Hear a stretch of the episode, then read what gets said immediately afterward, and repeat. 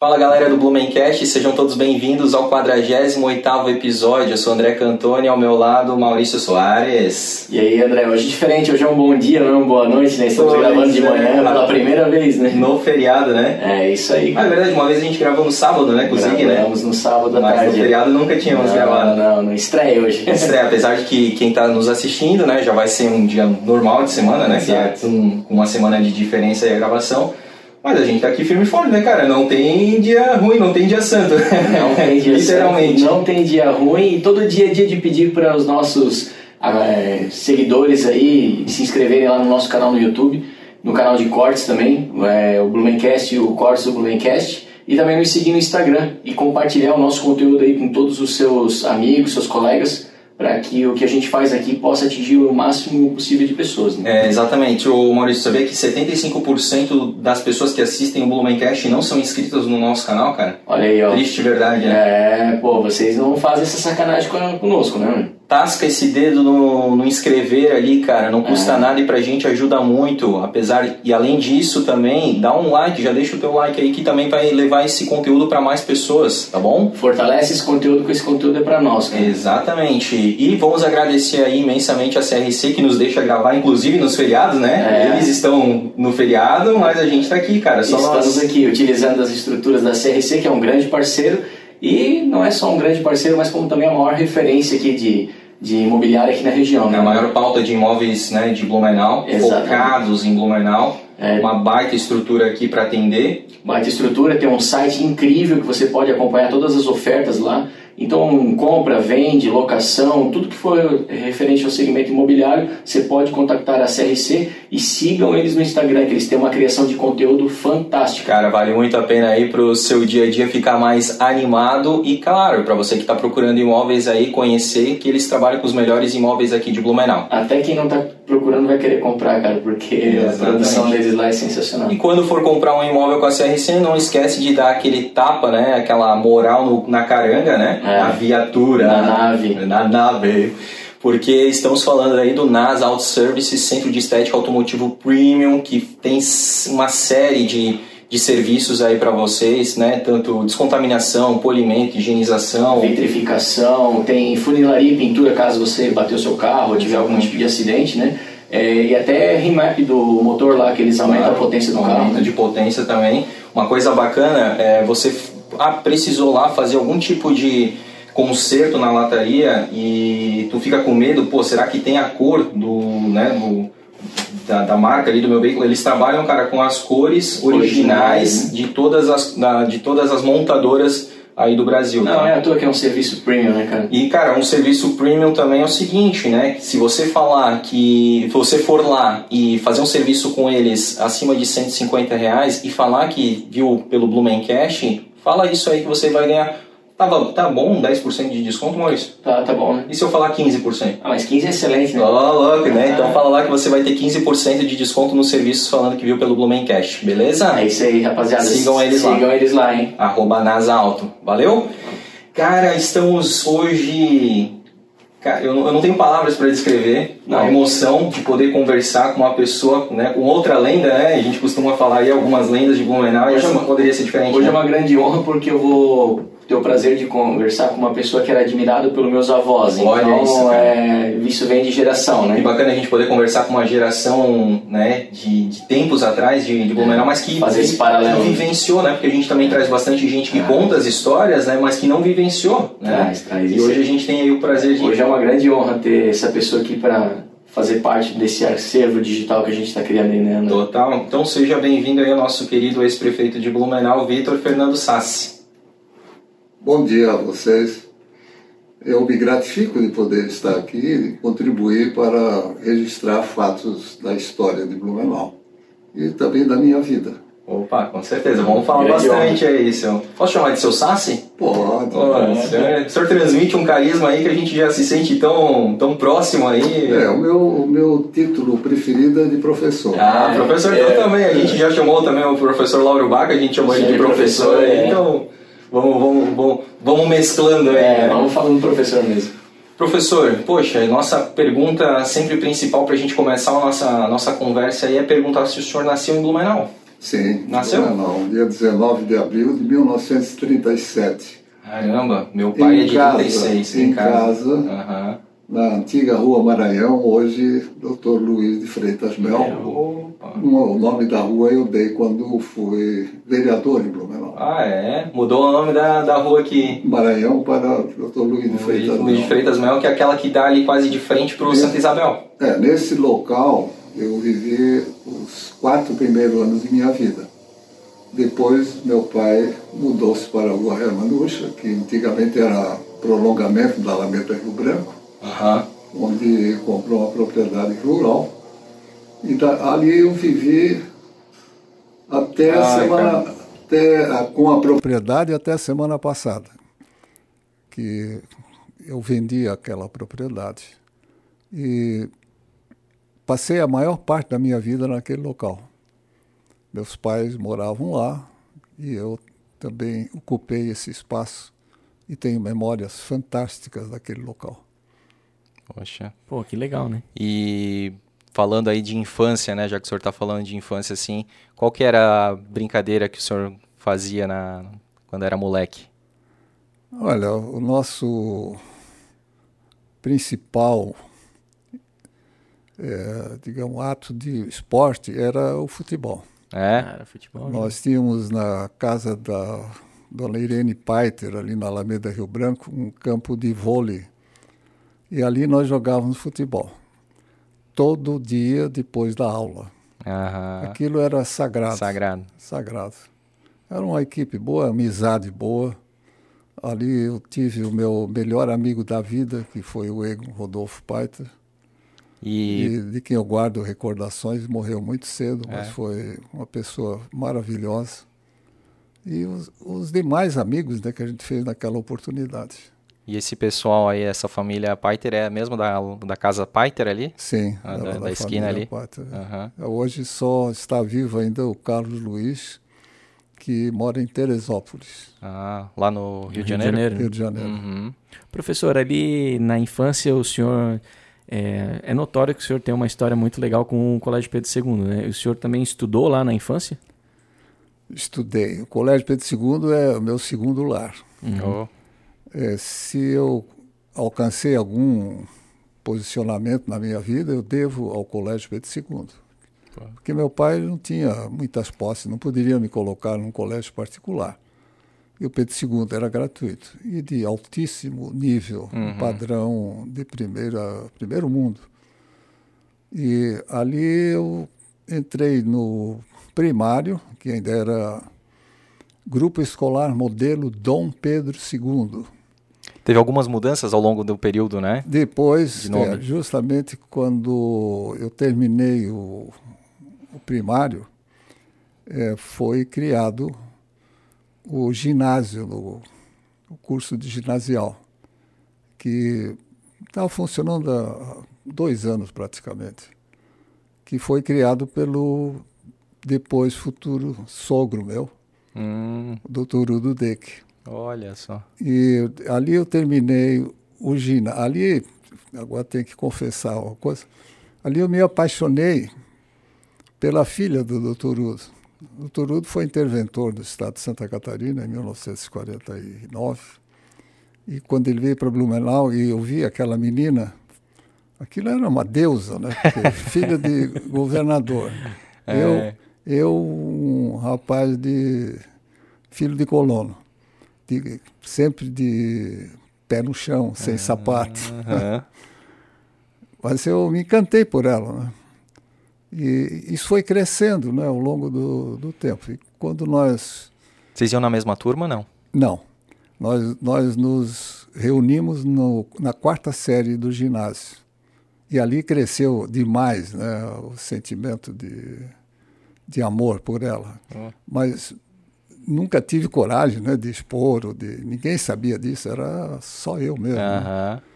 Paixão secreta. Paixão secreta. E aí aconteceu um fato inusitado. É, ela foi fazer o curso normal no Pedro II. E eu, eu sempre tive assim rompantes né, na minha vida. Eu disse, eu vou fazer o normal também, Ah, para ficar perto dela. Eu fiz o normal também no Pedro II, que não era comum os sexo masculino frequentar o normal, era eu, mais eu lembro de para mulher. Até né? algumas músicas antigas fala das normalistas. É, as normalistas. É. Né?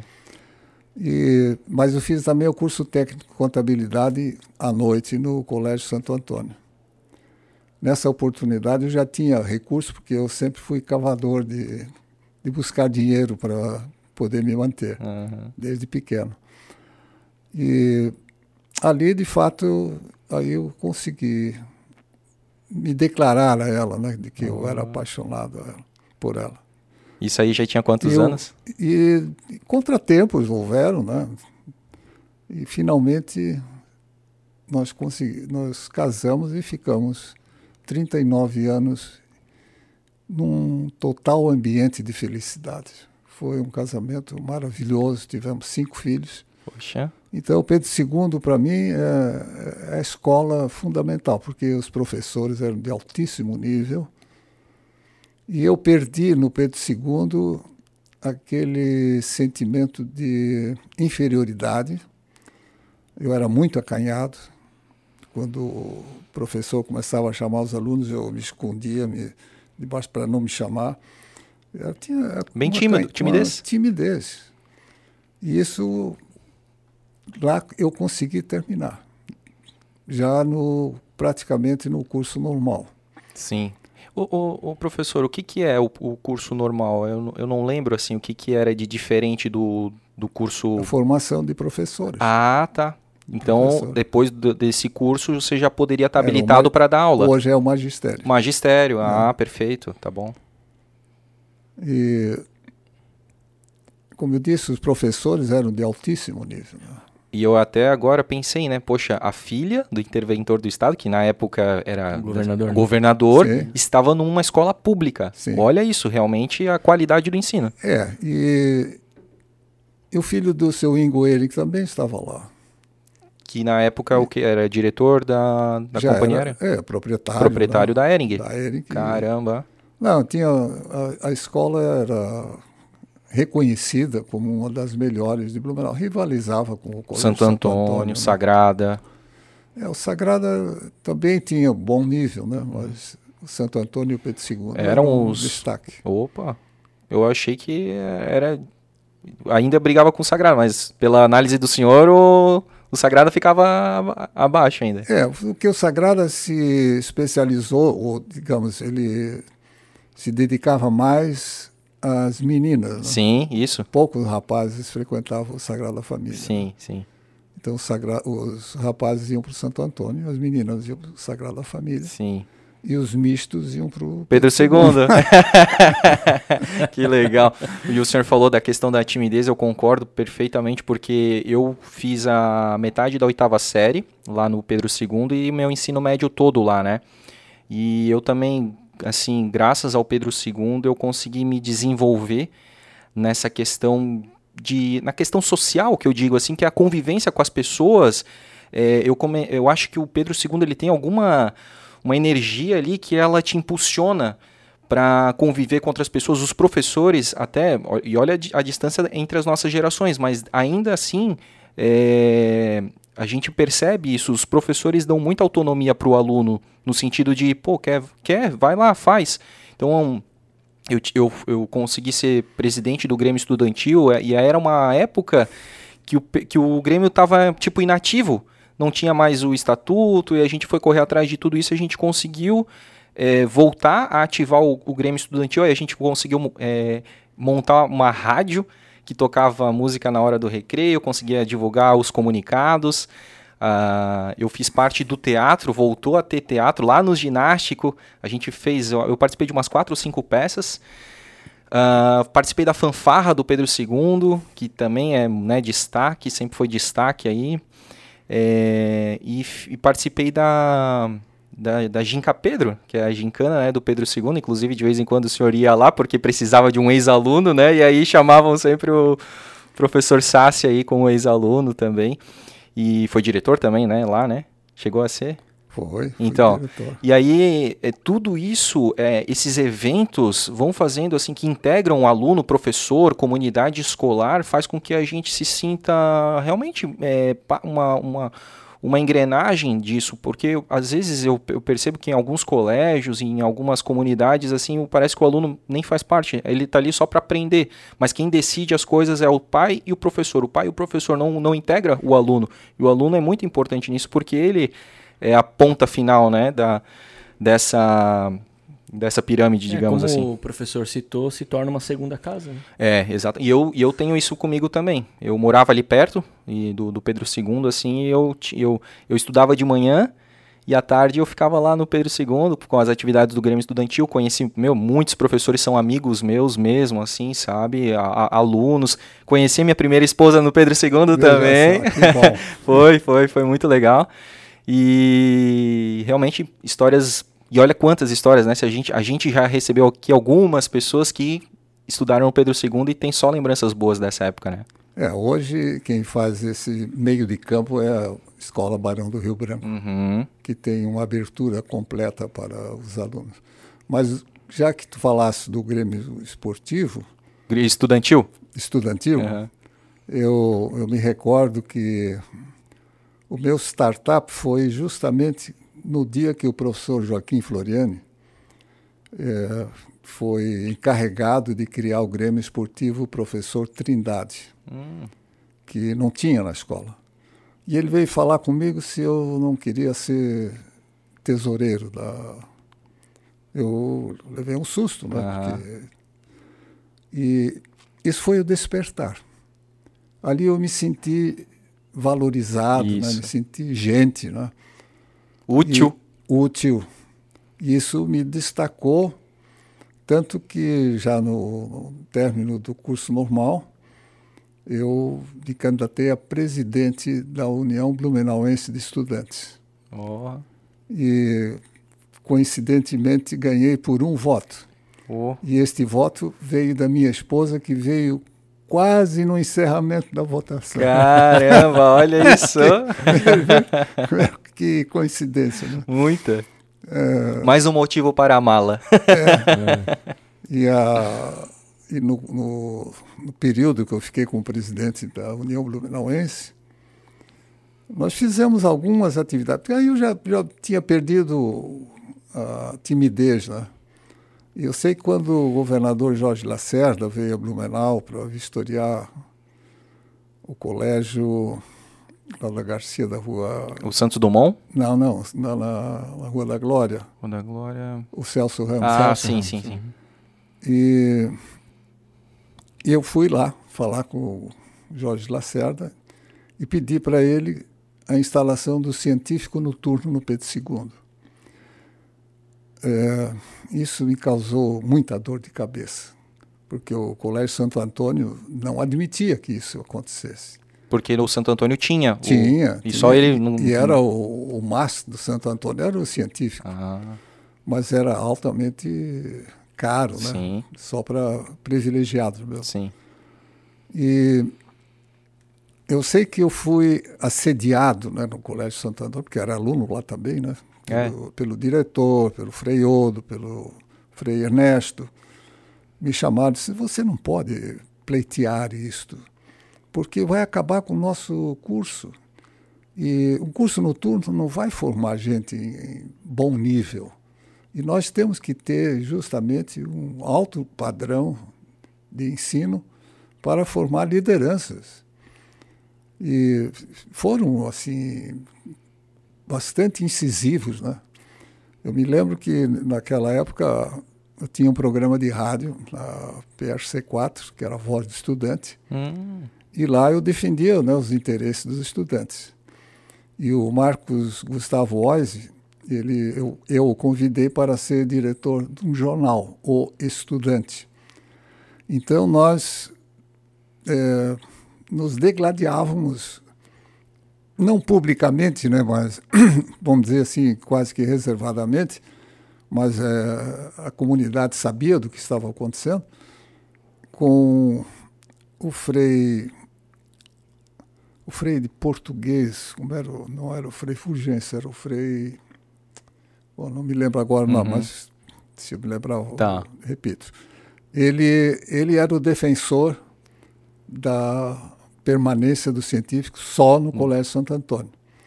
E o governador Jorge Lacerda, naquela oportunidade, me disse: Olha, eu aceito esse desafio, vou tentar implantar né, o, o científico noturno.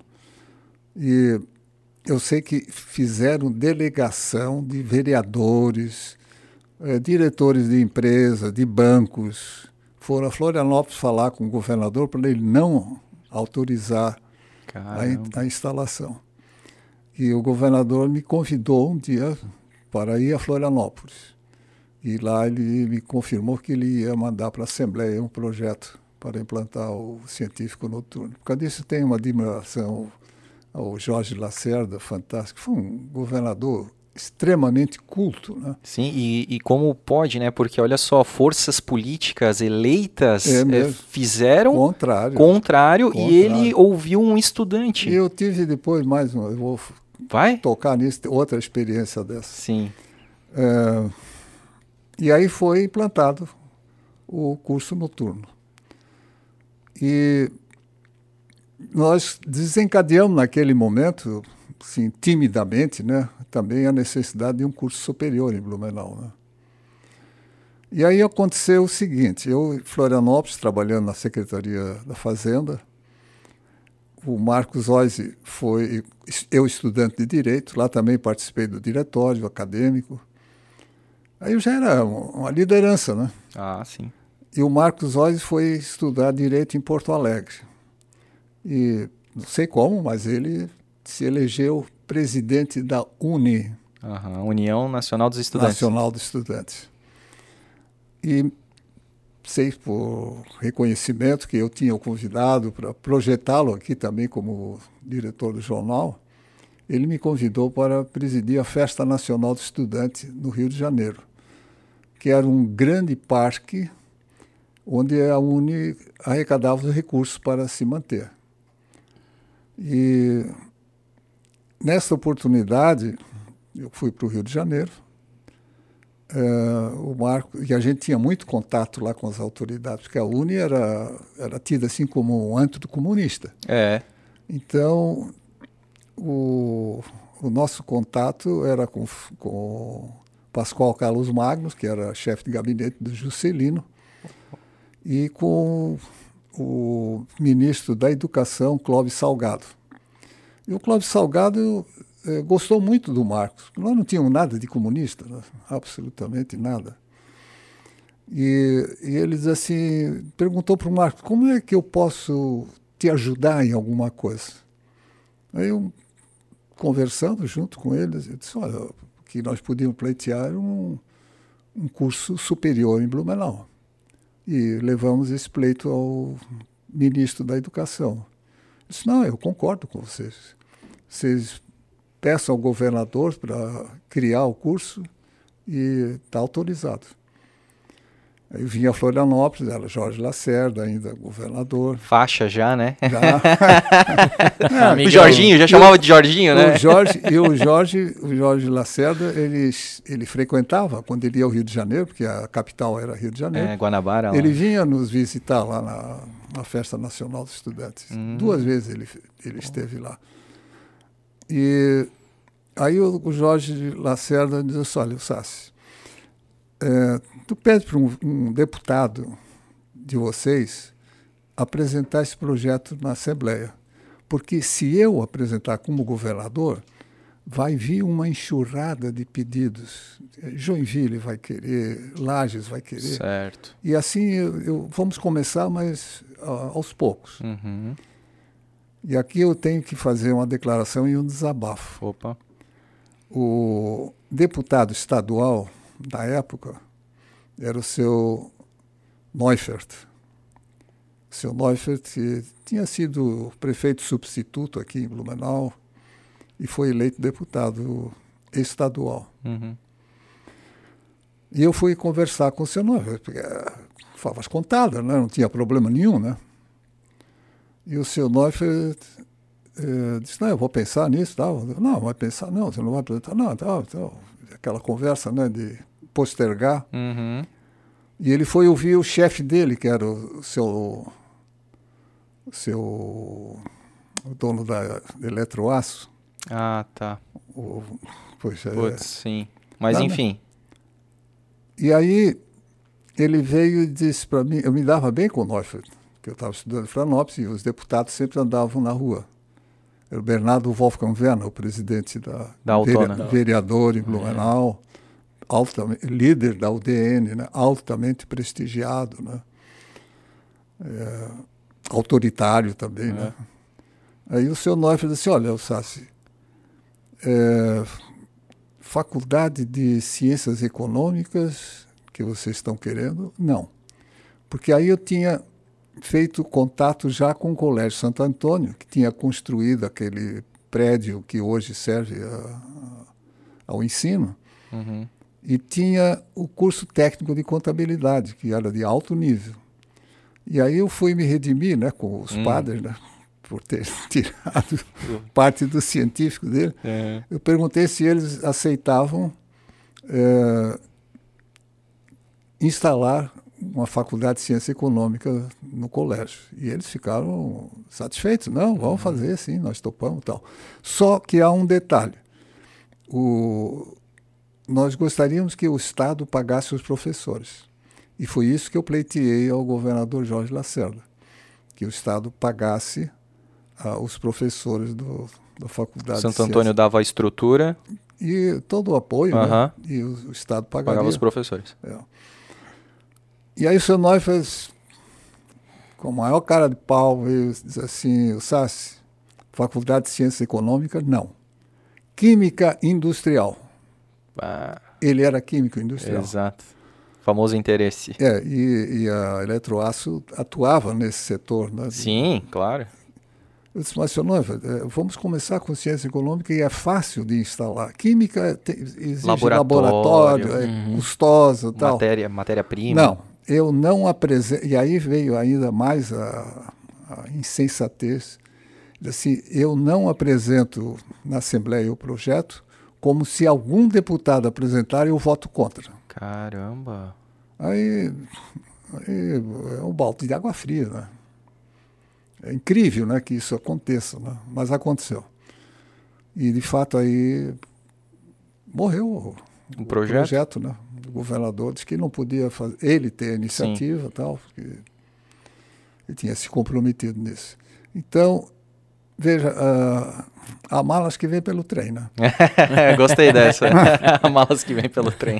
É, se nós tivéssemos instalado a Faculdade de Ciência Econômica naquela época, nós teríamos uma escola particular em Blumenau, um ensino superior. Já naquela época. Naquela, isso em 57. Ah, porque a FURB é de 60 e pouco. 1957. A FURB foi instalada em 1964. É. E depois surgiu a FURB como um movimento comunitário, do qual eu também participei, e se transformou numa escola de alto nível. Né? Hoje está passando por sérios problemas, mas ainda é uma escola, um ensino superior de alto padrão Sim. e gratuito. Né? No Colégio Santo Antônio provavelmente teria que ter pagamento né, pela mensalidade né, pelos alunos. Na época a FURB era gratuita. Então- Na época a FURB era gratuita? Gratuita, Pô, totalmente gratuita. caramba. E, aliás, eu fui um dos professores ainda da FURB que não éramos remunerados. Professor da FURB não remunerado. É, só, só recebia o pagamento os professores que vinham de fora. Um- uma ajuda de custo, não era Aham. pagamento. Nós trabalhávamos é, Voluntário? voluntários. Poxa. Isso começou assim. A primeira, E a- a primeira formação no ensino superior do professor foi em Direito em Florianópolis? Em? Florianópolis. é. Uhum. E ali que eu conheci o professor Alcides Abreu, que foi o, o meu guru. É. É a pessoa mais inteligente que eu encontrei na minha vida e faleceu também há pouco tempo. É, E aí o senhor dava aula lá de, de direito na FURB daí? não. Não, né? Porque não começou com. Não, não. tinha aí, pro- aí, aí já entra o professor Alcides. Ah, O professor Alcides me, me prestigiou bastante e me permitiu fazer curso na Universidade de Pittsburgh, nos Estados Unidos, de desenvolvimento econômico. E também o curso da CEPAL no Rio de Janeiro, que era um, um curso de altíssimo nível, patrocinado pela ONU, e que nos, me deu assim formação econômica. E eu fiz o. Eu entrei na FURB para lecionar política e programação econômica e projetos. Eram assim, disciplinas bem técnicas. Uhum. E também lecionei na Univale, Hum. que eles não tinham pessoas qualificadas nessa área, então me pediram que eu desse um, um apoio lá. E é ali que eu fui pro- professor do Décio Lima, né, que foi meu Ah, aluno. olha só. Caramba. E a Ana Paula era minha caroneira, né? Ela estudava enfermagem e voltava, pelo menos. Sim, ia pra Itajaí e voltava. E voltava comigo. Não, ela ia Por conta própria por ali? conta própria, Aham, na, mas mas na volta ela, Era... Era- Poxa, que legal. ela e a Hebe Azambuja, que era professora também lá Sim. em Itajaí. Pois bem, aí o, o- como eu disse, a- o nascimento da FURB, Deixa eu só perguntar, o Décio Lima era um bom aluno? bom aluno. Ah, não, olha. eu vou pedir, quando ele vier aqui, eu vou pedir pra ele trazer Ah. os boletins aí. Ela pode fazer. Ele, como presidente do, do- Ele era advogado do sindicato aqui em Blumenau. É ali que ele se formou, né? Ah, Politicamente ele se formou. do sindicato do... Dos advogados? Do, dos servidores Dos municipais. servidores? Ah, dos servidores. aham, Ele era advogado dos servidores É. municipais. A presidente do sindicato era terrível, mas o Décio era muito educado. Sempre, sempre tivemos um relacionamento de altíssimo Que nível, bom, diálogo. diálogo bom. Aham.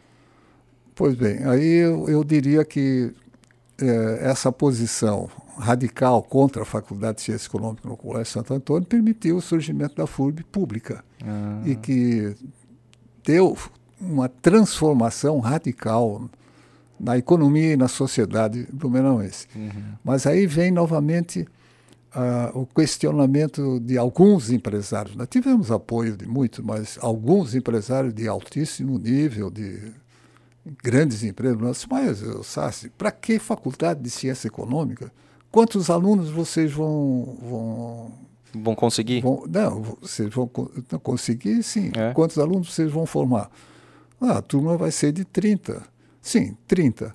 Daqui a quatro anos, nós vamos ter 120 economistas aqui. Onde é que nós vamos empregar essa gente?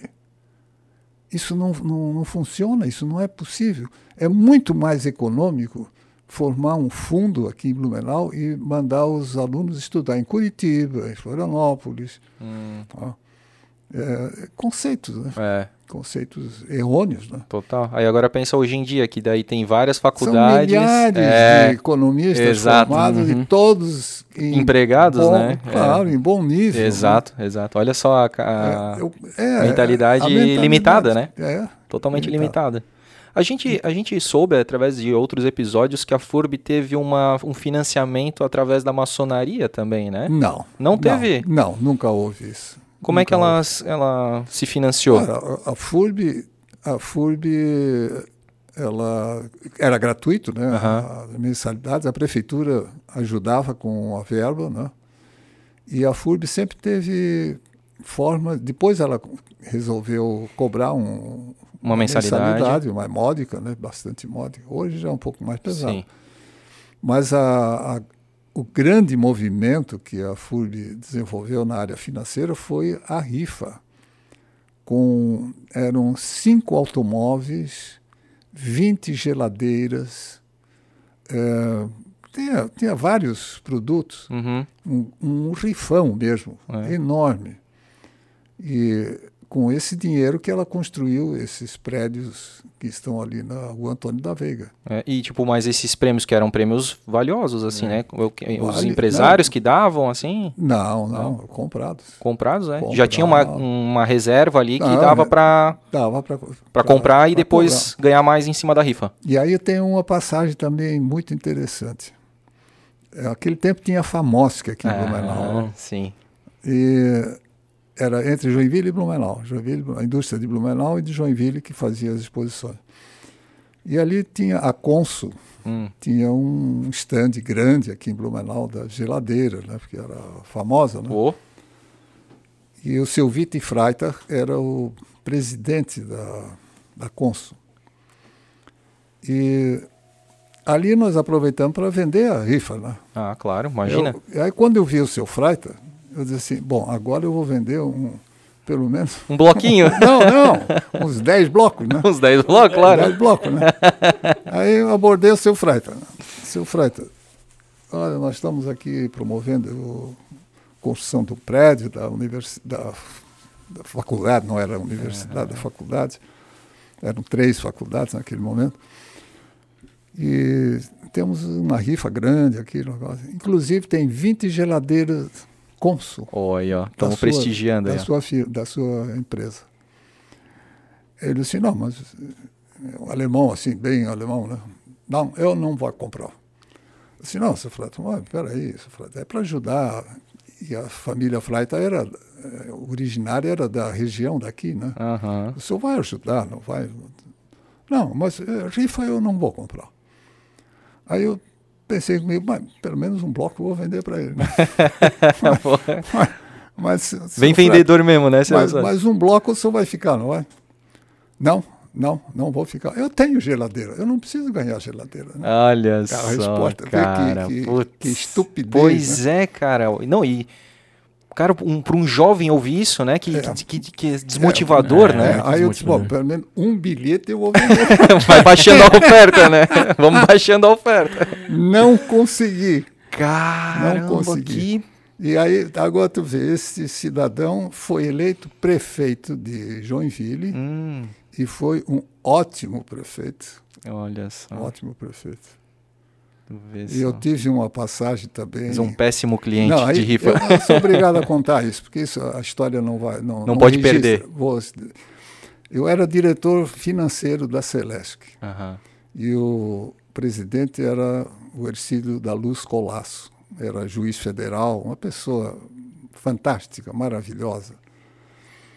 E aí veio um pedido do Palácio do Governo para eletrificar um loteamento popular em Joinville. Aí o, o Ercílio, eu era funcionário já antigo da Celeste, né, eu tinha experiência, o Ercílio perguntou, Sassi, como é que é isso aqui? Seu, o Ercílio, isso aqui é inviável. Disse, nós não podemos fazer loteamentos particulares, mesmo que seja popular, mas é particular. Aí ele disse, ah, então comunicar ao governador. Comunicou ao governador de que, aliás, o vice-governador que hum. fazia a ponte era o Marcos Bichler, aqui de Blumenau. Hum. E ele levou para o governador e, e, disse que era para fazer. Aí, de quem era o loteamento? Seu Vitor Freita. Hum. Aí, aí o, o, eu disse, Orcílio, isso aqui é totalmente ilegal, nós não podemos fazer nem para ele, nem para ninguém. Aí o Ercílio disse para o Marcos, olha, nós, eu não vou fazer isso. Se o governador obrigar, faça com outro presidente.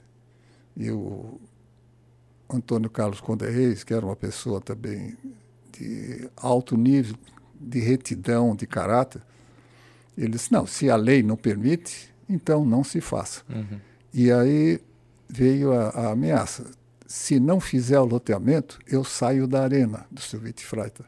Que era o partido a, da época, né? É da época. Uhum. E ele foi para o MDB. Hum. E se elegeu prefeito pelo MDB de Joinville. Cara. Vê que, que como a história é, registra fatos. Né? Sim. É, é Dá voltas, né? Dá voltas, Dá volta, meu, né? Voltas É. incríveis. Dá volta. Caramba. Então, esse era um dos aspectos da. Que legal. Vale professor. a pena registrar isso. Cara, mesmo total. Que, mesmo que machuque alguém, mas Sim. não. Não, mas fato é acho- fato, né? Fato é fato. É. Ah, Não é mentira. Sim. E aí, a, só rapidamente, a FURB, o primeiro prédio da FURB é onde ele é hoje ali? Começou Sim, ali? sim. E aí depois que E foi aí- avolumando aí- os blocos? Aí eu tenho que também contar mais uma coisa aqui. Ah. É, a, a localização da FURB, porque Blumenau quer tudo no centro, né? É. Tudo no centro, né? Sim. Hospital, escola, É tudo tem verdade. que ser no centro. né? Então, eu tinha lançado a ideia de que nós deveríamos eh, descentralizar a FURB, já que era regional, universidade Uhum. regional de Blumenau, era todo o Médio Vale, né, porque Itajaí tinha já Univale. a Univale.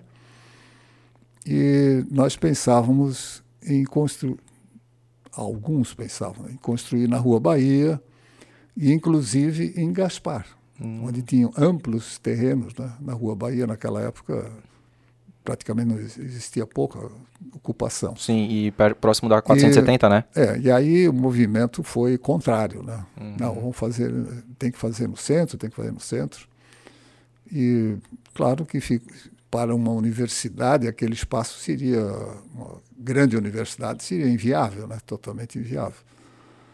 Mas venceu essa ideia e eu me gratifico também que ela tenha vencido, porque se a FURB tivesse se localizado em área distante do, do centro, ela não teria tido o desenvolvimento que teve. Uhum.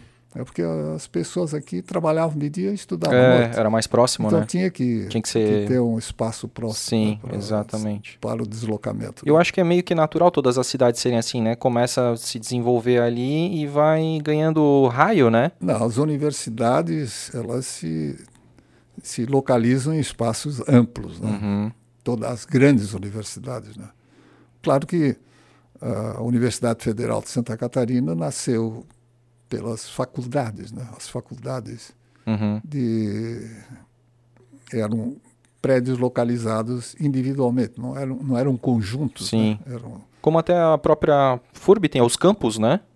isso depois, É, né? depois. depois que precisou expandir. Né? Isso, é. Mas é isso que eu penso. De repente, a, a FURB lá em 1964 não tinha ideia e a proporção que ia tomar. Hoje, se tu, É. com- tu pensa em fazer uma universidade, tu já sabe que ela vai ser grande, que ela vai crescer, né? É, mas naquela época ele já tinha perspectivas É? de uma universidade de grande, Grande porte. porte. né? De grande porte, porque ela chegou a ter 15.500 alunos. Né? Pô.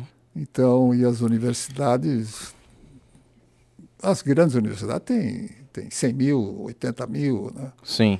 Então precisa Mas- de muito espaço. E o terreno foi cedido pela. Foi doado pela prefeitura? foi desapropriado pela prefeitura, era a viúva Cor, Uhum. e aí tivemos que fazer a terraplenagem, tudo com esse recurso da, da, da rifa que deu uma, uma fábula de dinheiro. É, né? que legal. para construir todos praticamente todos os blocos né, da parte de baixo. Posteriormente foi desapropriada a parte de cima, onde é a área esportiva, Uhum. Aham. e finalmente nós expandimos para Itupava Seca, onde era a oficina da Estrada de Ferro Santa Catarina, Sim. Ali no, pleiteado, no, no né, IPT, né? é o IPT. O IPT, né? Aham. E também, posteriormente, eu participei ativamente da compra do terreno lá na Fortaleza, que é o, na Hospital. Rua né? Samuel, onde Ah, é hoje o sim. Hospital Veterinário. veterinário e o ambulatório, Isso. né, que é um- Universitário, né? uma construção Uhum. Também de grande porte. Sim, né? sim, sim. E que deveria ser o Hospital Regional de Blumenau, Exato. Hospital Regional Universitário de Blumenau. E o governo do estado nunca se entusiasmou por essa ideia. Sim, Aliás, nós somos órfãos do governo do estado, verdade. né? totalmente órfãos. Há muitos anos isso, né, professor? Há muitos anos, e o, e o governo do estado aqui praticamente não investe, né? Uhum. só arrecada. É. Nós temos, eh, temos créditos fantásticos junto ao governo do Estado. Pô, o que, a, o que Blumenau gera de economia pro, pro Estado e o Estado não devolve Nada. nada, né, pro, Sabe pra o que um, Blumenau. um, um Zé da Ilha lá me falou? Um manezinha? É, Aham. por que tu acha que nós trouxemos os alemães para cá? Ah. Para trabalhar para nós. Ah, folgada. E é, e, é, e é isso mesmo. É. Foi, Em Florianópolis, cai tudo nas costas do governo. Tudo. Pontes, eh, a, a parte artística, Sim. o- os teatros lá são todos, o centro de convenção, a rodoviária, tudo é Estado, Estado, Estado. Uhum. O Estado. é, Mantenha, mantém claro, tudo. Aí, disse, não, mas é, é- esse é o preço de ser Capital. capital. Uhum. Sim, mas espera aí, gente. Não é, não é bem Mas assim. quer dizer que também, daí a né? capital fica sugando e o interior É. tem que ficar Penando. penando. Pena. Não, e, e, e a, questão do reconhecimento, né? Pô, É, porque aqui é um povo trabalhador, afetado dúvida. é- de época em época por enchente, que tem que reconstruir tudo e ainda assim tem que doar Sim. boa parte dos impostos para o Estado. Lá, lá em Florianópolis tinha a Universidade Federal de Santa Catarina. O Estado criou a UDESC, Uhum. uma grande instituição, ao lado praticamente. É, né? olha só. duplicidade, né? Claro. Ah, as, as obras rodoviárias de porte, tanto os aterros, da- claro que o aterro é uma, uma obra de, de grande porte, Uhum. mas o aterro da, Da Beira-Mar Norte? da Beira-Mar Norte e também da, da, da Bahia Sul, Uhum. tudo conta do Estado, tudo. O centro de convenção lá é do Estado. Uhum. O Estado mantém o, o SIC, o Centro de Cultura. Eu ouvi o numa- Teatro, Teatro Alva de Carvalho. Aqui não, aqui os hospitais. Uhum. ah, Os hospitais são mantidos, grande parte dos hospitais são, são estaduais. Aqui não tem um, não tem nenhum. Eles dão um, um auxílio ao Santo Antônio, mas é, é pouco, É ínfimo. ínfimo. Comparado né, com, Sim, que- com, com tudo que eles Claro. Tá têm ali. O, San- o Santo Antônio tem que, tem que ralar bastante para conseguir fechar as contas todo, todo mês. cara. Perfeito. Eu ouvi uma entrevista esses tempos, eu só não lembro de quem que foi, quem é que estava falando que questionaram assim, né? Pô, mas por que, que o governo do estado não, não, não contribui com Blumenau? E aí a resposta foi, é porque vocês, é, digamos, vocês já são é, Autossuficiente. autossuficientes, vocês já são ricos. É o que eles, é o que eles dizem. sim. Cara, Vocês se viram é sozinhos. isso, tipo isso. Isso não faz sentido nenhum. Se a gente produz e a gente Cara, é entrega, a mérito, gente tem né? que ter retorno. Porra, cara. é mérito do- desse povo, né? É, não, temos, não temos rodovias adequadas, né?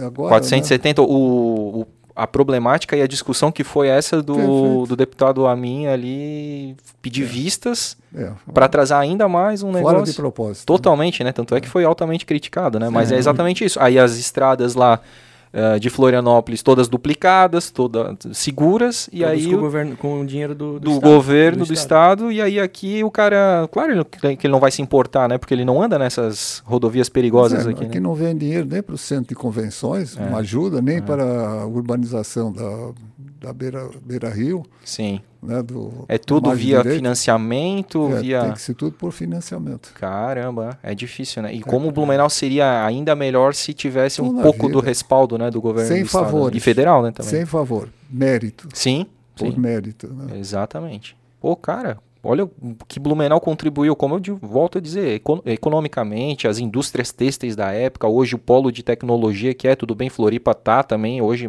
bem forte na tecnologia, mas Blumenau não fica atrás. O turismo de Blumenau, enfim, cara, é muita coisa que Blumenau entrega pro, pro estado É. aí, o IDH de Blumenau, pô, isso aí não se constrói sozinho. Não. Se É constrói com, muita, com muito esforço, né? Não, é lamentável isso. É, lamentável mesmo. Eu queria voltar um pouquinho Sim. lá para a questão da FURB, né? Que o professor mencionou que teve uma época, no início já chegou a ter cerca de 15 mil alunos lá no... 15.500 alunos. E nessa época ela ainda era pública. Sim. Era pública. Né? Quando é que foi a transição para a FURB se tornar privada? Ah, tem outra história. Cada pergunta vem uma É historinha. outra história. Essa, essa também tem que ser registrada. Opa, pô, é importante. esse é o momento, professor. É meio complicado, mas eu vou. É Tem importante. que falar a verdade. Fato é fato. Com certeza, professor. A verdade. A FURB era uma instituição eh, criada pelo município, mas eh, tinha caráter privado. Eh, quando chegou o momento de uma definição se ela ia se transformar em pública ou privada, os advogados da FURB perguntaram ao reitor: o senhor quer parecer público ou privado? Nós sugerimos que seja pública. Claro que a equipe que estava lá dentro tinha interesse em ser pública, Hum. por causa das garantias né, de aposentadoria, de que se fosse privada não teria toda essa Estabilidade. rega- estabilidade, regalias que tem hoje. Né? Uhum. O setor público é, é sugador, né, vamos Sim. assim dizer. É, e aí ele disse, não, então vamos fazer pública. E assim ela foi transformada em... E alguns desses juristas se aposentaram logo em seguida com...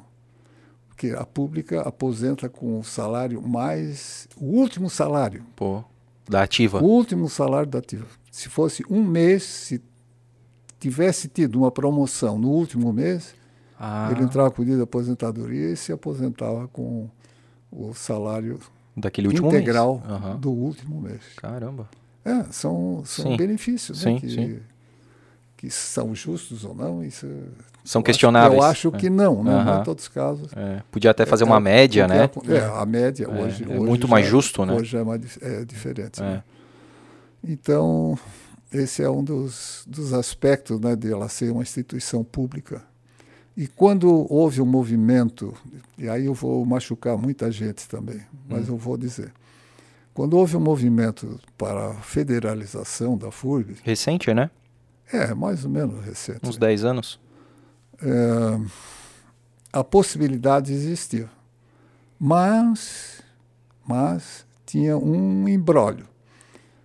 Os servidores da FURB teriam que prestar concurso Hum. para é, a transição para funcionários Públicos. públicos, não, federais. Federais. Não podia simplesmente incorporar um funcionário municipal No federal. quadro, no quadro federal. Entendi. E aí o espírito de corpo falou mais alto. Porque, claro, nem todos seriam aprovados. E estariam literalmente fora do contexto. Uhum. E o movimento, então, gorou né, por isso. Esse foi um dos grandes motivos. Um dos grandes motivos. Teve, tiveram outros, né, menos importantes, mas esse é fundamental. Né, se a, Sim. a equipe não quer, né, e basicamente foi, o, não vou dizer unânime, né, mas foi a grande maioria. Teve uma força muito Uma grande força que contribuiu para que a não- FURB não se tornasse federal. Claro, toda a vida. Uhum. E lá no passado foi, foi decidido que ela seria pública, e mas depois então voltou para ser privada, ou não? Não, ela é, ela, é, ela é pública com um preceito constitucional que foi é, adquirido pela ACAF, basicamente a CAF aqui de Santa Catarina, que tem um sistema próprio. Né? Uhum. São instituições criadas pelo setor público e mantidas por recursos próprios. Uhum. É, isso não existia no, no Brasil. O Jorge Bornauso, quando foi ministro da Educação, é, ele foi questionado sobre esse aspecto e ele apresentou esse, essa proposta através do governo e na Constituição consta né, que pode haver esse sistema de é, governo é, público-privado. Uhum. Misto, Então, né? a, FURB é uma instituição pública, E mas privado. pode arreca- eh, cobrar recurso, mensalidade dos alunos. Uhum.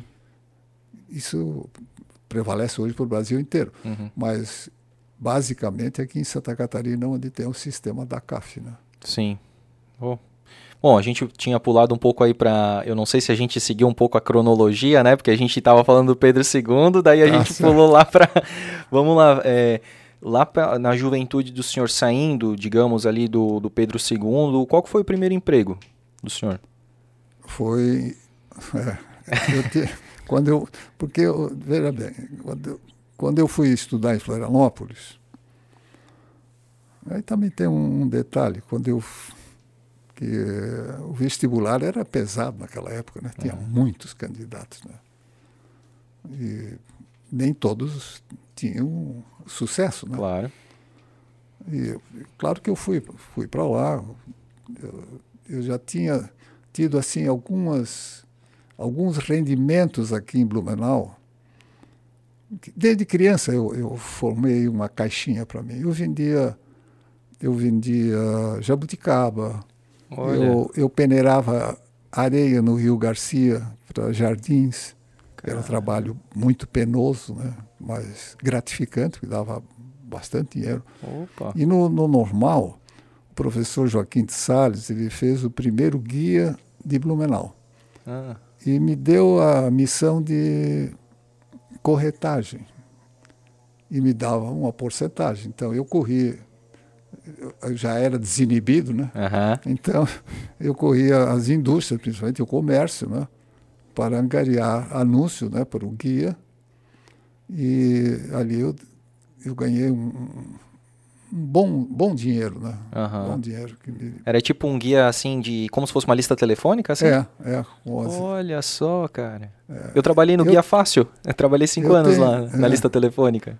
Eu ainda, esses dias, eu encontrei um exemplar lá em, casa, do guia de Blumenau. Sim.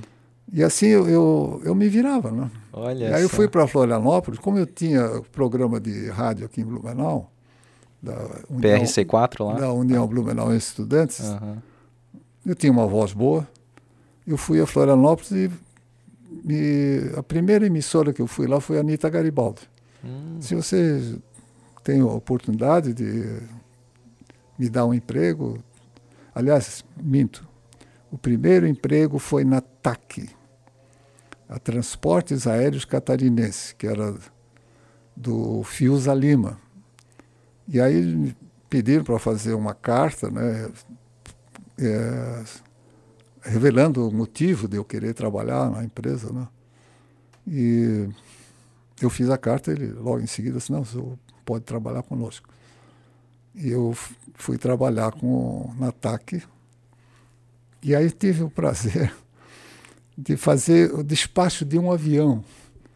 Que é uma coisa simples, mas é, mas é responsável. É. Fazia o, o movimento da, de carga. né? Tudo isso tinha que ser bem calculado. Né? Uhum. Eh, Até os passageiros eram pesados naquela época. Né? Oh, Para ter equilíbrio, né? os aviões eram de pequeno porte. Sim. Né? O peso tem que estar correto, Tem né? que estar correto, aquele negócio todo. Mas eu fiquei pouco tempo na, na TAC. Hum. E aí eu fui na, lá na Rádio Anitta Uhum. e, e logo me ofereceram a oportunidade de trabalhar na Anitta Garibaldi Como locutor? como locutor. Opa. E qual era o tipo de programa? Era comercial mesmo. É? É, não tinha um programa próprio, próprio né? Aham. Passava, tipo, era uma, era uma faixa musical lá, um bloco Todo. musical e pass... ficava os comerciais Sim, ali os narrando os comerciais, comerciais. é. Aham, legal. E aí ficou quanto tempo lá, professor? Ali eu fiquei praticamente uns dois anos. É? E aí eu fiz o concurso para a Contadoria Geral do Estado. Entrei como auxiliar administrativo e saí quase no posto mais alto, que era de contador geral, é Opa. de a- assi- eh, assessor contábil, né, que era o- abaixo do contador geral, era o assessor. E aí fui convidado pelo professor Alcides Abreu para integrar a equipe de planejamento do governo Celso Ramos. Eu não era do partido, né? o Celso Ramos era do PSD, eu não, não militava, mas eu fui conversar com o governador, disse, olha, eu, eu não sou do partido. Eu disse, não, não, não precisa ser, eu quero gente capaz e você pode me servir eu vou te aceitar. E aí eu, o Barcondes de Matos, o, Vilmar Dallagnol e o Marcos Gustavo Grosso, no Bar de Joinville, nós, nós quatro integramos a equipe do professor Alcides Abreu, que assessorou o governo do Celso Ramos, que para mim foi o melhor governo do Estado até hoje. Ah, é? Ele revolucionou o Estado. Né? Ele tinha o plano de metas e transformou o Estado totalmente. Ah, é? É outro, né, depois do Celso Ramos, graças ao professor Alcides Abreu. Que, que o assessorava. Não? É, ele, ele era o, o mentor, e seria o sucessor do Celso Ramos. Uhum. Era para ser o sucessor. E também jogadas políticas tiraram o Alcides da, Da jogada. da jogada, né? Nessa- Sempre, é sempre a mesma coisa. É, É. até, até hoje, né? Mas o- é. a- os ramos têm uma história muito forte, né? As tal, as tal das Ah, oligarquias, histórica, né? né? Histórica. Era os ramos e os Bornhausen? Ou quem Não, que era, era- o que não, tinha? Conder, era os Conder, Conder. isso. É. Era Ramos e Conde. O Ramos, os, a família Ramos vem desde as priscas eras de 30, né, daquele período. Era o Joaquim, era deputado federal, o Celso, que foi deputado também, governador. Vidal foi alguma coisa? Vidal também foi governador. Nereu Ramos Nereu, foi, olha foi- só, cara. chegou a ser presidente da República, É. né, aham. senador. E a família Ramos é de Florianópolis? Eu acho que é de Lages. Ah, isso. É de Uhum, Lages. uhum. E os Ah, Conder? É, o Aderbal Ramos. Isso. ele casou com a filha do Repke, a Ruth Repke, que era uma das famílias mais abastadas de Santa Catarina. Tinha uma rede comercial fantástica. Entendi. E o Aderbal foi governador também de Santa Catarina. Então é, é uma família que rivalizava com os Conder. Isso. O Bornhausen casou com a Conder. É, porque eu lembro, Conder Bornhausen, né? É, Marieta Conder Bornhausen, Marieta o Conder Hospital de Bornhausen. Itajaí. é. Então, é, ficava nesses, nesses dois segmentos. É. Um era PSD PSD, e o outro era UDN. PSD direita.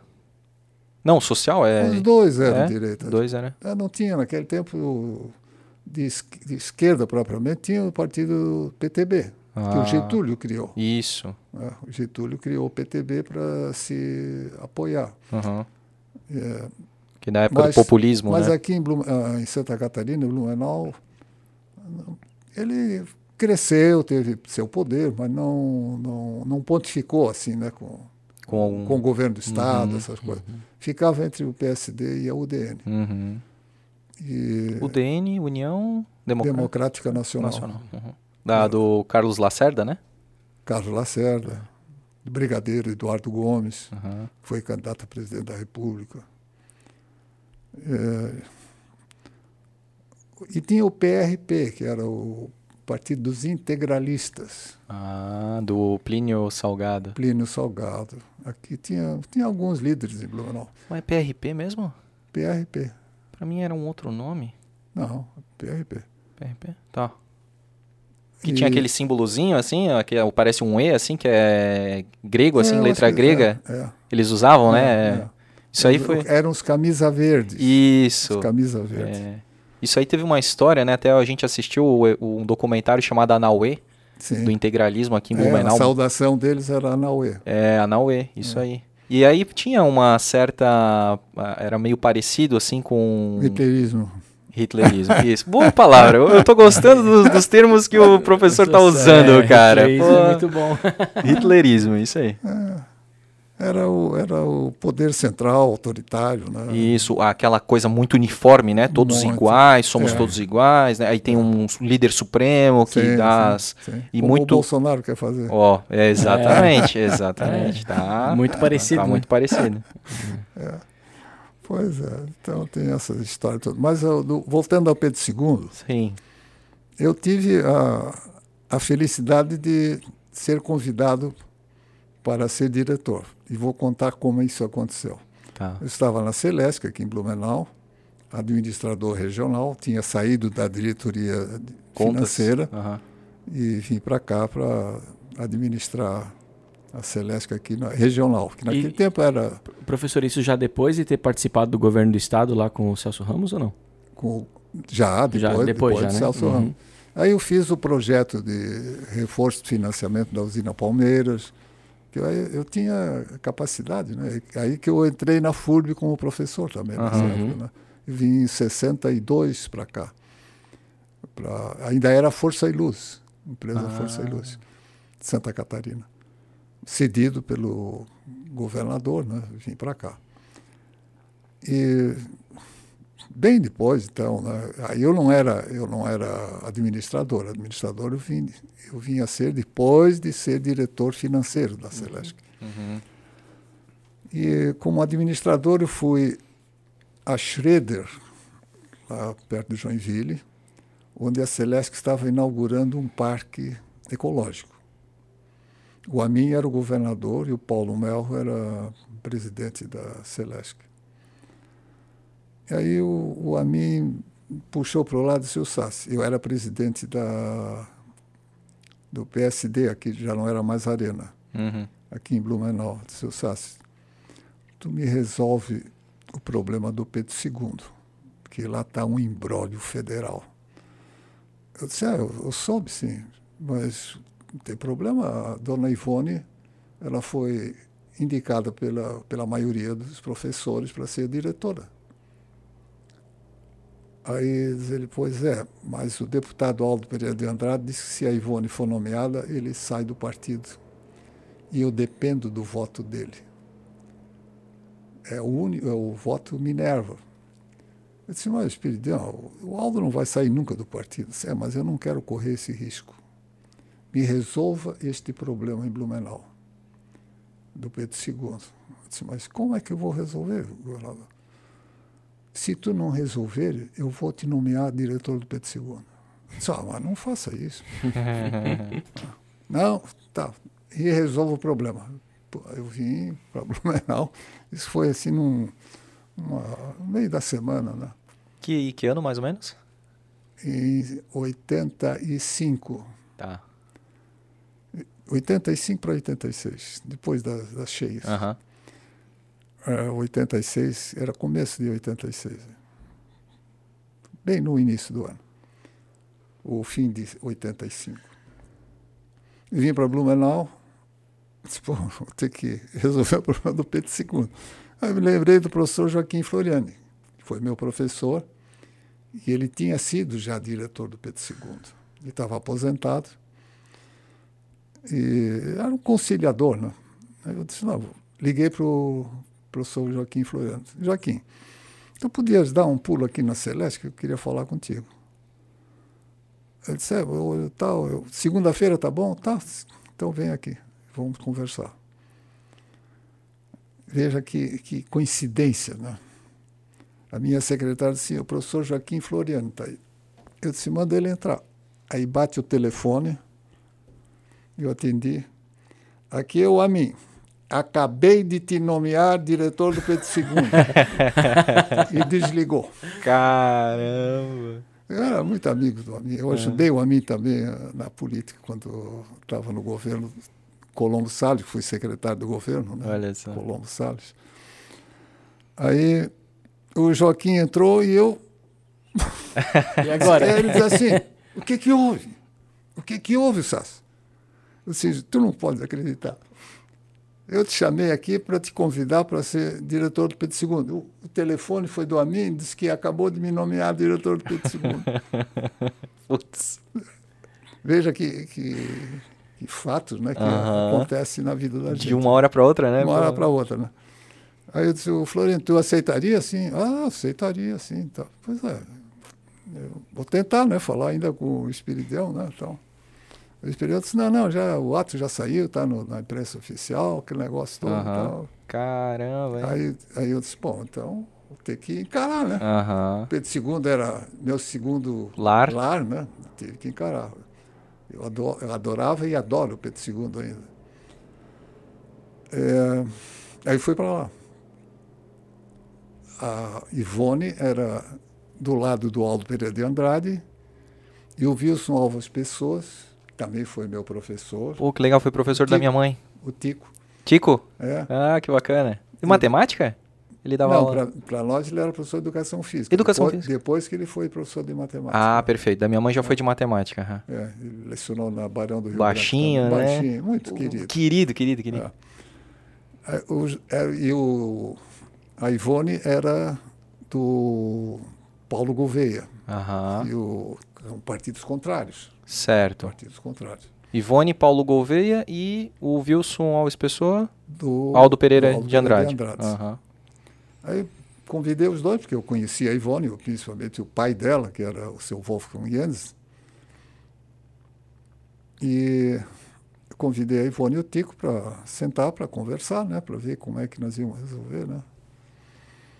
E não, não teve. Não teve acordo. Não teve acordo. Eu vi que o ambiente estava muito radicalizado. Né? Eu disse, não, aí não tem solução. Eu era diretor-geral, o Tico era diretor do, do primeiro grau e a Ivone do segundo grau. Uhum.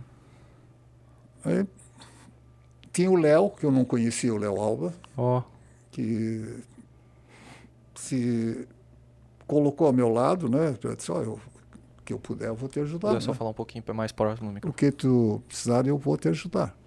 Eu disse, não, eu preciso de, de apoio, né? Porque eu estou fora, né? Da, da, da realidade do Pedro II.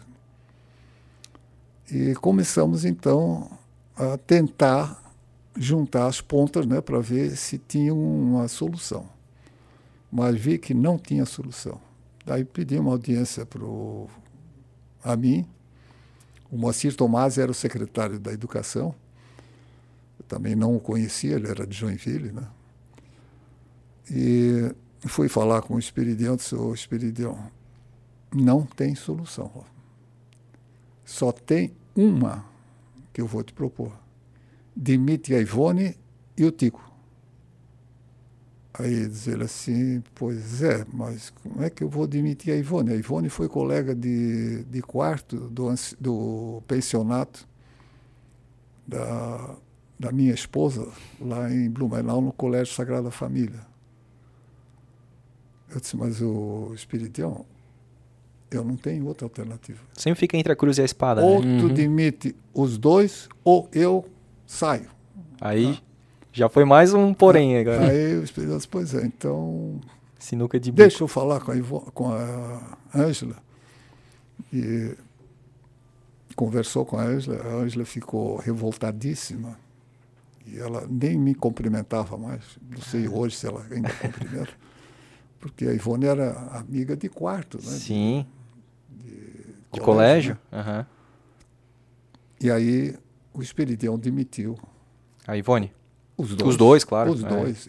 O Tico me doeu o coração, né? Era meu, meu professor, mas era obrigado a fazer isso. Uhum. O pessoal tinha que sentir que tinha alguém mandando. Né? Exato. Senão não, não, Não, aquilo aí ia ficar. não ia funcionar nunca. Com certeza. E aí os dois saíram.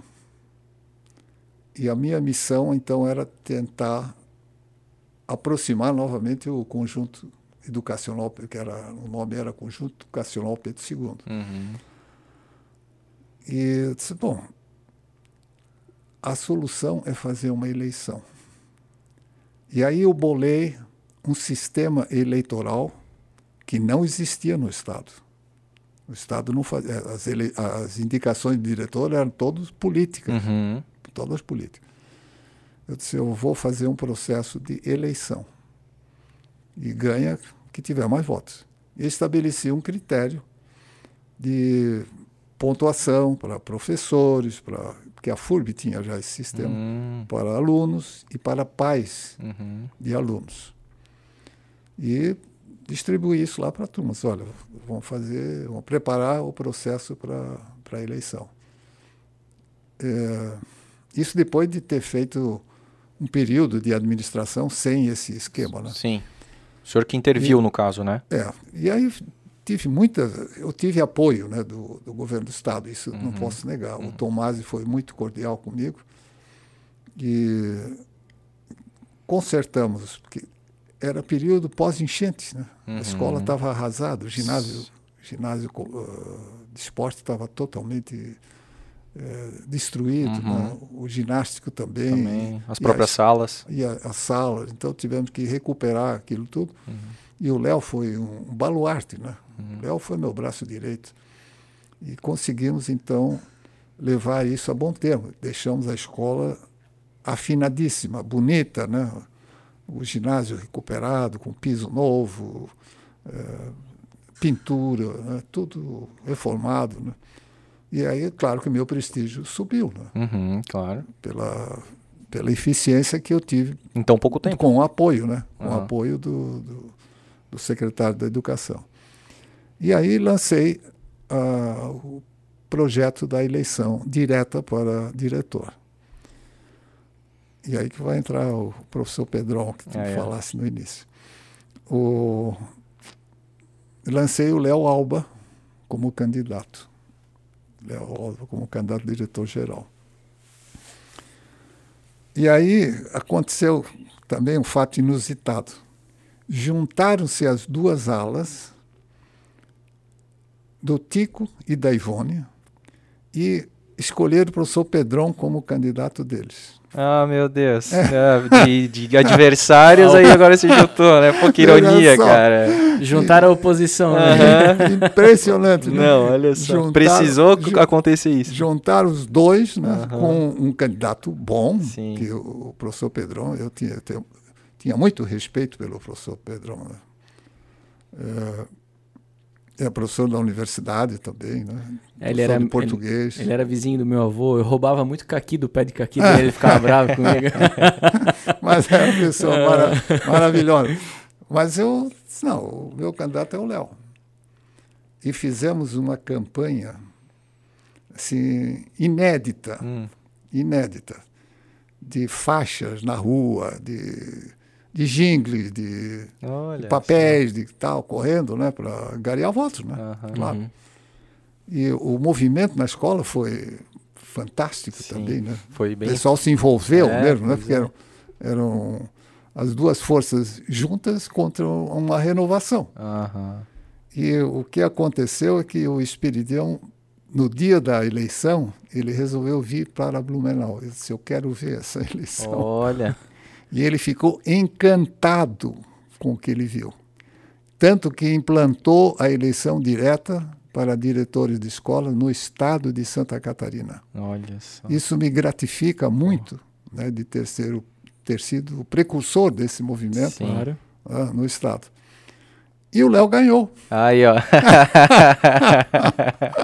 O Léo ganhou e fez uma administração Baita. maravilhosa. Sim, né? verdade. A decadência começou posteriormente. né? Pois é, aí de- porque esse, esse, esse projeto aí que depois foi inclu- in- é, colocado em outras, em outras cidades, é, não, não, não teve é, Continuidade? continuidade, Eu né? acho que sim. Eu- Porque assim, eu sei que hoje sim, hoje voltou, mas a época que eu estudava no ensino tanto fundamental e médio, não tinha eleição para diretores. Uma, tipo, É de um ano para o verdade. outro mudava. É, não, mudou. Eu Mas o estudava no- Espiri- Mas o Espiridão implantou. Sim, O sim. Espiridão implantou. E aí eu acho que depois mudou o governador e É, ele Não deu continuidade. voltou, ao- provavelmente ao- Luiz ao- Henrique. Acho que é, o governo Luiz Henrique, Claro, porque é um, é um instrumento político de grande poder. né? Claro, De grande claro. poder. Né? E é engraçado porque mudava governo, mudava diretor, tipo, Mudava pô, diretor, cara, daí, meu, aque- lógico. aquele, pô, tinha uma professora assim que, cara, mas como é que ela foi parar lá na diretoria? Meu, ela não tem perfil nenhum, mas era do, do partido, né, É, claro. a força do- dos deputados. Né? E quando a diretora voltava pra sala de aula também era engraçado, assim, tu ter aula com a diretora, porque quando ela é diretora era, tipo, séria, brava, auto- autoritária, Tu assim, respeitava né? mais, né? Respeitava, daí depois voltava pro professor. E, cara, quatro anos fora do- dos bancos escolares ali, a pessoa não tinha nem Muda, mais o muda. tato, cara, pra... Ah, eu quero também relatar alguns acontecimentos como diretor lá do Pedro II. Além das, das obras que foram feitas, Sim. eu, eu, eu tive alguns problemas, que tem esse problema de droga, né? Eu tinha que conversar com os pais, com Ah. os alunos, né? mas sempre deu para conciliar os processos. É, fui, fui também gratificante nesse setor. Mas também teve um momento de desespero. Né? É, isso no início, né, que o pessoal reagia né, contra. Eles não me chamavam de diretor, me chamavam de interventor. Ah, O interventor, né, interventor e tal. Pelo menos tinha grande diferença, mas eu, eu sentia, magoava, né? Aham. Eu era diretor geral, né? sim. Eh, eu entrava em sala de aula e via aquela uma verdadeira imundice, né? As crianças comendo dentro da sala, jogando com, com comida no chão, papel no chão, né? Eu entrava na sala e disse, mas gente, crianças, vocês em casa fazem isso também? Isso não é possível, vamos, vamos limpar isso aí, né? E aí eles iam lá, assim, tal, juntavam, o negócio todo, né? Aí comentário, o nazista entrou na sala de aula e obrigou os alunos a limpar a sala. Caramba. Para que, que nós temos zelador na escola?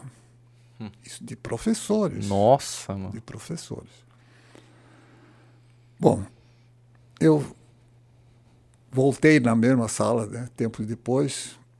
Tinha sujeira de novo, mas não precisei falar, falar uma palavra.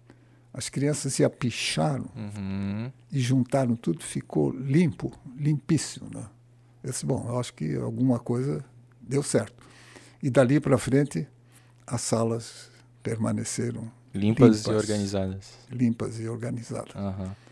O nazista, e machuca. Oh, né? total, né? Pelo Isso amor de. Deus, né? Ser comparado. Isso- pô, pô, isso uma pessoa que mano. quer ordem, né? É. E quer disciplina não tem nada a ver com. Outro movimento, o professor faltou aula. Uhum. Aí a turma, dentro da sala, né? ah, lógico, vira baderna. Né? Nossa. Sim. Vira baderna. E eu me coloco nisso aí também, como aluno. Ah, eu Ah, é? também, eu também. o professor Aí- faltava, era bagunça. Tinha uma professora, orientadora pedagógica. Só me faz um favor, eh, pega essa turma e dá um, mantém eles em, em atividade, ocupados, né? qualquer coisa. Né? Eu sou orientadora pedagógica e não professora. Eu não vou dar esta aula. Bah. O que, que eu ia fazer? Né? Tinha tem estabilidade, Sim, né? tem sim. tudo, né? Que não, não dá para. Cargo em comissão dá para admitir, mas professor não. Sim. Tinha que engolir, né? Pois é. Aí eu ia lá para a sala né? e conversava com os alunos, né? Claro. Fatos da, da realidade, da, do momento, aquele negócio, para contemporizar. Vê, né? Outro, um professor entra com um pedido de licença médica 30 dias. Poxa, que problema, né? Um problemão. Achar um substituto, né? Na Uhum. 30 dias, se for um, um, dois dias, a gente dá um jeito, Uhum. mas 30 dias não é fácil. Aí disse, mas esse professor está dando aula na Barão. É, Dona Ilza era amiga minha, né? Dona Ilza, ah, ele está dando aula aqui, sim. Eu disse, mas como é que pode? Lá ele está dando aula e aqui ele entra com um testado médico. De quem é o testado médico? Doutor Agobar. Hum, O Agobar também conhecia. Uhum. Fui lá no hospital, disse, Agobar, tu desse um atestado médico aí para um professor? Eu dou atestado médico a quem me pedir, porque minha mãe foi professora e eu sei quanto ela sofreu. Disse, mas Agobar, tu, tu, tu já imaginasse a, o o impacto. transtorno que é. isso está causando para a escola? Isso é problema teu. Ah, cara. Meu Deus. Eu sei, o Agobar é falecido, lamento ter que. Mas foram fatos que aconteceram. Sim, Ó, claro. Tem que ser Aconteceram. eu chamei o Léo e disse: Léo, me traz o livro de, de penalidades aqui. De... Disse, isso não tem. Disse, como que não? Uma escola não tem um registro? Não, é? não, não tem. Sou Léo, faça uma portaria aqui de eh, suspensão por 30 dias do professor, pelo que ele cometeu. Aí o Valmor Bussi, que era o coordenador da quarta UC, me chamou, disse, Sassi, tu não podes dar punição de 30 dias. Isso é inviável. Tu tens que primeiro advertir, Ah, tá. tá? depois tem que dar uma suspensão de três dias, depois de, sei lá, 10 ou 12 dias, 15 dias, depois pode ser 30 dias, aí pode abrir inquérito para. Eu disse, não, eu não, não abro mão disso. Tomás me chamou em Florianópolis, secretário da Educação. Seu Sassi, isso aqui é ilegal, não pode suspender o professor assim na primeira Uhum. instância por 30 dias.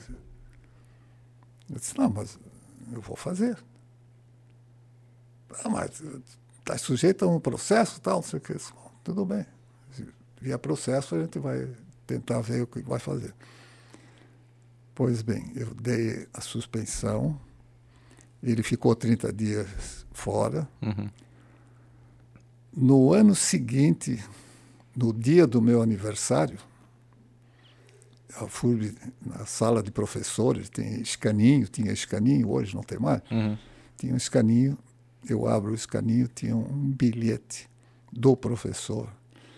Obrigado, professor Sassi, pela ajuda que o senhor me deu. Eu não tinha consciência da minha, dos meus erros. O senhor me alertou e eu hoje sou outra pessoa. Caramba. Presente de aniversário para mim. Pô, baita, né? É baita. Cara, um E ele foi- reconhecimento. ele assumiu cargos ainda relevantes aqui em Blumenau. Poxa, cara. Então, Tu vê, né? Tu, a- tu acha assim, pô, passar a mão na cabeça, É, ou, né, ah, não, não vão querer me incomodar. É, não, pô, é importante, né? é, se posicionar, tem que, tem que essa tem. postura, né? tem que sentir que Doa tá quem doer, errado. né? Porque. Uma o- grande lição. É. Cara, que legal. Olha só como isso impactou a vida dele. É verdade. Pô, Outra, e, e me fez um bem também danado depois, né? Imagina. Ter tido esse reconhecimento. Né? Um outro fato assim que me ocorre agora, é, 10 horas da noite eu estava no gabinete, tinha terminado a aula, lá no Pedro II. no Pedro II. No gabinete, as lágrimas estavam chegando nos meus olhos. Disse, o que que eu vim fazer aqui com tanta reação negativa? Por que que eu estou aqui nesse... Não, não, não- senti assim, profundamente machucado, né? Aham. Nisso, bate na porta, pode entrar. vieram três normalistas, Uhum. até agora eu fico emocionado, com um ramalhete de flores. Caramba, É. cara. O que, que vocês querem? Nós viemos entregar essas flores para o senhor em agradecimento pelo que o senhor está fazendo pela nossa escola. Poxa Bom, aquilo vida, cara. Levantou de novo a moral, né? Aham. Eu Deu... disse, não, eu tenho que continuar nesse processo, eu tenho que terminar isso. E terminei brilhantemente. Tanto que eu digo com ênfase, foi o período mais curto de uma atividade profissional que eu tive. Uhum. E a mais gratificante de todas. Intensa, né? É, Cara, gratificante. Pô. Pelos obstáculos que eu tive que enfrentar Sim. e pelas barreiras né, que eu Sim. tive que Decisões difíceis. e os resultados alcançados. Poxa, que legal. Foi, é, é, Bom, tanto é que eu falei, né? O senhor é chamado até hoje lá para para É. receber homenagem, é, para pena que professor o Pedro II vidas, também, né? também foi abandonado pelo Estado. Foi total. Foi Eu, abandonado. eu estive lá Agora bem nessa que época. houve uma Reformaram. Exato. É. Eu, eu tive lá, Porque- pô, era feio o negócio. É, o, o ginástico ainda está Ainda tá sujeito a se, a, a- a se perder. Né? total. É, verdade, alguma coisa é, um- tinha que é acontecer, né? lástima, Não... É uma lástima que o Estado não. E eu- nós, nós alertamos o governador Sim. Sobre esse, essa necessidade. Ele é tombado o ginástico? É, tombado. Tombado, né? É um pô, mas aí precisa ter fantástico. uma, um cuidado, Claro, né? Mas toda a vida. É. Eu, eu tive aula de teatro, eu falei, né, lá no ginástico. Até falando no ginástico, professor. ah, aquela lenda urbana que corre sobre os túneis de Blumenau e tal, e que lá embaixo do ginástico teria uma ligação lá. O que, que o senhor pode História, falar disso aí? história. Mas o senhor foi lá embaixo? Não, não, Nunca foi, história pô. Tinha, lá tinha um fosso, um fosso. Mas, não tinha, não tem nada disso. É Eu- a mesma coisa aqui do, do Colégio Santo Antônio Sim. com, com o Colégio O Sagrada Sagrada, Família, com, né? com o Carlos É, Gomes. desse do Carlos Gomes, Ah, é besteira. Sim. São, são canalizações feitas na época com tijolos, né? É. não, tinha, não tinha concreto naquela. Eh, antigamente não, não se usava cimento, cimento era uma coisa Muito caro? muito, não, é muito rara. Muito rara. Então as construções eram feitas com barro, cal Aham. e óleo de baleia, né, que dava a pega, né? Aham. E Dava outros, liga. Outros óleos dava liga. Uhum. Cimento era coisa ex- excepcional. Então esses, essas tubulações Eram canais pluviais, né? Para canais escorrer pluviais, água. né? lógico. Então, Porque na época não tinha os, os pré-moldados ali, Não, os tubos, né? era feito daquela forma ali. Uhum. Ah, entendi. Eu até cheguei a descer ali no. Curioso, né? Pô, É, claro. jovem, como é que é? Assim, Não, é. no Carlos Gomes, quando criaram aquela celeuma, eu também fui lá ver. Ah, não, ali, não, ali eu só vi pela TV, mas eu, 2000, no, 2015, no Pedro II, como eu fazia Ah, teatro não, ali, a não, gente. não, Não, é mas be- ali tem um negócio ali. Isso é aí, pô, sim, mas é a eu vi mesma ali, coisa né? que, que dizem que o Teatro Carlos Gomes foi construído para recepcionar o Hitler. Sim, numa possível Também é- vitória e tal. Isso, isso é, é- Claro que em Blumenau o Hitler era, era elogiado, né? Era. Elogiado porque ele tirou a Alemanha da, lá de baixo, né? É. Da situação crítica que Da- vivia. deixada pela Primeira e Guerra. transformou numa potência, né? Sim. mas eh, não justifica sob nenhum modo né, a, a tirania né, do Exato. governo dele. É. É, na Triste. década de 30 teve alguns movimentos nazistas aqui na. Aqui na- sim, sim, tinha é. nazistas, tinha vários nazistas. É. Felizmente meu pai nunca aderiu a esse movimento. Ah, E falando em movimento, né? A gente estava falando aí do que o senhor é, participou da UB, né? União Blumenauense de Estudantes, e da UNI, União Nacional dos Estudantes. E aí o senhor mesmo falou, né, que é, e a gente sabe hoje que tem é, sempre essa conotação da, da política, dos movimentos estudantis sempre estão ligados, mas sempre estão ligados à esquerda, né? O senhor se considera de esquerda? Olha, eu tive uma leve insinuação. Ah, Nunca fui adepto nem nada, mas eu achava que a, a- a sociedade era muito injusta. Muito injusta. Tanto que quando eu estava estudando em Florianópolis, eu fui muito amigo do pastor Paulo Stuart Wright, que era pastor da Igreja Presbiteriana.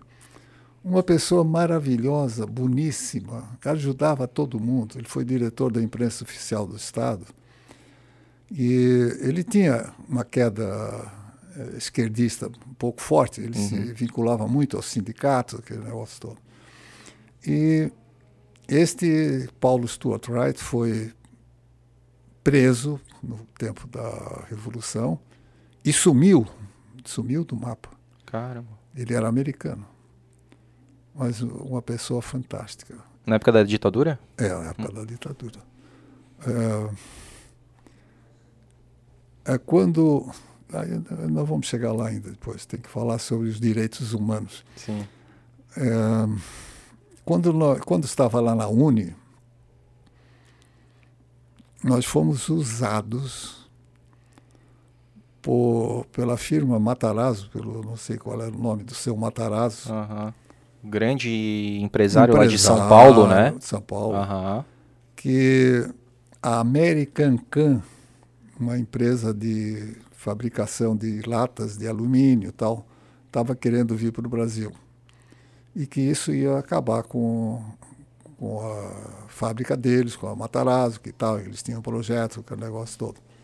E que era uma americanização da, da, da economia brasileira, que as grandes empresas americanas viriam para cá para acabar com a indústria nacional.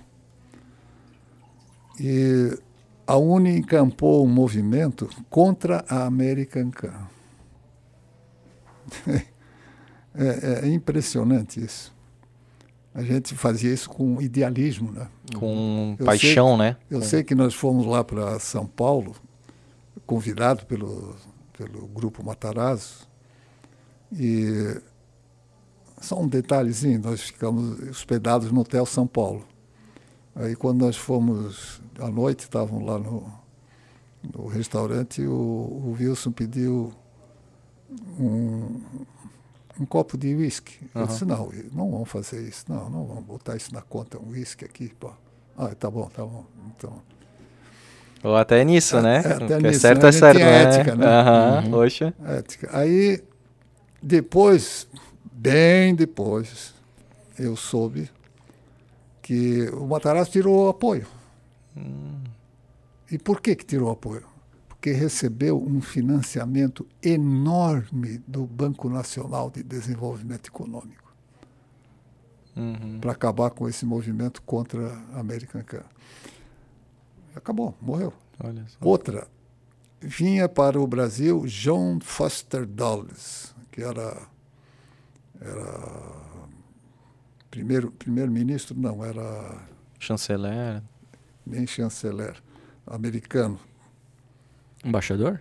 Não, não, também não. Ele era ele era o chefe de gabinete, né? Tá. Como a Hillary Clinton era do, do Obama. Ele viria para aqui para o Brasil. Aí a gente não, não gostava dos americanos. Não que era favorável a cá ou lá, nós éramos nacionalistas, né? nós queríamos o Brasil forte. Né? Sim. E aí o Marcos diz assim, olha, nós podemos fazer um movimento aqui contra a vinda do John Foster Dulles. E começamos a divulgar, mas sem nada de, de prático, né? tudo teórico. Né? Aham. Eu sei que a, a, o jornal o Globo mandou um repórter lá para nos entrevistar. Aí disse: qual é o plano que vocês têm para questionar a vinda do John Foster Dulles? Aí o Marco apontou assim para o cofre, tinha um cofre grande, porque a Uni se instalou onde era a embaixada alemã, né? O Ah. governo desapropriou a embaixada e deu para a Uni. Aham. E lá tinha um cofre enorme, assim, de, disse, o segredo está aí dentro, o plano. Ah. E a Globo fotografou, né? O cofre com um plano segredo, dentro. Tá Era aqui, aquele mistério, né? todo, né?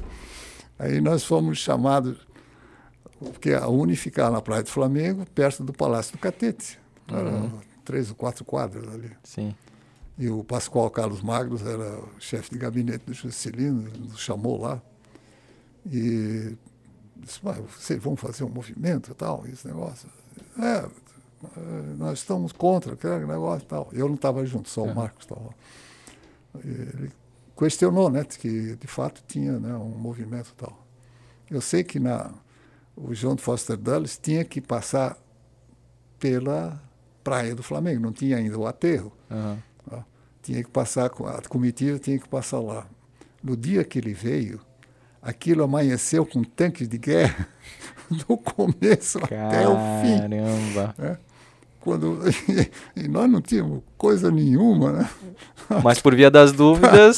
por via das dúvidas. Vamos botar uns tanquinhos ali. Pois é, mas então, alcançamos o objetivo. Ele viu que não é bem quisto aqui no Brasil, teve que ter forças. Polícia militares. É, não, exército. Exército militar. Exército. Exército segurança rua, ali. Pra segurar. É, o, o, povo que não estava lá. O né? recado foi dado. Poxa. Não, são, são fatos inusitados, né? Que, é. Que, é, Eu perguntei pro pro nosso último convidado aí, o Jefferson Forrest, que é do PT, né, que aquela famosa frase que dizem, né, que se você for jovem e não for da esquerda, você não tem coração. Se você for se você crescer e se tornar um adulto e continuar sendo da esquerda, você não tem cabeça, você não tem intelecto, né? Eu acho que foi isso que aconteceu comigo. Então, é porque. então não, o senhor concorda com essa é, frase? Não, eu nunca tive vocação para o comunismo. E, e é, essa,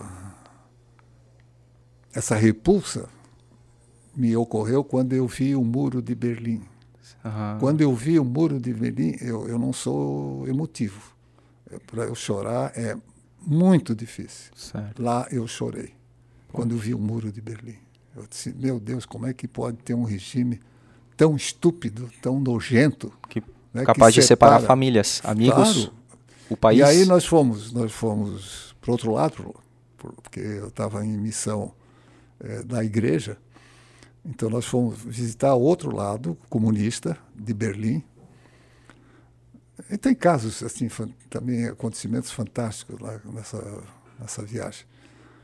Mas nós fomos é, tivemos que comprar uma determinada quantia de dinheiro e, e tínhamos que gastar lá obrigatoriamente. Não podíamos levar nenhuma revista, era um revistado de cima até embaixo. Caramba.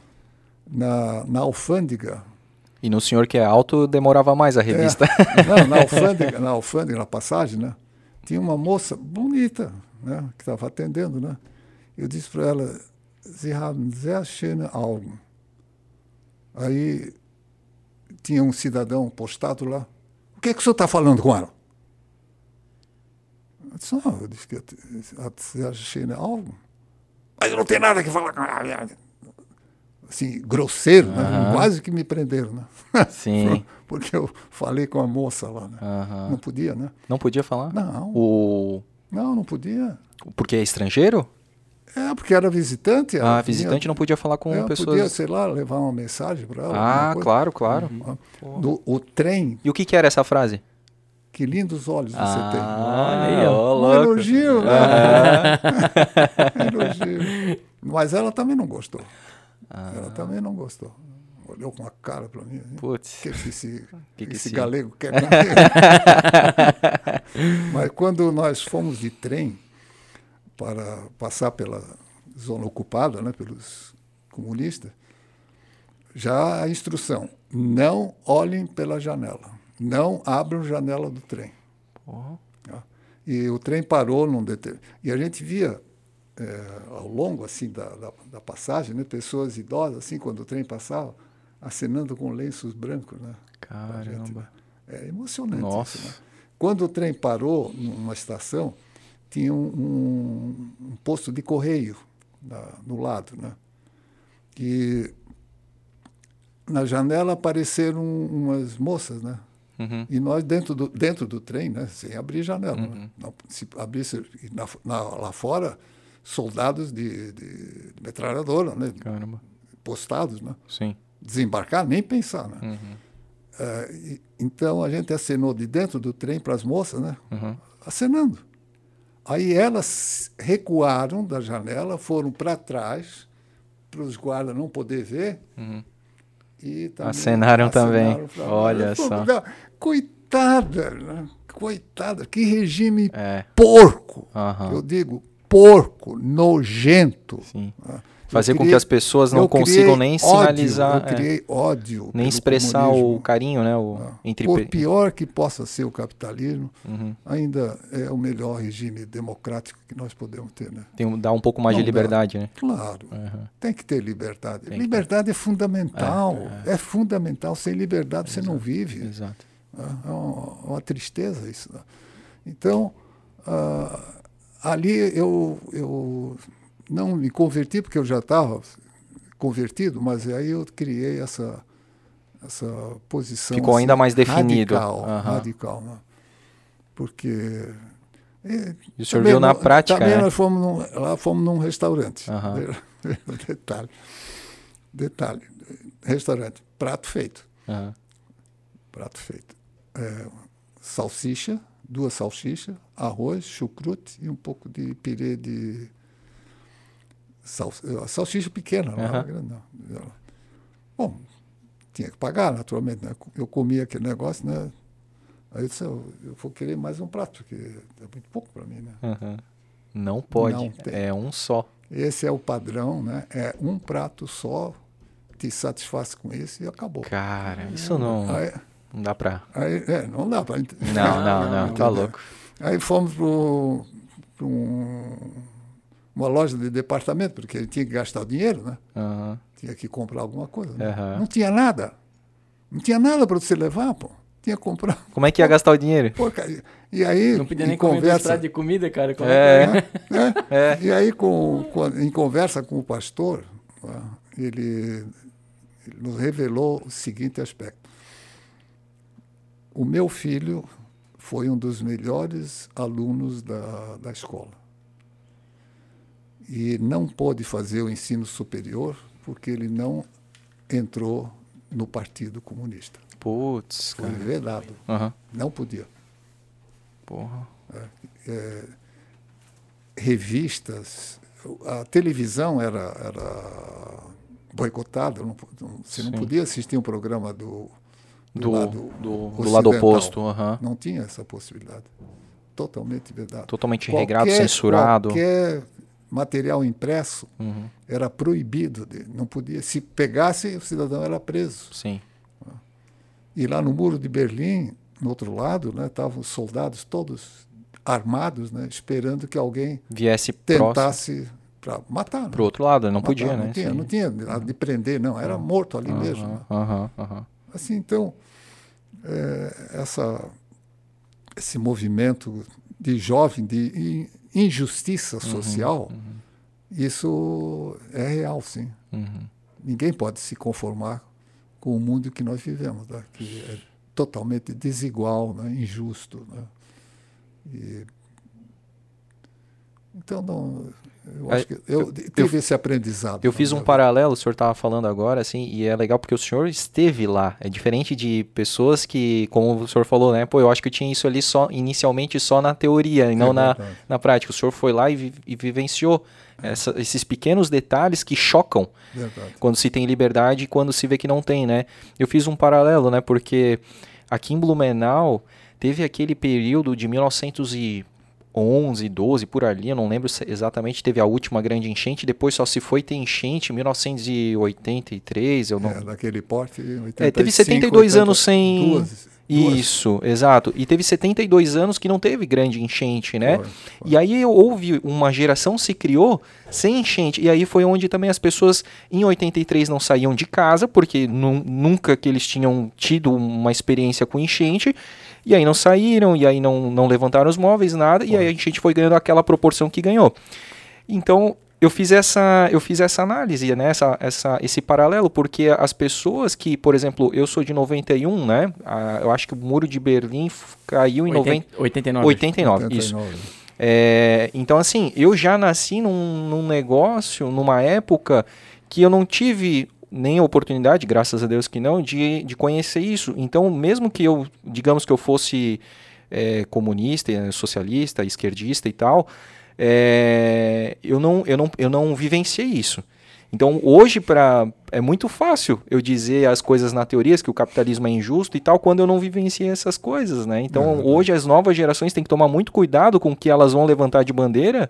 Tem as bandeiras que, que é importante, as, algumas questões progressistas que é, que é importante, mas não a- ao ponto de, de dizer que o, né, o capitalismo é, tem que ser derrubado e, e- e tornar um negócio padrão, que é uma coisa horrível, né? Tanto é que ah, nem a Rússia, nem a Coreia do Norte são exemplos de, de felicidade, né? De países verdade. felizes, né? Mesmo tendo implantado o sistema, né? É.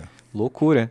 Não Vou- alcançaram os objetivos. Não, não. Por isso que o estudo é importante, né? Tem que estudar, É, tem cara. que aprofundar E as o estudo, histórias, né? Olha É. como as histórias contadas mexem e inspiram, né? E, e fazem da gente pessoas melhores, né? Ô, André, a gente sabe que o professor aí tem uma história muito legal já na política estadual, né? Mas e na municipal? Cara, vamos falar agora, né? Porque Não, a gente, é. olha só, a gente tá fa- conversando aqui Não, uma hora eu, e tenho, meia. eu tenho uma É. história também eh, da igreja, né? Aham. Ah, Eu, O senhor é eu fu- luterano, né? Sim.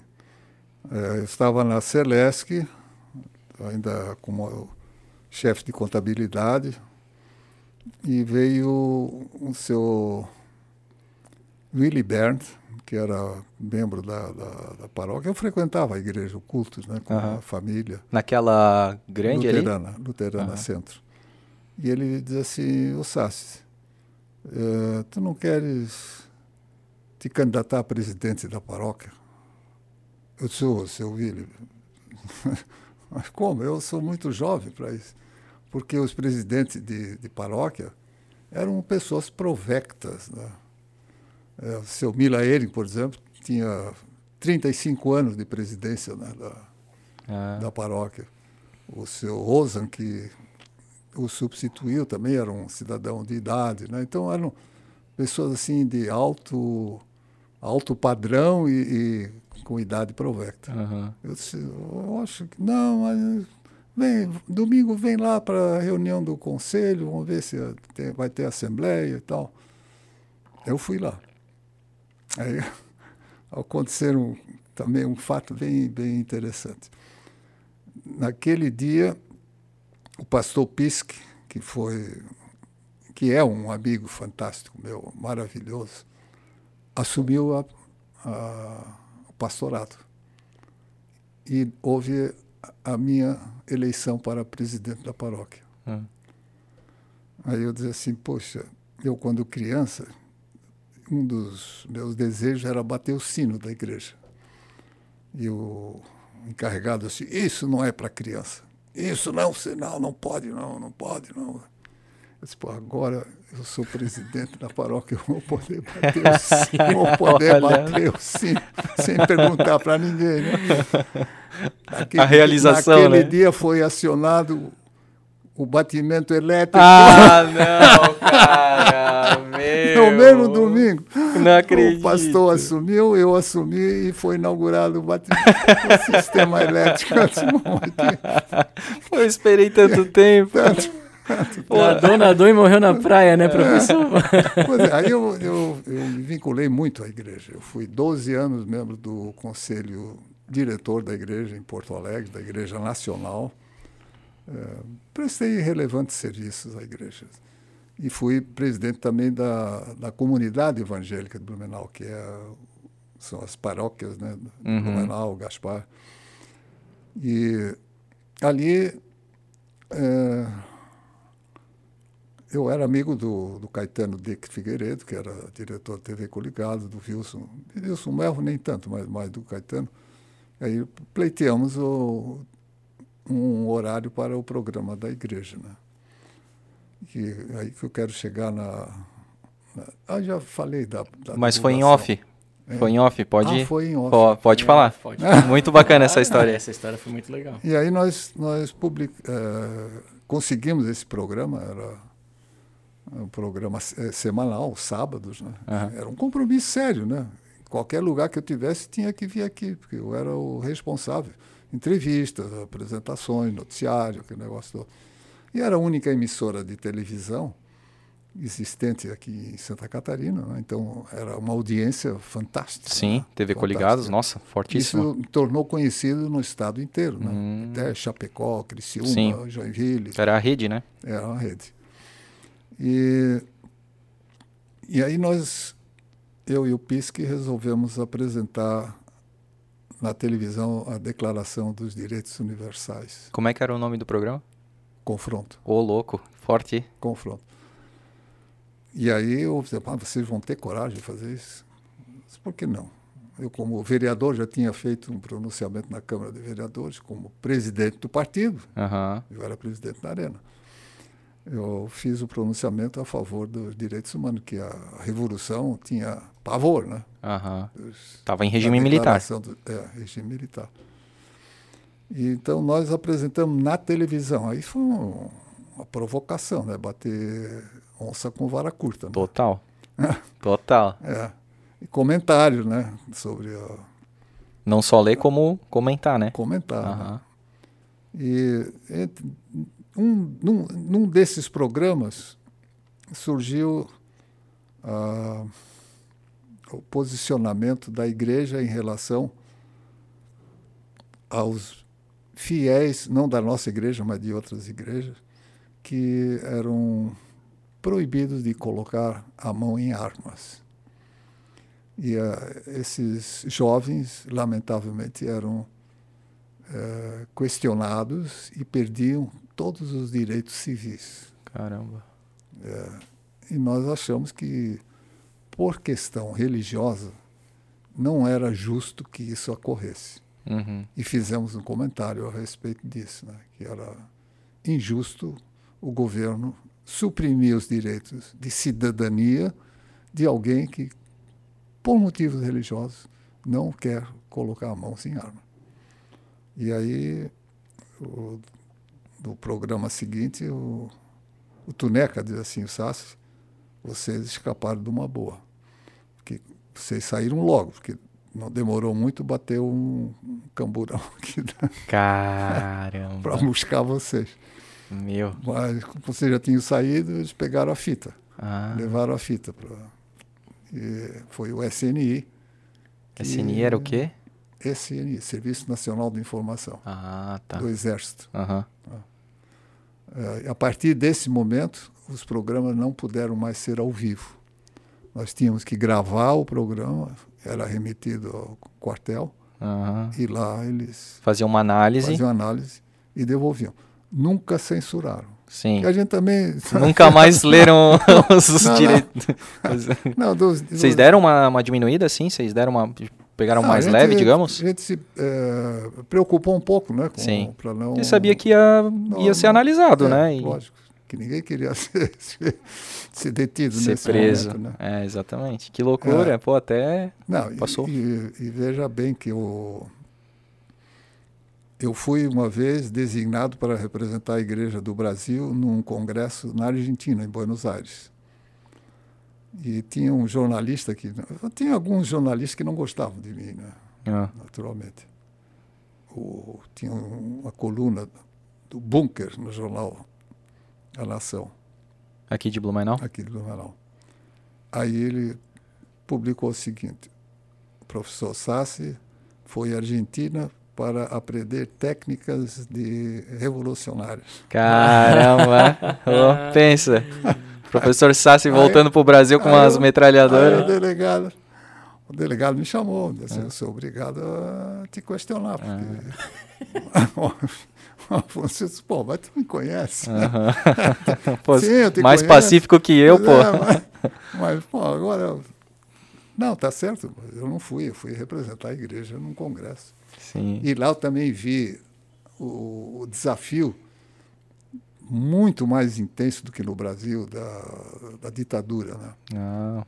É, lá eles aconselharam, olha, nunca saia sozinho, nunca saia sozinho na rua é, e não te manifeste politicamente sobre nada. E tenha cuidado na, nos lugares onde, onde você vai. E a gente via na rua né, aqueles caminhonetes passando com soldados em arma em punho, né? Uhum, arma uhum. em punho. Assim, meu Deus, que coisa triste. Triste, muito Circulando triste. pela cidade. Né? Viver sob tensão, né? Ah, isso, isso, felizmente, aqui não ocorreu. Uhum. Nós, nós tivemos um regime ditatorial forte, injusto sob certos aspectos, mas também tivemos aspectos positivos. Né? Uhum eu sou obrigado a elogiar dois presidentes que nós tivemos. Um foi o Marechal Castelo Branco, que tinha a intenção de convocar eleição. O Castelo Branco é, era diretor da Escola Superior de Guerra, lá que eles arquitetaram o movimento, e ele assumiu com essa responsabilidade de propor, como eu fiz no Pedro II. Uhum, não uhum. perpetuei lá. mas a, mas a, a entourage militar não concordou com isso. Não, agora que nós tomamos poder, nós vamos pelo menos endireitar esse país, né? Vamos, não vamos entregar. Vamos fazer novo, serviço completo. Porque o Jango, o Jango Goulart, que era, eu diria, um, um idiota, Hum. atrasado, eu conheci ele pessoalmente. Né? É, ele não tinha cultura nenhuma. Eu tive dois contatos com ele. E sempre com a arma, no, mostrava, fazia questão de mostrar que estava armado. Né? É, tirava o paletó assim para mostrar. Machão, né? É? gaúcho, né? E- e- ignorante, totalmente. ignorante. E ele ia comunizar o Brasil, que seria uma desgraça total para nós todos. Certo. Mas o Castelo Branco não tinha essa responsabilidade. Ele tinha pessoalmente, tanto que ele foi, ele morreu, né? Mas foi, a gente acha que ele foi matado, não morreu, Ah, porque ele era um líder de extrema competência e respeito. E tivemos um outro que foi o Ernesto Geisel, que também foi um homem culto, preparado, e que propôs essa abertura, porque nunca, nunca se apeia do poder sem guerra, sem revolução, sem sangue. certo. né? E o Geisel conseguiu fazer isso. Uhum. Figueiredo, que teve o compromisso, né? O Geisel enfrentou fortes resistências no exército, que não queriam, né? Queriam perpetuar o poder, né? Porque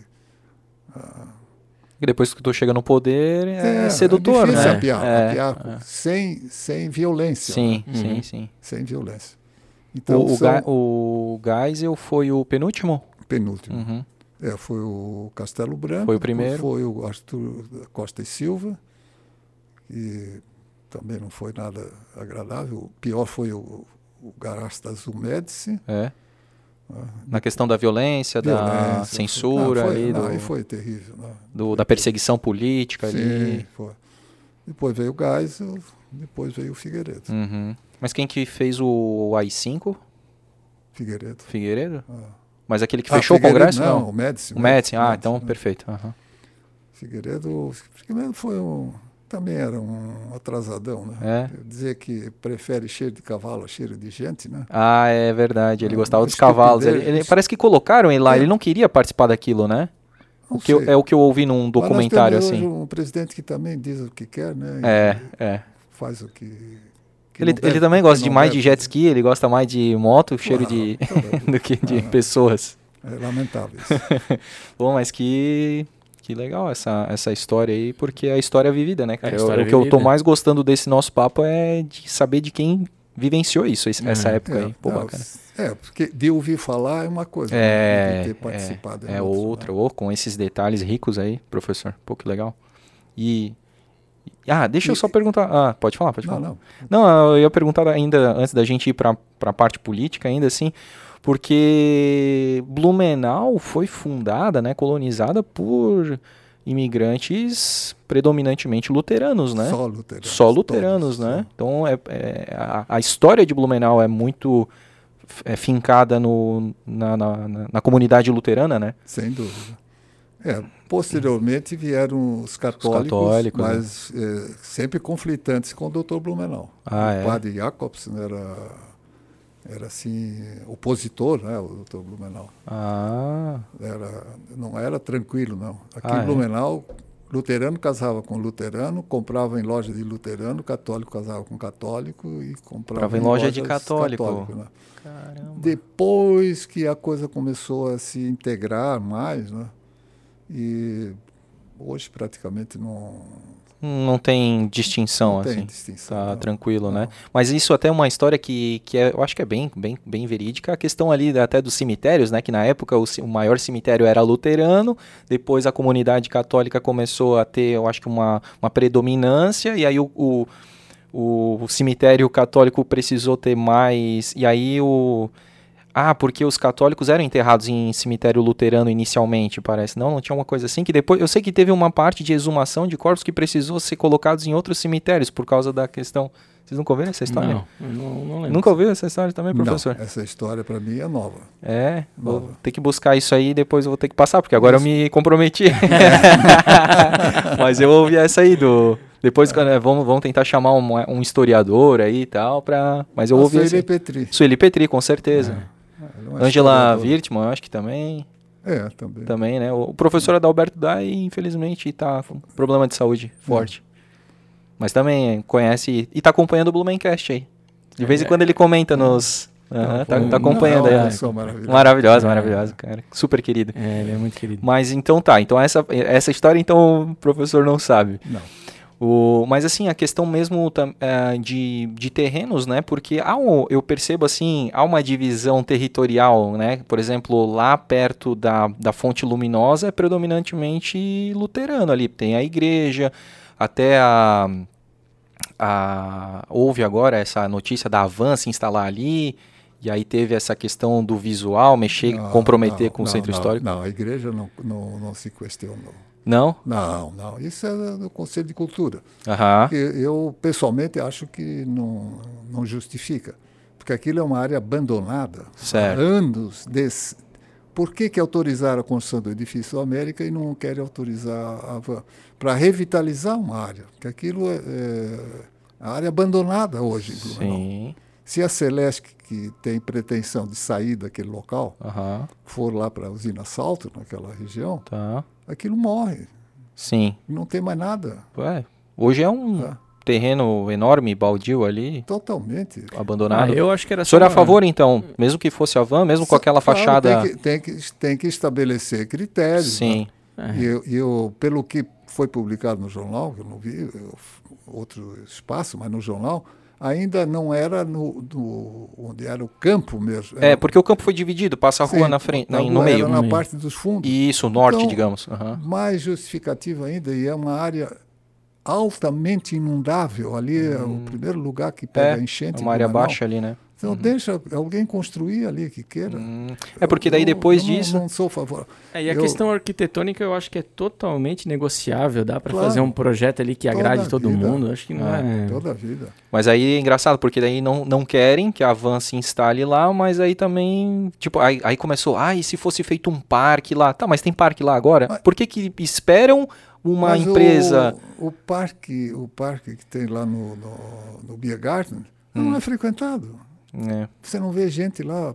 Os únicos que vão lá são os turistas que vão para o Museu da Cerveja ou vão para o Tapioca. uhum, Mas não, não é parque frequentado. Nunca foi.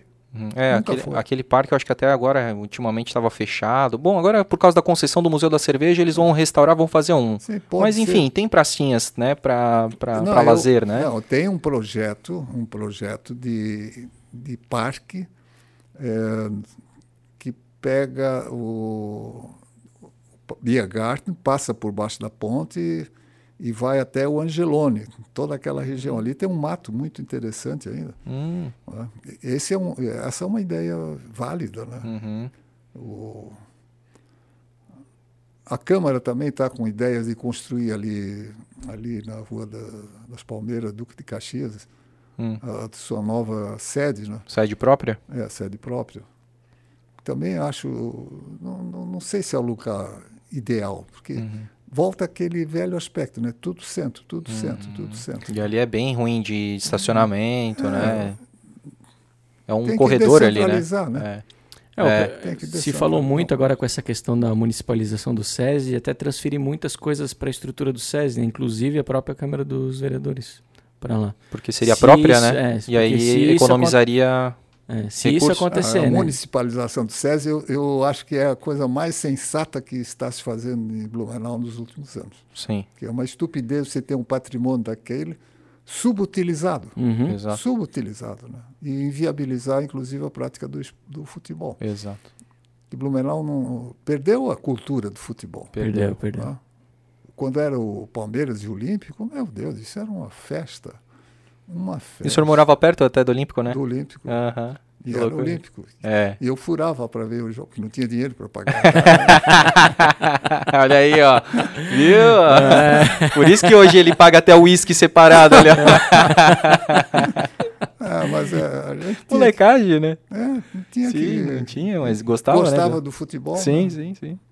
E era, era uma paixão, né? Pô, e aquelas arquibancadas do Olímpico, né? Pô, era lotada, era gigante a É, arquibancada. Era, era a paixão do Blumenauense, né? Sim, domingo à tarde, né? Domingo. à Pô, tarde. era Não, essa década, sagrado. essa década de 80 ali, com o auge do Beck ali, foi muito fervoroso o futebol É. aqui, né? Meu, era uma loucura, era uma loucura. É, mas não, não, não, não reviveu a, a época do Palmeiras e do Olímpico. Não, É. né? Aqui tinha o Amazonas no Sim. Garcia, que Sim.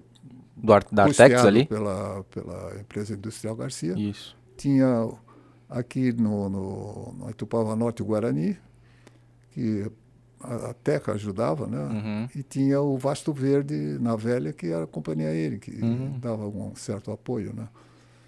E, e os municípios limítrofes, todos tinham um time de futebol, né? Uhum. Em Gaspar era o Tupi. Uhum. A gente ia para lá, tinha que perder, porque se ganhasse, apanhava. De tanto que encheu o saco da, da torcida, né? Certo. Provocava, Tinha né? o Carlo Renault, tinha o Carlo Renault e o Paysandu. É. Duas equipes fortes também, né? E O Paysandu aí é de Brusque, né? É. Uhum. E aí também se dividia muito, né? Em... O Olímpico era dos ricos, o Palmeiras era da Farroupilha. Hum, famosa favela Farroupilha embaixo da aí ponte também, eu de me ferro. de, um- de um, de um detalhe, assim, o Olímpico, quando entrava em campo, tinha um uniforme brilhante. Grenar, né? Tinha, uma época tinha um uniforme branco, que era a coisa mais, mais querida do mundo, né? Aham. A gente adorava aquilo, né? Sim. E eu, eu, eu vi isso. O Palmeiras veio jogar com o Olímpico, os jogadores vieram a pé do, da- do estádio, da, aqui na Alameda Duque de Caxias, Aham. a pé, Aham. para jogar no Olímpico. E alguns até a gente via camisa rasgada, Caramba. camisa rasgada. E o pior é que ganharam do Olímpico. Na raça. o senhor torcia pro Olímpico, então? Outra. Poxa, que legal. A gente, a Bom, gente conhecia, né? Os jogadores eram todos conhecidos. Sim. Hoje você traz jogadores do Ceará, do Mato Grosso, de todo lugar, são, Sim. são desconhecidos. Aí não- Sim, sim. não- você não vibra. É, não cria aquela Não. identidade, né? É, é uma identidade É. de cidade. né? Exato, exato. Isso que é O importante. senhor chegou a ver aquela, aquela galeria que fizeram ali, daqueles prédios que vão construir na Alameda ali, que tem algumas fotos do Olímpico ali? Tem, tem. Voltou ao passado ali, reviveu algumas coisas, É né? verdade. Que bacana. Eu também tirei umas fotos, por isso É, que eu lembrei isso é das arquibancadas cheias domingo à É. É, tarde. o orgulho que a gente tinha quando construíram a arquibancada. Ah, Quando construíram aquele pórtico da entrada que ainda tem aqui na frente, aham. aqui- quando iluminaram É, o campo. é, aquilo batia forte na gente, né? Que massa. Agora sim, agora nós temos um estádio. Sim. Agora nós temos... E, Pena, né? lamentavelmente, tudo, que foi decaindo, né? tudo acabou, né? Sim. Não, hoje é inexistente, pode-se dizer, né? É, e Tá- para levantar novamente, tanto o BEC quanto o Metropolitano, é, um, é uma, um, um trabalho hercúleo, né? Hercúleo, porque tem que mexer na base, né? É, sim. Ô, isso aí vai demorar. O pessoal perdeu o entusiasmo, né? Total. Perdeu. futebol, né? Total. Perdeu, perdeu. E não tem Verdade. referência, né? Algumas gerações ficaram com uma lacuna ali que não se tem referência do futebol em Perfeito, Blumenau, né? é Então mesmo. vai ter que se criar tudo do Tudo. zero e aí vai demorar um pouquinho É, mesmo. o pessoal agora torce pelo Flamengo, pelo Sim, Corinthians, tudo de fora. É, tudo de tudo fora. de fora. É. E aí, vamos, vamos para a parte então política aí. Vamos lá. É, Mas vamos começar primeiro pelo legislativo. aí. O senhor ficou dois anos como. Ou ficou quatro como vereador, vereador? né? Três anos. Três anos. Três anos. Ah, se elegeu mesmo. Foi lá, se candidatou, elegeu. Como é que era essa. É, é, Nessa eu época me aí. elegi com a, com a base da Celeste, que ali já era Celeste, né? Ah, tá. Tinha apoio. E os companheiros da Celeste que foram muito corretos comigo, né? Eles queriam. Sempre tiveram um representante, né? Uhum. E eu tive uma votação expressiva naquela. E o partido do senhor era Era Arena. Arena. Arena. Que, que ano que foi que o senhor foi eleito vereador? 70. 70? Quem que era o prefeito da época? É, Félix Tais. Ah, o Félix. Ah, não, começou com o Lazinho ainda. Lazinho. Ah, o Lazinho. Lazinho, depois foi eleito. Aí eu fui candidato também com. com- eu concorri com o Félix. Ah, é. Para a prefeitura. para a prefeitura. Mas aí a Câmara naquele tempo também não era remunerado. Meu. Era gratuito. E tinha cinco funcionários. Pra total? Total. Caramba, hoje é quase cinco para cada parlamentar. Para cada parlamentar. Olha só, cara. É impressionante. Né? Porra. E, e a gente lutava pelos interesses eu acho tanto quanto hoje, né? não sei, eu acho que hoje também. Hoje deu, parece que deu uma retomada, né? Porque deu, parece deu. assim que teve uma época, tirando Bom. a do senhor ali, parece que começou muito, muita regalia, pouco trabalho, depois, agora que voltou. Que o pessoal está é, se desfazendo de algumas regalias e está trabalhando. É, eu ainda acho que a, a, função de vereador pode ser gratuita. Hum. É honorífica pessoa que merece ser escolhida pela comunidade para representá-la. Uhum. Não, porque a, a, remuneração coloca outros interesses em jogo. Né? Sim, a permanência no poder. É, eu tô meio, ah, eu tô meio desgostoso, mas ó, vou estar tá lá porque eu tenho o meu quatro anos eu tô recebendo, né? é. né? E assim vai, né? Eu fico abismado com a época que o senhor foi vereador por ter cinco pessoas ajudando só e numa época onde é era tudo manual. É Hoje verdade. é tudo digital, é. a comunicação é. é. totalmente diferente. É verdade, né? ainda isso, tem mais esse agravante. Tem, né? aí, meu, cinco pessoas fazendo a coisa funcionar. E, e os caras gratuitos lá, voluntário lá, ah. trabalhando, porra. Que é época. Incrível. Quantos vereadores tinham na época, mais ou menos? Eu acho que eram. Eu acho que eram 15. Ah, mesmo Nossa, que hoje, então. Porque depois aumentou e é, voltou, né? Foi para 21, depois caiu para 15. Aham. Pô. E aí, outros parlamentares que o senhor lembra da época, assim? Ah, o mais lembrado era o Vitor Manuel Gonçalves, que era ah, é? o Piranha. Ah. O Piranha era, era quase analfabeto, né? ele trabalhava na Estrada de Ferro. A Estrada de Ferro também elegia vereadores. Ah, né? claro. Tinha bastante é, tinha, trabalhadores, é. né? E ele me questionava muito, né? Muito. Ele era do, do, PTB. Sim. Era da ala esquerdista, né? Então, eu, por exemplo, tinha o privilégio de, na Celesc, instalar iluminação pública, né? Ah. E o Piranha, então, ele tinha um informante lá na Celesc que dizia assim, olha, amanhã nós vamos instalar luz lá naquele lugar. Na rua tal. Ele ia para lá uhum. e disse, olha, eu consegui a iluminação dessa rua. Ah, se eu fosse, se eu fosse lá, ah, o Piranha já conseguiu isso aqui para nós. Tá? Bah, caramba. a famosa a, dar esmola a, com dinheiro dos outros. Não, agora, eu também vou contar. O Piranha foi meu amigo, eu ajudei ele depois, quando secretário do governo, ele foi deputado estadual. Ah, é? Eu fui, fui muito correto com ele e ajudei ele bastante na, na administração. Mas ele, ele tinha.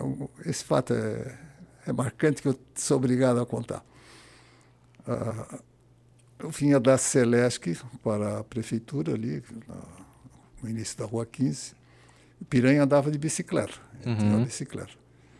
E ele tinha duas pastas na bicicleta na frente, né? duas pastas assim. Piranha, o que, que tem nessa, nessas tuas sacolas aí? Merda. Eu sou piranha, eu estou falando Falando sério. Ficou sério contigo. Educado. Ele disse, vem cá, vem cá, vem cá. Ele abriu aquele. Eram latinhas, latinhas de fezes. Ele fazia o seguinte, isso depois eu, eu confirmei lá no posto de saúde. Ele ia lá no posto de saúde, recolhia aquelas latinhas, corria a, a região dele, uhum. disse, olha, aqui tem a latinha, bota o nome do teu filho, do teu marido, da cunhada, do sogro, da, do avô em cima, que eu vou levar para analisar. Aí ele levava de volta para o posto de saúde e pegava o resultado, muitas vezes com remédio, porque a, aquela, aquela época a verminose dominava tudo, né? quase todo mundo tinha uma verminose. Já vinha com o remédio junto, levava para o cidadão, olha, teu filho tem isso, toma esse remédio aqui. Teu sogro tem isso, tua sogra tem isso. Uhum. Pô, fazia... Mas agora tu vê, o cidadão que prestava um serviço deste nível, é. ele merece o apoio. Né? Claro, pô, merece com certeza. Pô, baita... De todos, né? Cara Não, da comunidade eu, mesmo, eu né? Eu respeitava isso. E achou que era, pô, não, que falta de respeito, tô te perguntando.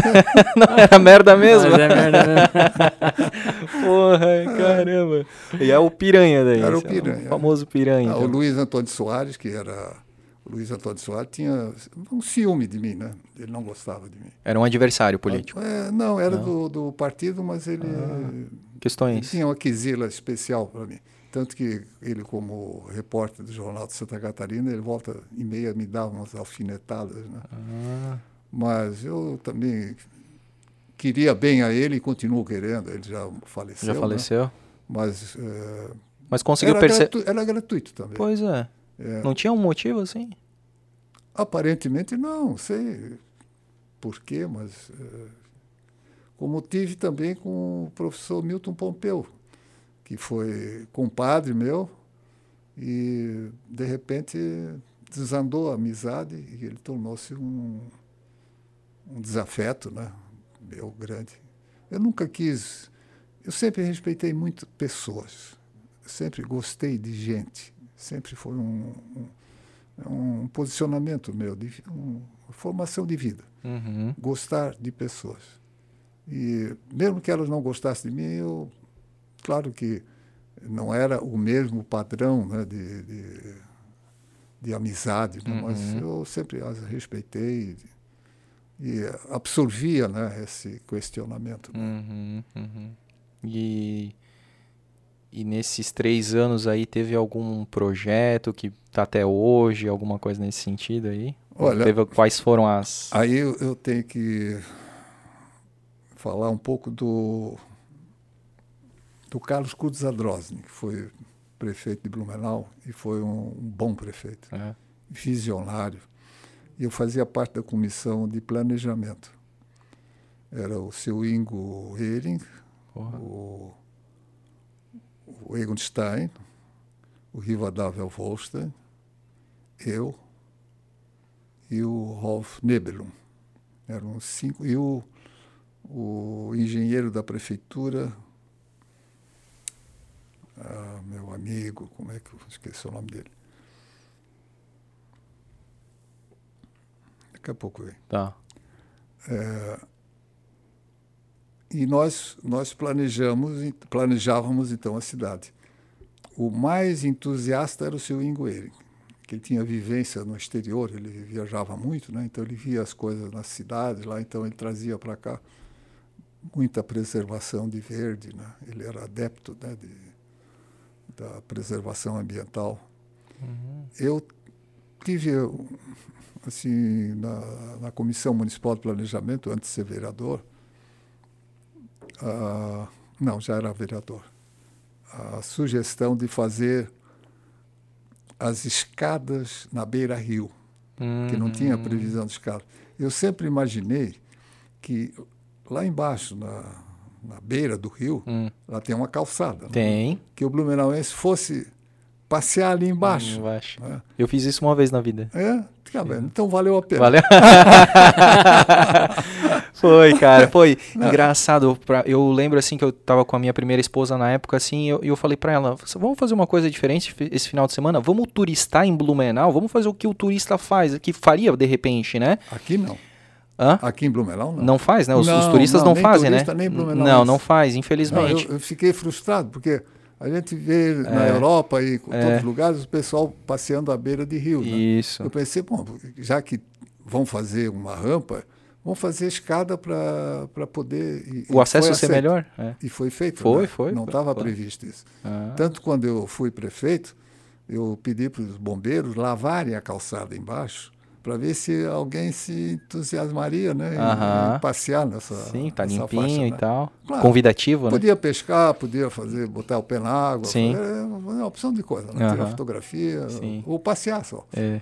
Mas Blumenauense não, não, não aceitou. aderiu, né? Espero que na margem direita, é. agora, quando for urbanizada, Sim. que seja aproveitada, né? Exatamente, mas eu lembro Porque assim... a, a própria Beira-Rio, o lado do rio, é uhum. é pouco frequentado. É. Muito pouco frequentado. Bem pouco. Uns pescadores ou outro ali na foz do. Não, mas em cima mesmo, na rua. Na ah, calçada, sim, sim. É pouca gente passeia ali. É. Se não tivesse os pontos de ônibus, seria so, solitário, né? É, verdade. Não teria movimento. O que ficou ali mesmo foi a, o ponto de ônibus, né? Ali havia ideias de fazer uns decks, né, para fazer hum, restaurantes, né? porra, né? cafeterias, ideia. né?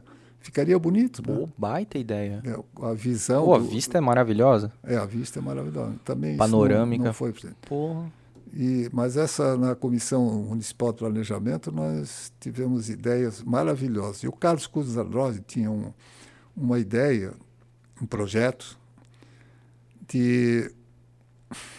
Eu sou obrigado a contar isso. Conta tudo, professor. É, é, ele, ele alargou o gabarito da rua 7 de setembro, que tem hoje. Sim. Alargou dois metros para cada lado. Uhum dois metros. Era possível naquela época, que tinha pouquíssimos prédios, né? Sim. Dois metros para cada lado.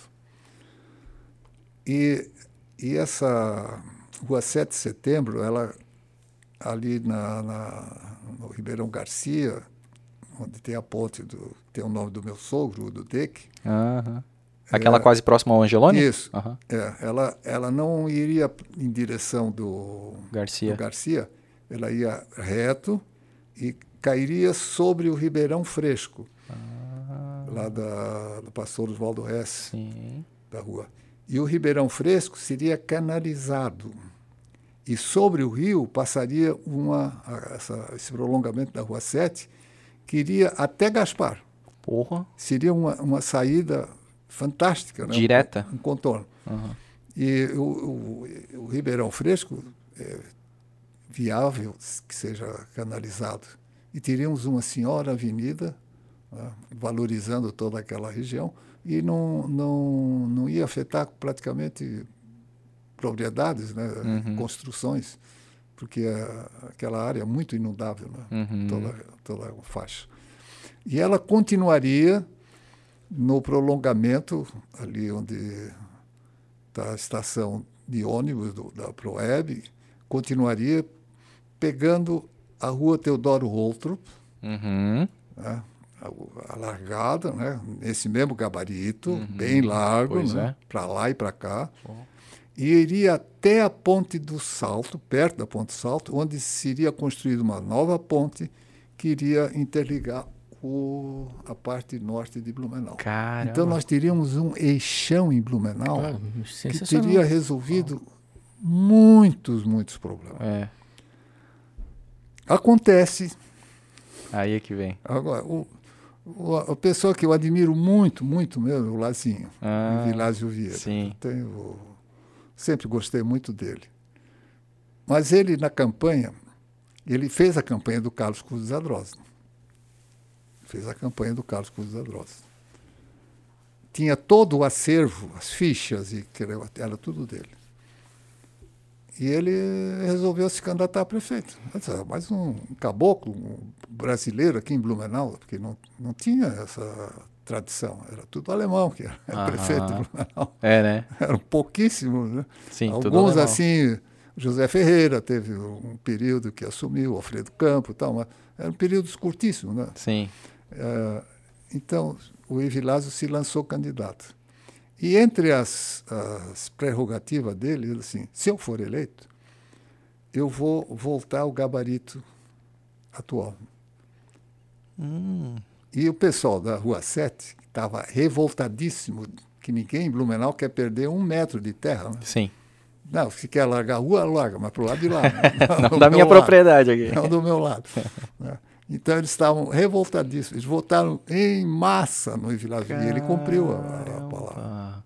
Sério? Cumpriu. E, e, veja, a rua Teodoro Outro, depois foi autorizada a construção daqueles edifícios dos poetas, ah. que inviabilizou o, o, alargamento da Teodoro Outro. Sim, já era.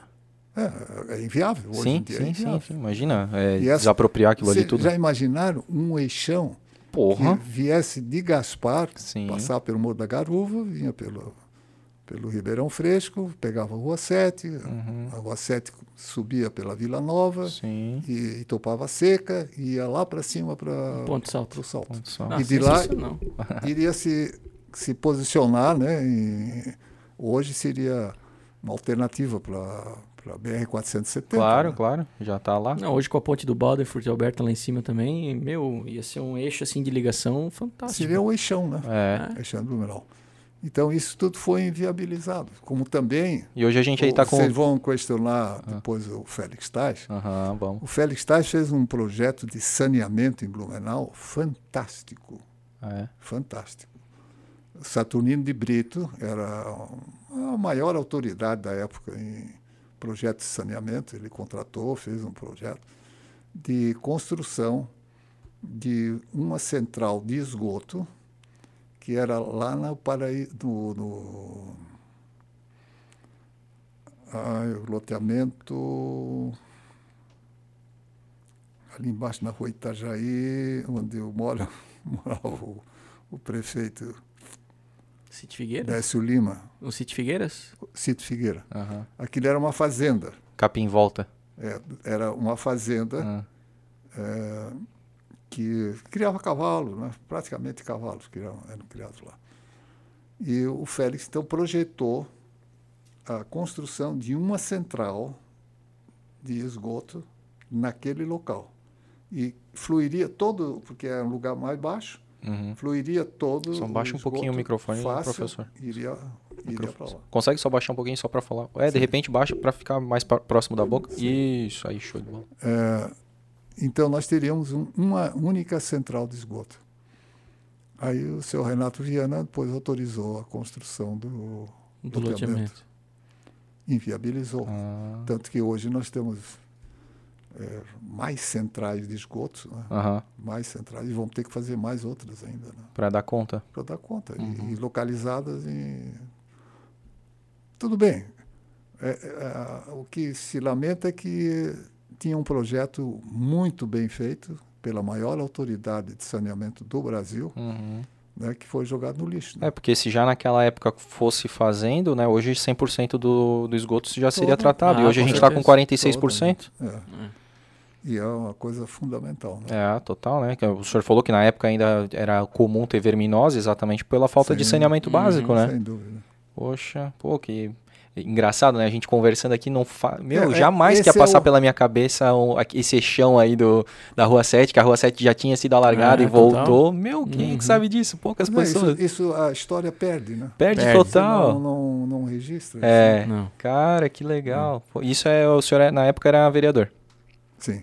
E aí depois, aí não, não foi logo em seguida, né, que o Não, senhor se eu- candidatou a prefeito. Tem, foi algumas tentativas, né? Foi algumas candidaturas a prefeito? Foi, eu fui três vezes candidato. Três vezes. É tipo o Lula, assim.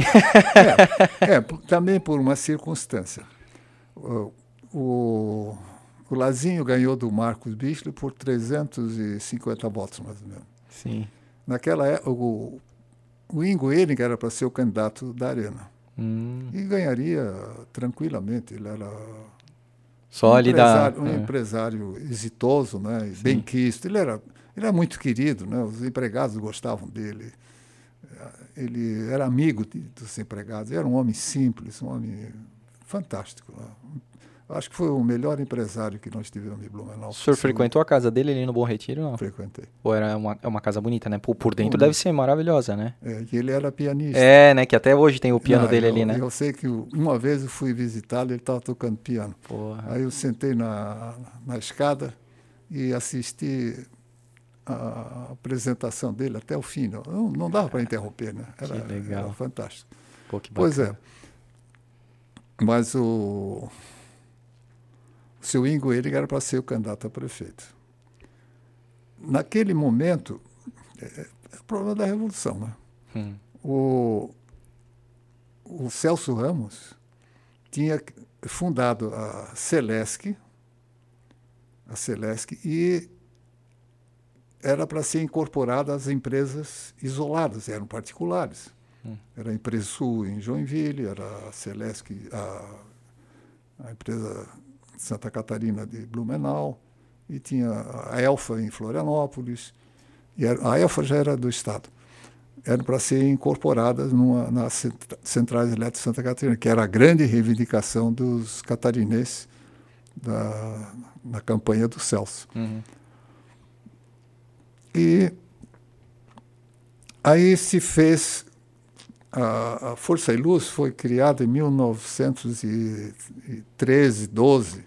Então tinha um acervo né, enorme, tinha usinas, negócio uhum. todo.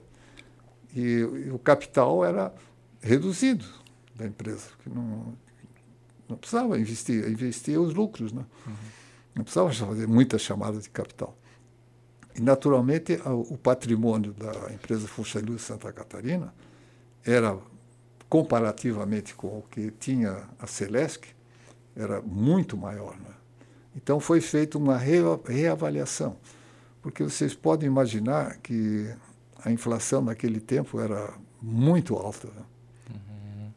Só para abrir um parênteses, quando eu era prefeito, a inflação no ano foi de 1.800%. Caramba. 1.800%. Era naquela época que de manhã era um preço, à tarde era é, outro. Claro. É isso aí.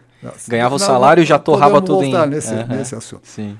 Pois é. Então, foi feita a reavaliação de patrimônio por patrimônio. Ano, depreciação, valorização, correção, e dava o valor X. Uhum.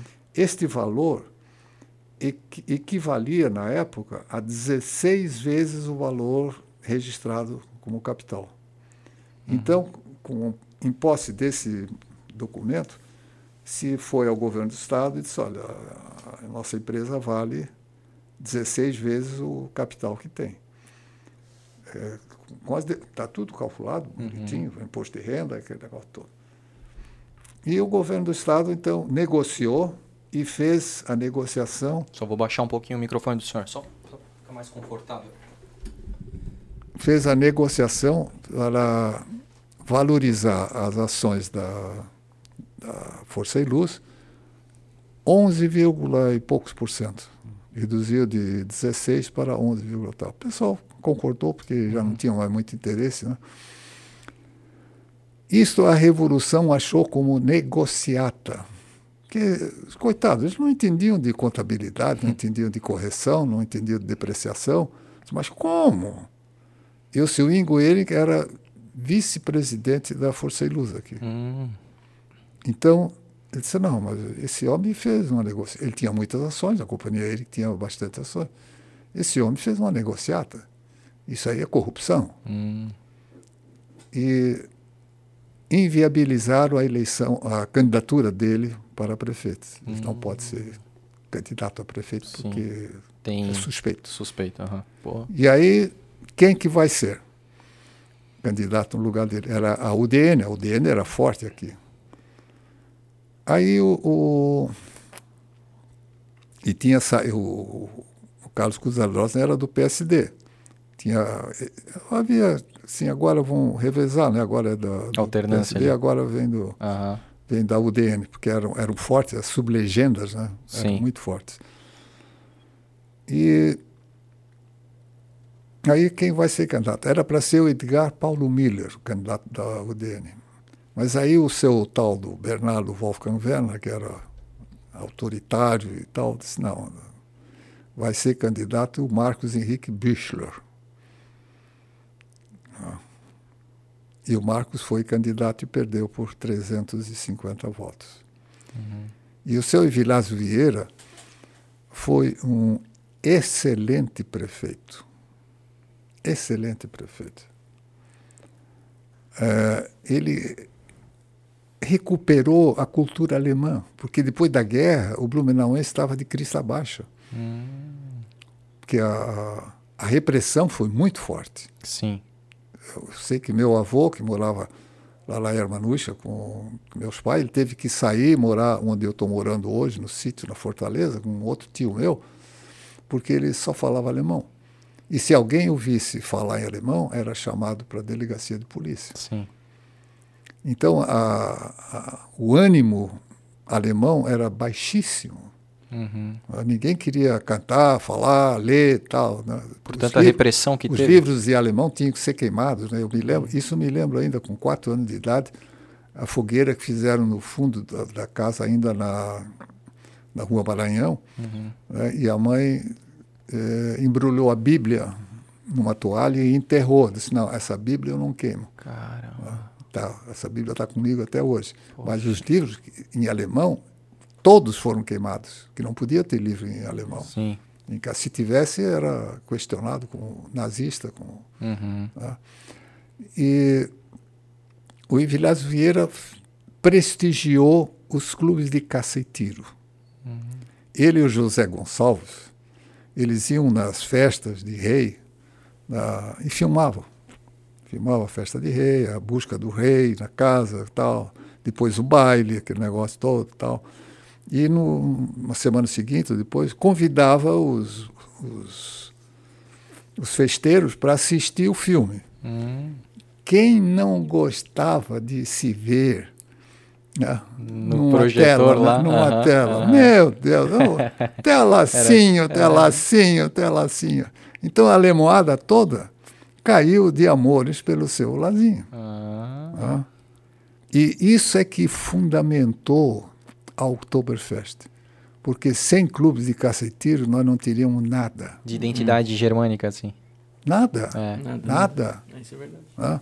Eu, eu fui a Joinville num, numa festa de aniversário, ver o desfile deles. Uhum. Eram caminhões carregados com máquinas, gaúchos de cavalo. Aí eu disse para o Luiz Gomes, que era meu amigo, prefeito de Joinville, disse, mas Luiz, onde é que está a tradição de vocês? Só, nós só temos dois clubes de caça e tiro aqui. E um ainda está em Piraberaba. Eu disse, Puta, tá lá longe. nós, temos, nós temos 34 em Blumenau. Uhum. E lá em Joinville eles tentaram fazer uh, o Festival da Cerveja, porque eles tinham a, a fábrica da Antártica, ah. que era a melhor cerveja do Brasil. Porra. Todo mundo queria tomar Antártica de Joinville.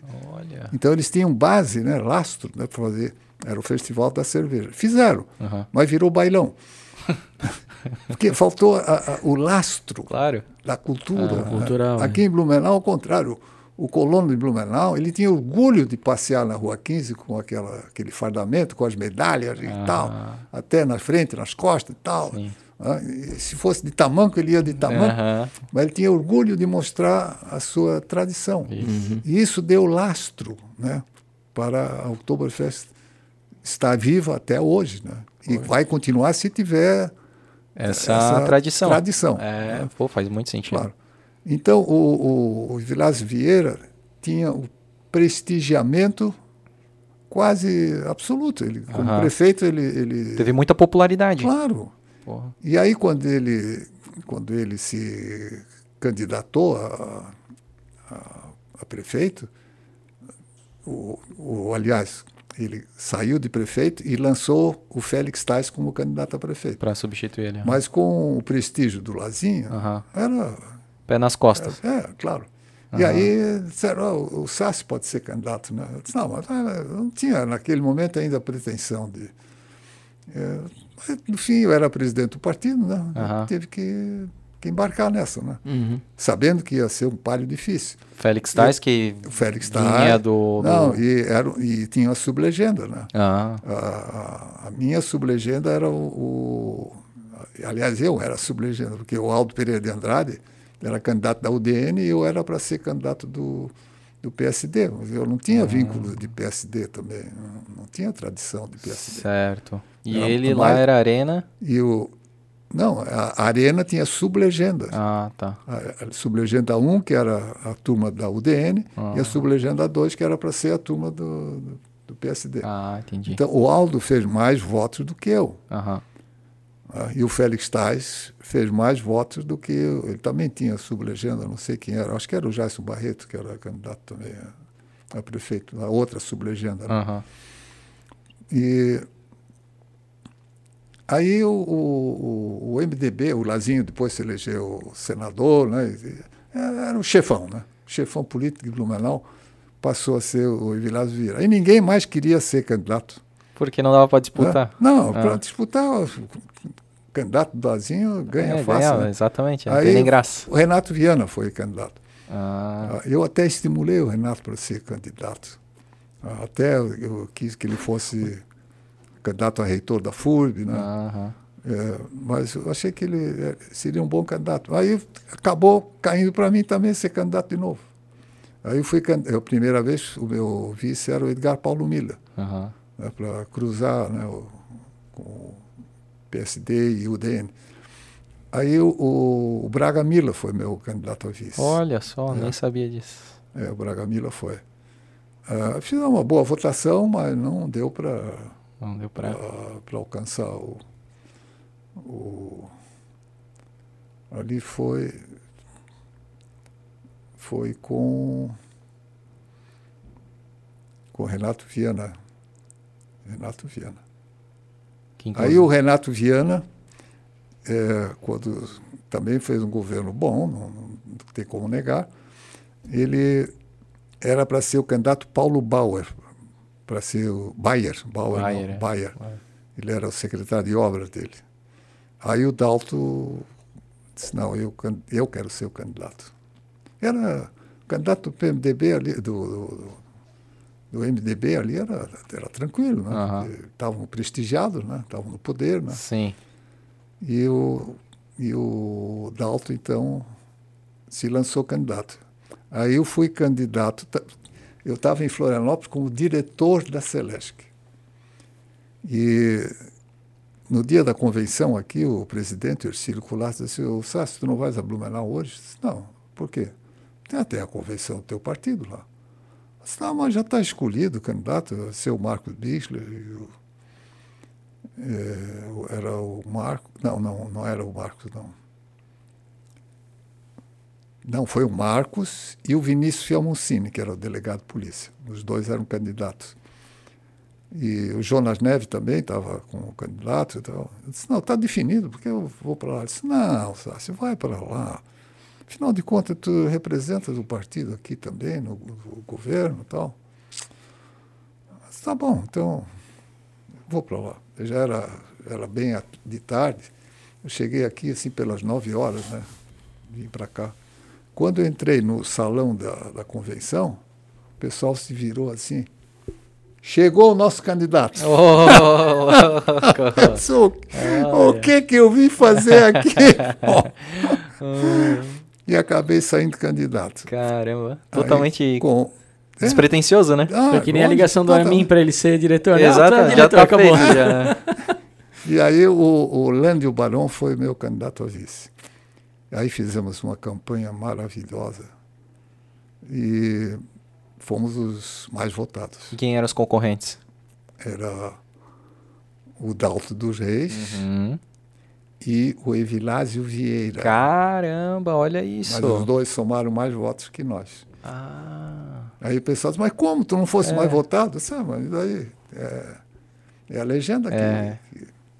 E o Lazinho dizia para mim assim, eu me dava, sempre dei bem com o Lazinho, eu gostava do Lazinho. Do Alto nem tanto. mas do, do Lazinho, sim. O, o Lazinho, que vai ganhar essa eleição é o Dalto.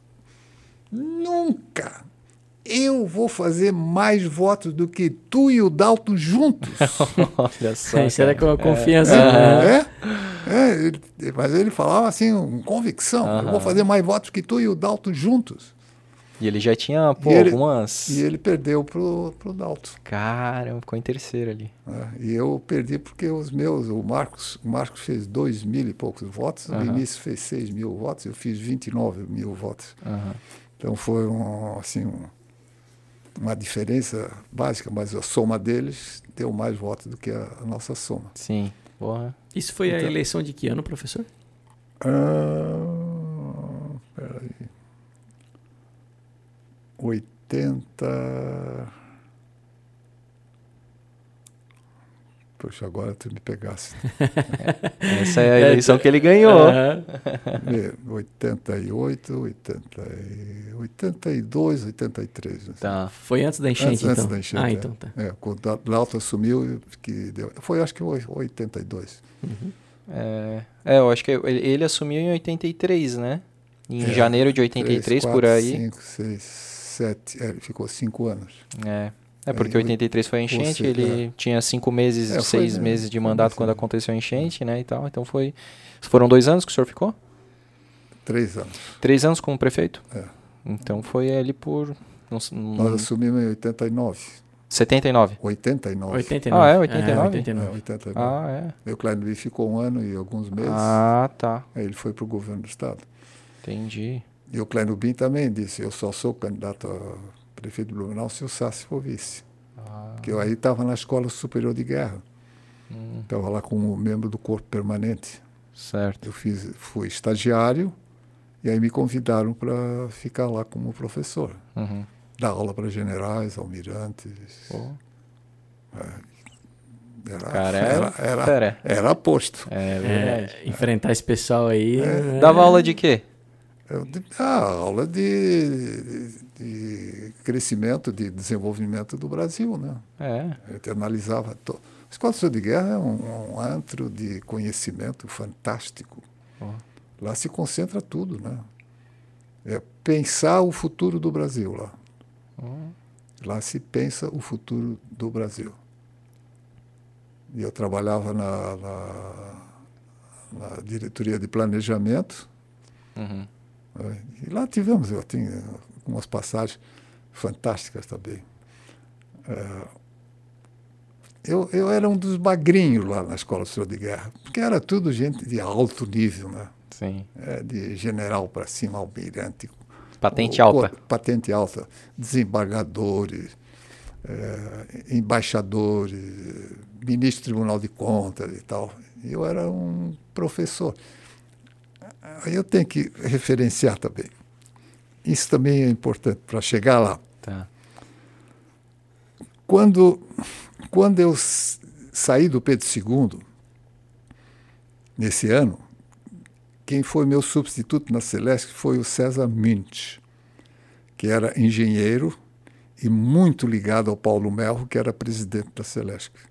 Ele fez a campanha, o Paulo Melro foi candidato a deputado federal e o, e o, o Celso Mint fez a coordenou a campanha do Paulo Melro.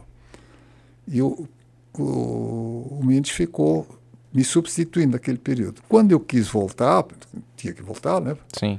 Tinha ele, terminado o trabalho lá no Pedro II? Não, que, agora sou eu aqui. Agora que... sou eu que vou ficar. Mas para resolver um negócio é, no Pedro II aí, não, não, não dá para voltar. É, tá, aí eu fui, fui conversar com a mim, né? Só a mim, tu me tiraste Olha... lá. Não, não, o cargo é teu, o cargo é teu.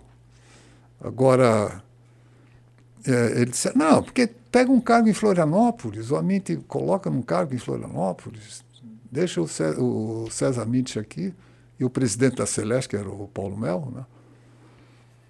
É, mas eu não tinha interesse em Florianópolis, né? Uhum. Família, tudo, tudo aqui, aqui, todo meu a história professor aqui. aqui. da FURB e tal. Então, eu disse, não, eu quero o meu cargo. Aí o Amin diz assim, tu tens alguma pretensão para alguma coisa? Eu disse, olha, o que eu gostaria mesmo é de ir para a Escola Superior de Guerra, mas já terminou o prazo de inscrição, porque era em dezembro e nós já estávamos em janeiro. Ele disse: É, mas eu tenho bom relacionamento no Estado-Maior das Forças Armadas. Eu disse: Não, mas agora já terminou a seleção, já foram selecionados candidatos. Sempre bem pragmático, é. né? Aí diz ele: É, mas vamos tentar. Sou político, aí, né? Aí, é, tentou. Aí ele disse assim: Não, eu, eu vou eh, aceitar a tua inscrição, tu vai ser selecionado. Agora tu vê que situação inusitada, né? Não posso revelar porque já estão mortos. Eu tinha feito uma viagem para a Europa, uma excursão pela Turismo Holzmann, e lá tinha um cidadão que estava com um companheiro. E todo mundo rejeitava. Ninguém queria. E eu e minha esposa, eu, como disse, eu sempre gostei de gente, de pessoa. Eu fiquei com pena dele, né? E procurei amizade com ele e tal, frequentar, assim. É, afinal de contas, isso não, não, é, não é defeito dele. E a gente estabeleceu um certo contato.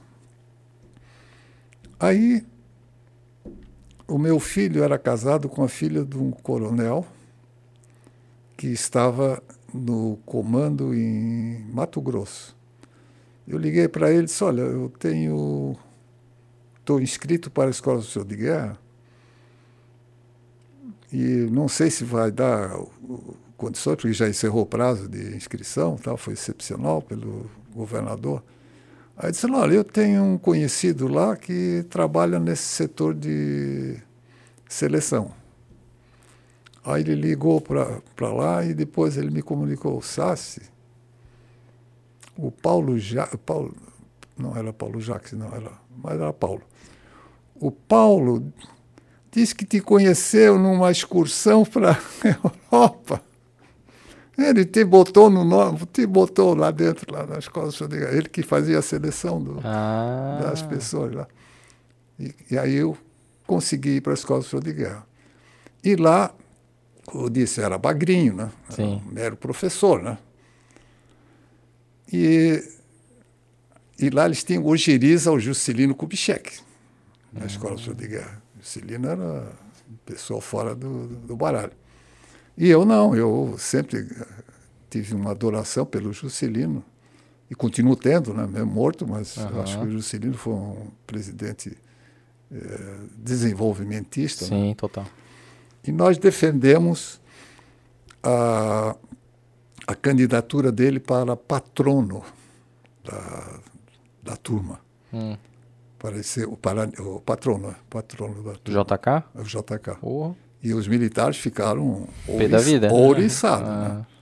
Ouriçados. Aí eles tinham o Clóvis Salgado como candidato, que era, era também falecido, mas pessoa proeminente, né, negócio. E fomos para a eleição. E o Clóvis Salgado ganhou a, a votação. Nós perdemos, mas uma margem pequena. É. Aí foi, continuou o período, né, tal, chegou na hora de é, escolher o orador da turma. Aí uns amigos disseram, tu não quer ser orador da turma? Eu disse, não, eu vou ser orador da turma. Claro, pô, tá, tu fala tão bem e tal. Meu. Eu disse, não, também não custa nada, né? Vamos ser. E a ala VIP, né, a ala superior lá, uhum. escolheu o Collor de Mello, que era tio do Fernando Collor de Mello embaixador, oh, figura proeminente. Né? Eu disse, pô, concorrer com o Collor de Mello aqui, sobrinho, o tio do presidente da República. É, tudo bem, fomos lá. Eu ganhei a eleição. Fui oh. escolhido orador da turma. Novamente o um mérito, é, né? Pô, Cara. aquilo né, me botou lá em cima. Sim. Aí, quando terminou o curso, o, era o coronel Marcílio. Diz assim, o Sassi, tu não queres ficar aqui na escola de guerra? Também veio assim de surpresa, né? Uhum. Ah, minha intenção é voltar. Ah, mas nós estamos precisando de alguém aqui no corpo permanente e tal. Posso indicar teu nome? Tanto? Aí eu consultei minha esposa e tal. Ela ainda estava aqui em Blumenau, não tinha ido para lá. Eu disse, ah, eu, eu topo, porque aí eu faço meu doutorado lá no Rio. E tudo bem. Aí eu disse, não, então pode botar meu nome. Eu fui escolhido para permanecer lá. E eu ia ficar alguns anos lá, né? Uhum. Alguns anos. E, e ali aconteceram coisas. Conheci o Lula, conheci o Covas, conheci o Mário Simo, que a gente, eu tinha que fazer a, a relação dos convites, né, da, que era basicamente por conferencistas, né, uhum. debates. Né, e o Lula, quando foi convidado, que lá na Escola Superior de Guerra você só entrava de paletó e gravata, né, não tinha. O Lula veio de manga de camisa, louco para ser para ser expulso, excluído, né? Uhum. Porque aí ele ia ganhar uma manchete desse tamanho. Né? Exato. Né? Aí o, o, comando, o alto comando se reuniu, né? Disse, o que, que nós vamos fazer? Vamos quebrar a, a, regra, não sei o quê. Aí o Mário Covas, um gesto assim também humanitário, disse assim, eu também vou tirar o paletó. Opa, ficamos todos iguais. É. Uhum. Para o Lula poder, para não ficar a exceção. Uhum. E aí o Lula veio, o Mário Henrique Simons, o Lula e o, e o Covas deram um banho no Lula. O Lula é pequeno, pequenininho, não tinha, não tinha projeto, não tinha coisa nenhuma. Era um coitado líder sindical. o Mário Henrique Simons, né, com a sua capacidade intelectual, e o Mário Covas também, e deixaram o Lula pequenininho, pequenininho, pequenininho. Caramba. E esse foi um dos, dos acontecimentos né, marcantes assim que tivemos lá. Pô. E aí também conheci o presidente do PL, que era o partido que eu estava aqui registrado em Blumenau. Naquela época já tinha acabado a arena. Aí. Uhum. Ai, como era o nome dele. Estou é, vendo a memória. Não, mas pô, tá, tá excelente. Tá, tá dando um banho em muita gente aí, essa tua memória, professor. Tá é. Tá louco? Pois é. Porra, o presidente nacional do, Quase três do horas PL, de papo e pouco. Do PL é, veio falar comigo para eu ser candidato a, a, em Blumenau com o Wilson Clanubim. Uhum. Eu disse, não, mas eu não tenho mais interesse. Eu vou ficar aqui. Não, vem, vem, vem. vem. Aí veio uma delegação de Blumenau lá para o Rio de Janeiro, né, com a CIB, político e tal, falar comigo lá no. Tá, Sassi, tal, porque tem isso, tal. O Wilson é prestigiado em Blumenau, teve uma votação boa para governador, perdeu, mas teve uma excelente votação. E ele quer que tu seja candidato dentro. Mas eu nada. Mas pelo menos vem para lá para a gente conversar. Aí eu vim, vim a Blumenau, marcamos uma reunião com o Wilson, só nós dois. E o vice foi categórico, disse, olha, eu só aceito a candidatura se tu fores vice. Aí ele disse, olha, tem esse esquema. Eu eleito, eu saio candidato ao governo do Estado e tu assume a prefeitura, sou eleito. Mas, bom, não tem nada. Bom, eu gostava do Wilson. Uhum. E aí aceitei essa posição, saí da escola e vim para cá. Aliás, não saí, pedi licença, ah. vim para cá, tanto que assim que terminou a, a votação, no dia seguinte eu já fui para o Rio, não fiquei aqui nem para apuração, nem festejei a vitória. Estava lá na Escola Superior de Guerra. Porra. que eu soube, soube por lá. Lá na Escola Superior de Guerra ficou quanto tempo lá, no total? Três anos. Três anos, é. pô, então. E viu, meu, conheceu muita gente, então, assim, tipo. Ah, conheci o Brasil inteiro. O Brasil inteiro, não? Brasil inteiro, inteiro. Todos esses nomes grandes da não, política. É que a, a Escola Superior de Guerra, ela, ela faz o planejamento em cima de realidade. Então, você vai a Porto Alegre, tem palestra com o governador, com, se for o caso, com o prefeito, né, e visita as, a, as áreas mais importantes econômicas da região. Uhum. Né, e se tiver que ir a Santa Maria, Caxias, vai também. Então, nós fomos conhecer tudo. Né? Amazonas, Fernando Noronha, tal, toda, toda a cidade. Sempre em contato com os governadores. Uhum. Era, era o ponto básico. Até hoje existe a Escola Superior de Guerra? Até hoje existe. Pô, Só que trabalho também baixou um pouco bola, mais, assim. Baixou a bola. Um trabalho importantíssimo, né? É importante. Pô. É muito importante. Legal, Bom, nunca tinha ouvido falar. Então, o, eu saí candidato ao Wilson e, e aí, de fato, a gente vê que uma eleição precisa de apoio. Uhum. Eu, quando candidato, eu, eu ia num, clube de caceteiro ali, disse, olha, eu, eu queria fazer uma reunião política aqui. E eles tinham interesse, né? Porque vendia cerveja, doidado. Não, pode fazer. Quando é que você quer fazer a reunião? No dia tal. Tá bom, então vamos botar uma placa ali, né? Comício, né? SAS e tal, tal. Já, e aconteceu duas vezes. Eu cheguei lá, não tinha ninguém. Caramba. Eu disse, mas como? O que, que houve? Ah, veio alguém aqui e disse que está cancelada a tua. Ixi, olha teu só. Comício. Porra. Sacanagem política, Porra. né? É, joguinho, Baixaria, né? joguinho Muito, político, né? É. Baixaria, né? Agora, quando o candidato foi o Wilson Clanubim, os empresários se reuniram e contrataram uma empresa de divulgação, tele, de, é, de, a televisão, né, uhum. né, para fazer os programas, aquele negócio tudo gente especializada de São Paulo tal, negócio. Então, uhum. Aí era diferente, né? Sim. diferente. E ganhamos a eleição, ganhamos do Renato Viana, né, que era o, o, principal. O master, o master naquela época, uhum. ele estava pique lá em cima. Uhum. Depois ele se recuperou, foi eleito de novo. Né? Sim. Na, na outra. Na outra então, eleição. É, na outra, na, na minha sucessão, sim, sim. foi o Renato Viana. Aí o, o, Wilson realmente foi eleito governador e o senhor assumiu o cargo assumi, de prefeito. Fiquei e nesses três, três, anos. É, praticamente nesses três anos daí, quais foram as, assim, as desafios, é, né? E, a, e a, digamos assim, conquistas. As, é, as conquistas, né? Ah. é, as conquistas. Olha, o, o, o que eu poderia dizer, a parte mais gratificante para mim foi a parte humana, o prestigiamento dos companheiros de trabalho. É, como eu volto a enfatizar, eu gosto de gente. Uhum. Então, quando eu entrava na prefeitura, entrava pelos fundos, né? Essa ainda era a antiga ali, né? Não, não. Já era nova. nova, uhum. nova. Então tinha os, os porteiros lá, sempre tinham estavam tomando chimarrão, né? Uhum. Aí eu sentava lá com ele, né? Tomava um chimarrãozinho com ele. Ah, que legal. É. Isso ninguém faz. Né? Não. Ninguém faz.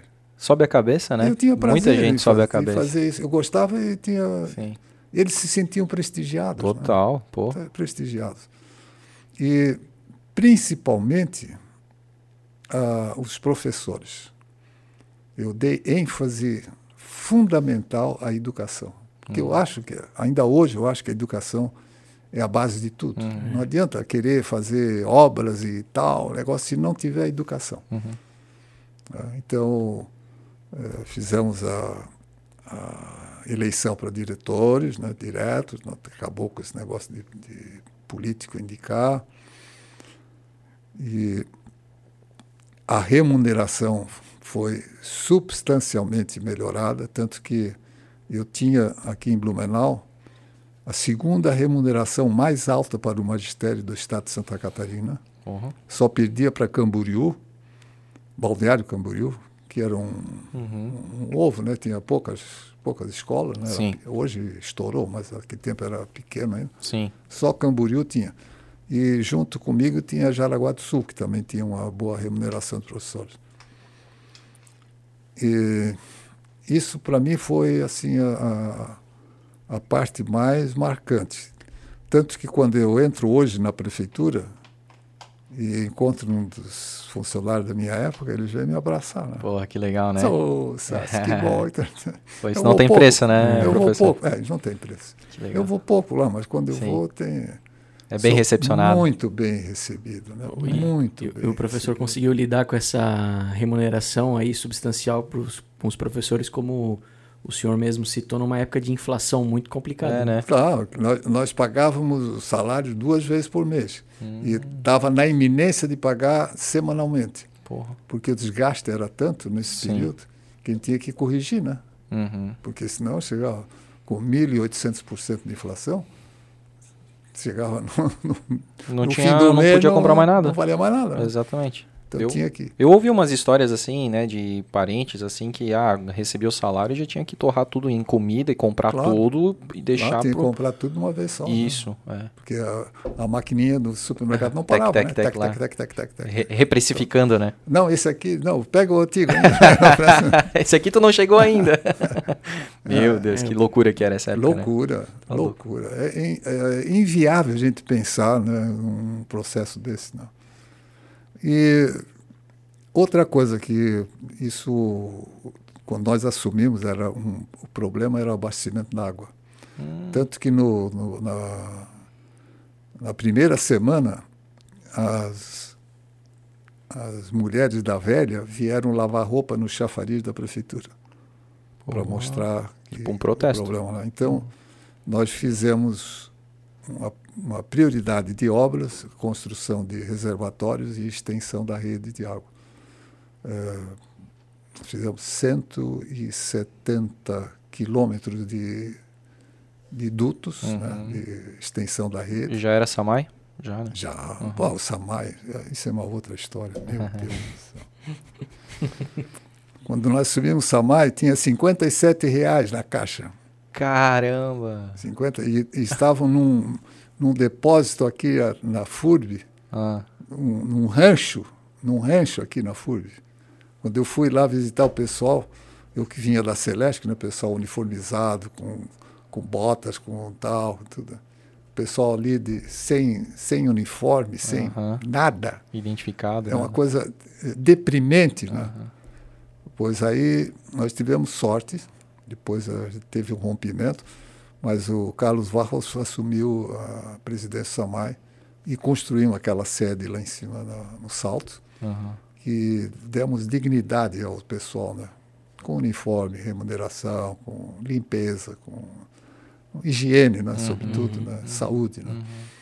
Então, e construímos vários depósitos, reservatórios de água. Né, pra, e, e conseguimos restabelecer a, o abastecimento de água na cidade. Que era uma das grandes problemáticas da época. depois eu fiz um financiamento para construir a, a estação de tratamento do, do Garcia. Hum. Aqui hoje é a melhor água de Blumenau, né? Ah, é? Água que praticamente não precisa de tratamento, né? Pegar lá da Nova ah, Rússia. Pô, uhum. claro. Né? Sim, sim. Água, água limpíssima. Sim, sim. Hum.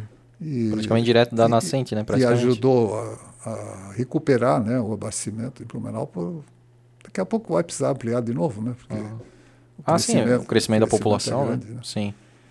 É,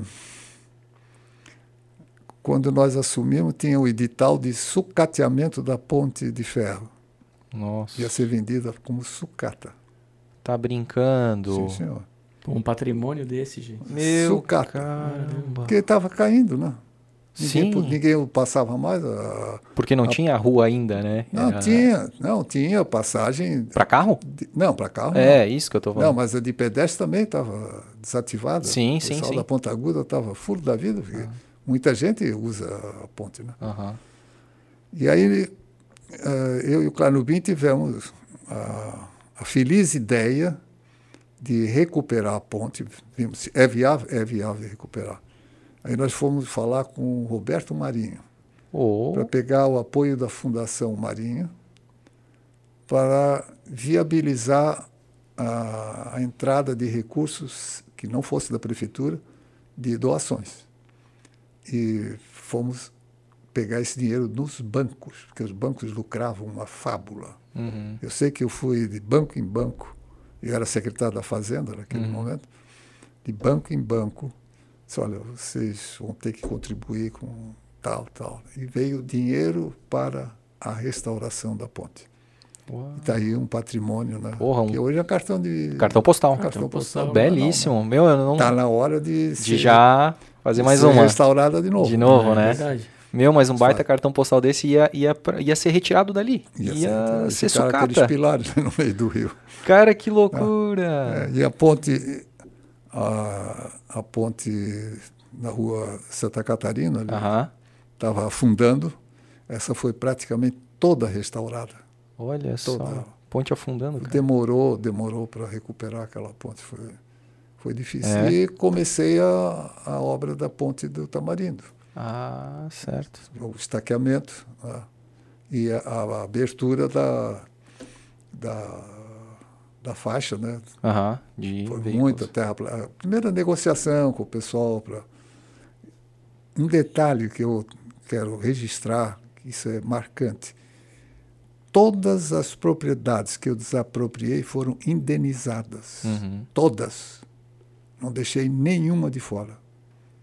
Valor arbitrado, imobiliária, uhum. vendedor e prefeitura. Valor é esse, está aqui o dinheiro. Uhum. Ah, a prefeitura, por exemplo, desapropriou aqueles terrenos lá onde está a FURB, lá em cima, no, na Praça Esportiva no governo, no primeiro governo do Renato Viana. Ainda não foi pago. Caramba, Nossa. cara. Putz. Você vai para é... 50 anos. Sim. Ah, tem coisa que não dá para entender. Não, e, e, a, e, o pessoal vinha, o pessoal vinha da. O Sácio, a prefeitura desapropriou no terreno e não pagou. Pois é, mas vamos fazer um acerto? Claro que eles vinham, né? Eles uhum. reduziam, né? Para receber, né? Sim, melhor alguma não, coisa não, que nada. Vamos acertar isso aqui. Uhum. Mas eu nem desapropriei nada que não fosse pago imediatamente. Porque é injusto você desapropriar. E, não, não, deposita merrequinha ali no, no, no judiciário e vai discutir na justiça. Sim. Leva 30, 40 anos para discutir. Total. Né, para decidir. Então, isso foi um dos pontos altos.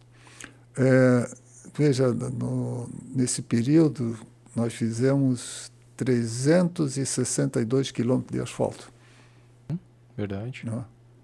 É, Quais foram as não, principais nós, ruas? Rua Bahia. Ah, Rua Bahia. Pô, na Bahia. época ela era. Não era, era, não era de chão batido, ela era paralelepípedo? Não, não, era barro mesmo. Barro mesmo, barro. Isso nós também achamos que estava na hora de, de incorporar uma área nobre de Blumenau, que demorou, mesmo depois de asfaltado, demorou para. Agora que está indo para frente. Hum. Já tá, a obra está sendo recuperada de novo, né? Sim. Faz mais de 30 anos né, que foi feito. Total. E essa foi a, a, grande obra. E de calçamento foram cento e, 130, 140 Ruas. quilômetros. Quilômetros. Uhum. É muita então, coisa. é muita coisa. É. Muita coisa. Implantei a fábrica de, de asfalto, que não tinha. Hum. É, isso era difícil. Não consegui fazer a usina de, de reciclagem de lixo, né? Hum. que era pra, eu tinha visitado várias unidades né? e estava tava querendo levar para frente. Mas essa fábrica de asfalto não era a URB? Era na URB. Na sim. URB, já na tinha URB. a URB mesmo? Como... Já a URB uhum. já tinha. E quando nós assumimos, isso é bom registrar também. No governo do Dalto, a Ilona Brickheimer era secretária da Fazenda. Os funcionários ameaçaram greve entre Natal e Ano Novo.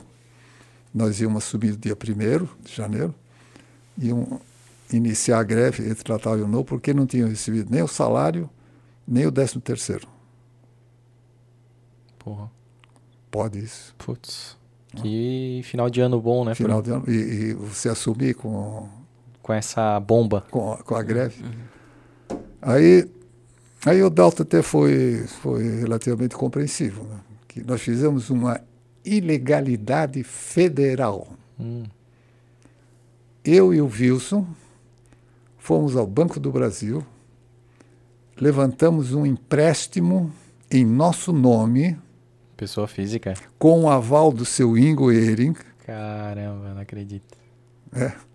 Totalmente ilegal isso. e eu fui para a prefeitura, na Secretaria da Fazenda, e assumi a Secretaria da Fazenda, fazer o pagamento dos funcionários. Meu, caramba. E em fevereiro a prefeitura ressarciu, ressarciu. o banco. E livrou o nosso o nome, ele liberou os nomes. Mas tu vê que coragem, né? Coragem? Que Meu coragem. Deus. Totalmente legal. Uhum. Isso, não, isso não, acho que nunca existiu. Alguém, um político que fizesse em isso. Em lugar cara. nenhum. Pô, isso é. E, colocar... e ainda mais o seu Ingo Ehring, né, que, é. que avalizou, né? Pois é, né? Porque nós não tínhamos merreca para pagar Sim. essa dívida. Porra, eu, que loucura isso. E eu lá na Secretaria da Fazenda, porque naquele uhum. tempo o pagamento era por cheque. Uhum. Meu Deus. Era, fazia filinha ali, chama um, chama o outro, vai chamando. E é? tá aqui teu pagamento e tal. Não, era é impressionante. Impressionante. Eu, os caminhões de lixo, tudo sucateado. E ali foi o meu pé de Aquiles. Ah, é? É. Aí os caminhões de lixo eram todos sucateados o lixo era recolhido por caçambas. O caminhão andava e o lixo ia botava lona em cima, mas ah, ia espalhando vezes... lixo para tudo. Nossa. Era uma calamidade, calamidade pública. Aí o Wilson resolveu fazer um, uma concorrência. Uhum. E aí vieram as grandes empresas, porque ninguém tinha experiência, era tudo público, né? ninguém uhum. tinha particular. Aí veio a Cavo para cá, e aí foi o, para mim foi o, um desastre. Hum. A, a Cavo apresentou a proposta e tal, tudo bem. E aí a Blumenterra, que era a empresa daqui, que fazia precariamente algum trabalho, é, fraudou a licitação. Porra. E aí foi para a justiça. E aí ficou a decisão, decisão, decisão. Ela só saiu quando o Clarnubim estava para ir para o governo do Estado. Aí a bomba caiu na minha mão. Uhum. E aí fiz a, a, o confrontamento né, com, com essa inflação que estava, né, valores, né, se era compatível. Aí todo mundo, não, é compatível, tal, tal, deve ter, tal, tal, tal. Assinei o contrato. E esse contrato era leonino. Hum. Quando nós fomos, nós fomos, fomos ver os valores que nós estávamos pagando, era muito mais do que as outras prefeituras pagavam. Hum. E aí eu questionei, né? Eu disse, não, vamos rever esse contrato, né? Eu disse, não, não, o contrato é concorrência pública e tal, não tem. Aí eu contratei uma firma de auditoria de Curitiba. E essa empresa que tinha ganhado era essa tal da Cavo. A Cavo, a Cavo. Aí veio uma firma de Curitiba com auditoria e ela confirmou que os valores estavam acima do acima. mercado. Eu disse, não, o valor é, correto seria esse. Eu disse, então, só se paga esse valor e mandei rescindir o contrato. E aí, lamentavelmente, a Procuradoria Jurídica disse que não podia rescindir o contrato, a não ser que indenizasse a empresa com valores estratosféricos. Sim. Putz. E aí a justiça entrou, a Calva entrou na, na, na, justiça pleiteando esses valores que ela achava que tinha direito. Uhum. Que dor de cabeça. Que dor de cabeça. Está correndo até hoje. Nossa, até hoje, professor. Até hoje. É, essa empresa eu nunca mais nunca ouvi falar, na verdade. Existe ainda? Não, ela, ela parece que não, que não, é, né? não existe mais. Mas a, o processo era, era uma subsidiária né, de uma outra grande empresa. Uhum. Meu Deus. E, pois é, eu fui. Custa receber flaco, um pouco a menos e receber sempre, né? É, se eu tivesse recebido o contrato, eu teria me livrado do, do processo. Sim, Estou sim. envolvido no processo. Uhum, né? uhum. Esse é o problema. Sim. Meu Isso é um peso, né? uma espada que está sobre a cabeça. É, mas. É, eu, mas eu, eu, eu, me justifico porque eu, dali em diante não, eu, eu não paguei mais os valores. Uhum. Né? E como é que ficou a questão do serviço daí? Eles continuaram fazendo? Continuaram. Ah, continuaram, continuaram fazendo? fazendo serviço. Até, e... até depois o Renato assumiu, ficou até maio, abril. O Renato também continuou pagando nesse valor. Aquele valor mais abaixo. E aí a empresa foi embora e entrou na justiça. Ah, entendi. E aí veio outra empresa daí, né? É. Uhum. Meu, dor de cabeça mesmo. É. Outra e dor de fui, cabeça. Eu fui, é, assim, fanaticamente correto na aplicação dos recursos. Fanaticamente. Eu tive alguns, alguns embrólios é, desagradáveis, né? Um dia veio um contador de um hotel de Blumenau que falar comigo, disse, olha, o hotel está devendo tanto de IPTU, vocês estão querendo cobrar. Sim, mas tem que pagar, né? Sim, mas não tem um acerto, não dá para fazer um acerto com a hospedagem da Oktoberfest? Eu disse, não. Oktoberfest é uma coisa e IPTU é outra. Aí, e era, foi meu aluno na FURB, né? Hum. Esse, aí ele disse, não, mas assim, mas dá de fazer um acerto, não dá um acertozinho, não dá para fazer. Disse, não, aqui não tem acerto.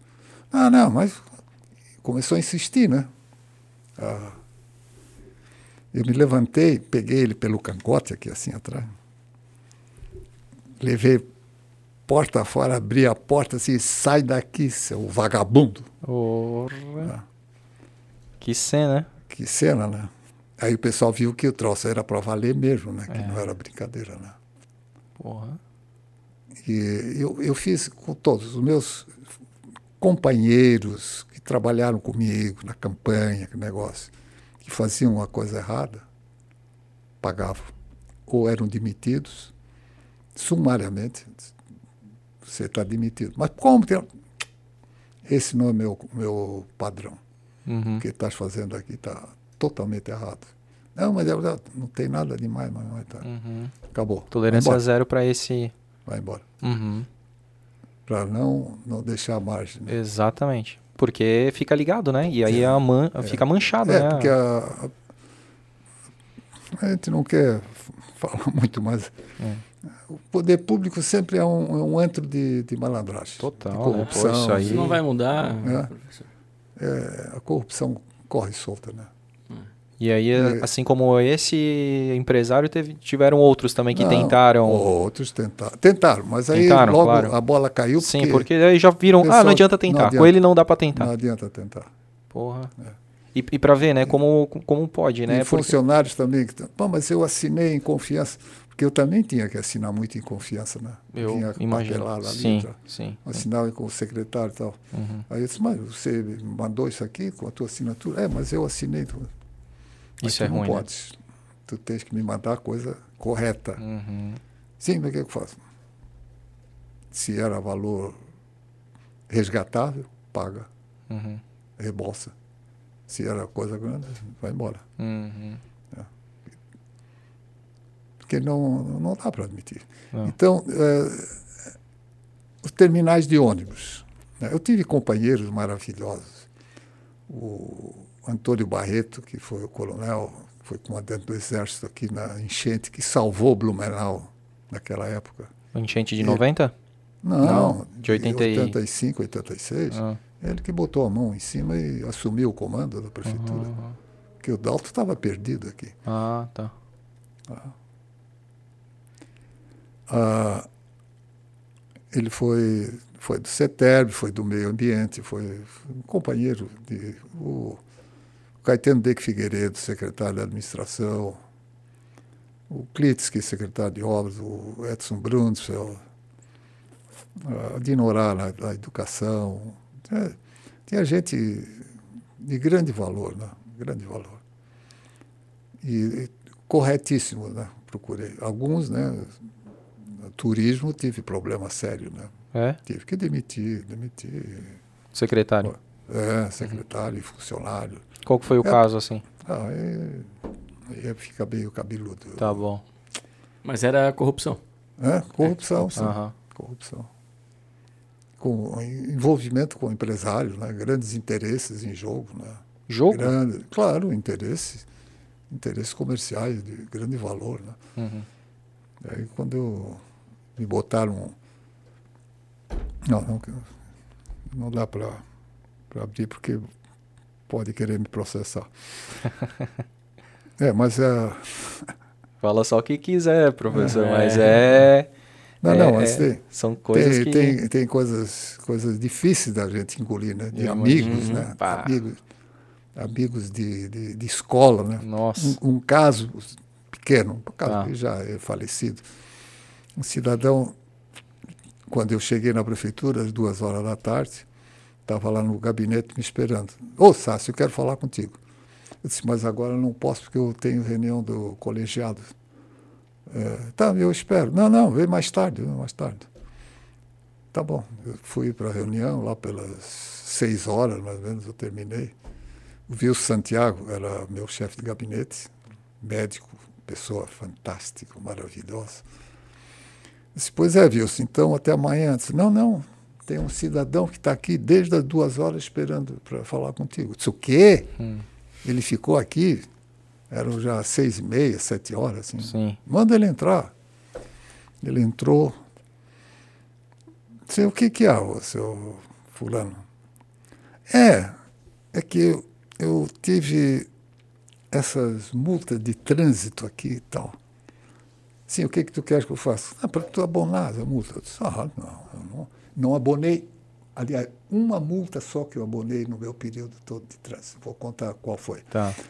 Eu disse, não, isso aí não, tem a Jari, faz o recurso tal. Não, mas como é que eu vou pagar isso aqui? É um valor tão alto, tal, assim, um, caca, um calhamaço. De, multa, né? Disse, não, não, mas eu não posso. Claro que tu pode abonar. Ele já foi funcionário da prefeitura. Não, sempre se abonava aqui o negócio. Aqui não, aqui não se abona. Eu, o que eu posso fazer para ti é um parcelamento para tu pagar. E... Que isso é comum para todo cidadão não, que quiser. Não, mas eu. Bom, mas nós fomos colega de escola, eh, eu sou membro da, da igreja, nós somos tal, tu não vai me deixar fazer esse, essa desfeita. Bom, eu fiquei aqui desde as duas horas, ficasse porque Por quisesse. É, é. Agora, isso aqui já não vou fazer para ti de jeito nenhum. Não fiz para ninguém, não faço para ti e não farei daqui para frente. Porra.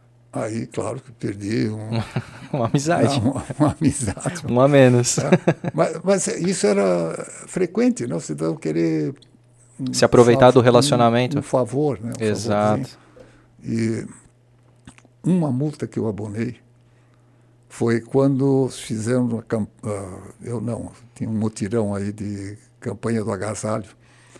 E os escoteiros estavam. Eu fui presidente do clube de escoteiro também. Qual deles? Cruzeiro do Sul. Ah, o Cruzeiro do Sul, lá na Rua Bahia? É. Ah, que bacana. Eu tive um. O pai de um amigo meu foi bastante tempo o coordenador, então, Gilson. Eles estavam fazendo é, fui, a coleta. do Leões por é. um ano. Né? Eles estavam fazendo a coleta de, de doações Sim. na Praça do Doutor Blumenau.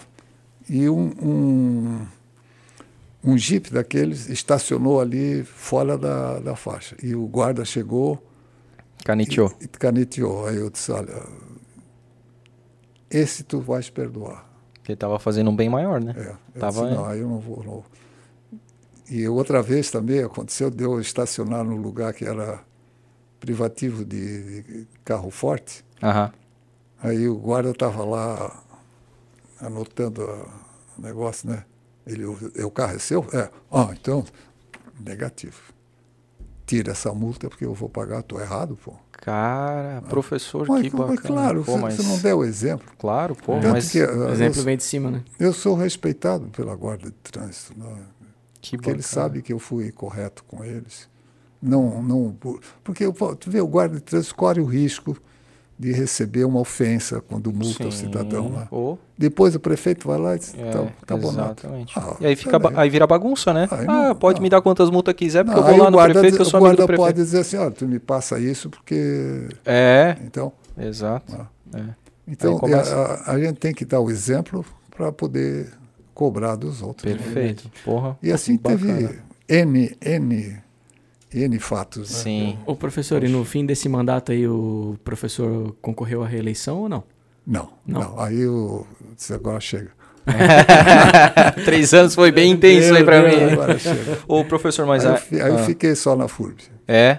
E, e, antes daí de terminar o mandato, o senhor teve, até citei agora, a questão da enchente ali dos anos 90, né? Sim. Foi bem forte Não, lá pro Garcia, né? Foi, Enxurrada, né? 21 pessoas Porra. praticamente num lugar só, né? Nossa. Foi, foi o, assim, um ato mais triste da minha vida, quando eu fui lá de madrugada, ainda o tempo estava fechado, não, não via bem direito, aí eu fui com, fui com o Klitsky lá Aí nós estávamos subindo na rua Belo Horizonte. Daí eu disse, olha, tem um cachorro morto ali. Ele foi lá olhar, disse, é uma criança. Caralho. A lama, né? Tudo coberto. Ah, foi. É, é, não dá nem de, de, querer lembrar que isso era tão dramático. Né? Mas aí nós recuperamos a rua. Eu era sempre, e continuo sendo contra tubulação. Uhum. Né? E também, vocês têm tempo para contar? Tem, o tempo é nosso aqui. Eu ah. Só, só, só o... me fala se o senhor está com fome, porque já é meio dia e pouco, mas por nós a gente toca, Não, o, toca o barco. então tá bom. É... Tem água aí se quiser molhar um pouquinho a garganta aí. É, talvez seja Isso, prudente. Essa garrafa é do senhor aqui.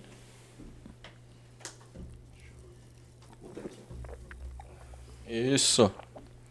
A rua Belo Horizonte, as casas, tinha casa construída em cima do Ribeirão. Nossa. Permitiram, né? Uhum, uhum. É, o Dalto tava, tinha feito um, um pedaço da, da, da, drenagem da Rua da Glória. Nós terminamos depois. É, a Rua Belo Horizonte foi totalmente refeita com, em concreto para poder absorver o excesso da água pela rua sem, porque a rua Aranguá, a mesma coisa. Quando dava uma enxurrada, aquilo ia tudo embora, né? Paralelepípedo, asfalto que tivesse. Então, também fizemos concreto para receber como escoador de, do excesso da água. Né? Hum. Que a chuva tem que ir para algum lugar. Né? Sim, tem que ser canalizado. O Ribeirão está ocupado. Está tá, tá, tá transbordando. Tá. É, e, e, com obstáculos. Né? Sim. E lá na rua Belo Horizonte, o, a Associação dos Moradores veio lá pedir para eu tubular a parte final de cima do morro. Faltava, tinha um trecho lá faltava tubular. Eu disse, não vou tubular coisa nenhuma. Mas como? É um pedido da associação? Eu disse, não, pode ser, mas isso é totalmente errado. Porque se, amanhã o cidadão joga, que no, na tubulação, joga uma geladeira, joga um fogão, joga um sofá, joga uma cadeira. Aquilo entope, você não sabe que está entupido. A água não tem para onde ir, não vou tubular. Uhum. O ideal seria abrir tudo, né? Uhum. Que está tubulado, para deixar aberto, né? Uhum.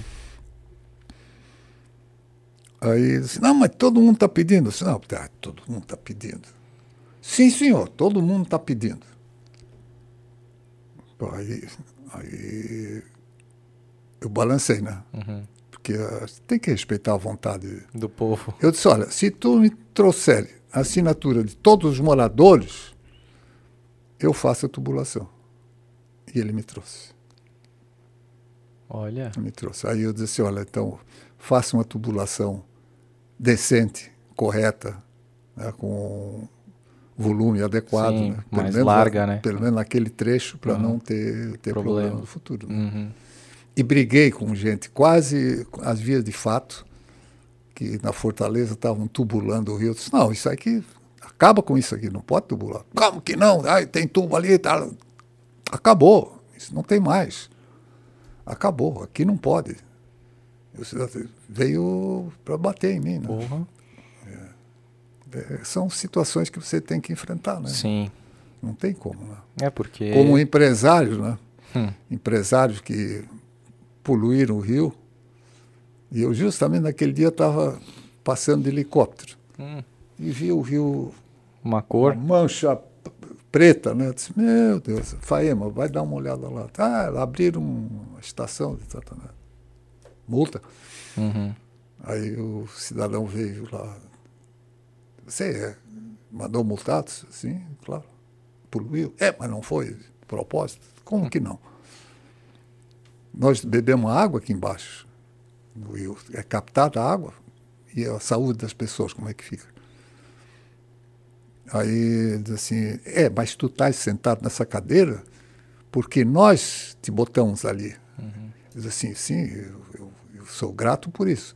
Mas você me botaram para quê? Para defender o, a poluição próprios, de vocês é. ou para fazer a administração correta na prefeitura? Uhum. É, porque... Aí ficou aquela... Ah, revoltado, né? Sim, que, claro. Né? Nessa né? altura queria o troco, né? Uhum, tá cobrando, uhum, né? Uhum. Tá cobrando. É, não é fácil. Não deve ser, né, não é professor? É Cara. Não é fácil. Algumas, né, no, ao longo desses três dessas, anos aí que teve não, que. Tem, tem algumas, assim. Bom, mas é muito bonito de ver um gestor público né, da época. Não, eu aí tenho com orgulho essa... de ter, pois é, ter tido uma esse, baita inspiração, um baita exemplo, cara. Eu posso andar de cabeça em pé. Ah, é. com certeza. Não, não Só não pode bater nos, nos postes lá. Por curiosidade, qual que é a tua altura, professor? 1,92. Caramba! Porra, muito eu Teus pais eram altos, da tua não, família? Não? não tu não. que veio estirado mesmo, estirão. Não, o, o fato é o seguinte, a, a imigração é, europeia que veio para o Brasil, ou para outro lugar do mundo, eram praticamente de subnutridos. Ah. Porque na Europa graçava fome. Sim. Guerra e fome, né? Uhum. E no inverno, por exemplo, que não tinha estoque, ou morria de fome ou passava fome, né? Uhum. Não tinha, não tinha alternativa. E quando eles vieram aqui para o Brasil, a, a fartura de alimentos era de tal ordem que os genes né, começaram a se recuperar. Né? e eu sou o produto disso. Uhum. Meu, meu bisavô, que era alemão, era relativamente baixo. Uhum. O meu avô, que já nasceu aqui, já era um pouco mais alto. Meu pai era do tamanho do meu avô. Tá. Né? E eu tive mais condições favoráveis de vida do que eles, porque eles sofreram muito, Sim. muito, muito, muito. Eu tive uma infância de trabalho. Eu trabalhei já a partir dos nove anos, já entregava leite eles tinham a criação de gado ali na Hermanush, uhum. e eu tinha que entregar leite. Né? Com nove anos eu já distribuía o leite para Para a vizinhança. E depois eu tinha que levar para confeitaria só, já aí de bicicleta, né? Quando era mais, mais robusto. Eu era, eu era parrudão, né? É, atleta, então, assim, tipo um atleta. É, mais ou menos. tinha que cortar trato, não tinha eletricidade, tinha que cortar no muque, oh, né? aquela máquina. Uhum. E, era, e era dois cavalos, oito vacas, um touro. Tinha que cortar muito trato. Tinha que buscar trato também, ajudar o pai. A única coisa que eu não fazia era cortar lenha. Isso era é. função do pai, mas o resto tinha que, que fazer. E ajudar. E era muito braçal, né? É. E... isso me desenvolveu fisicamente, né? Tanto que com 15 anos já tinha mais ou menos a, a configuração atual. Com é? 17 anos já tinha essa estatura, né? Poxa.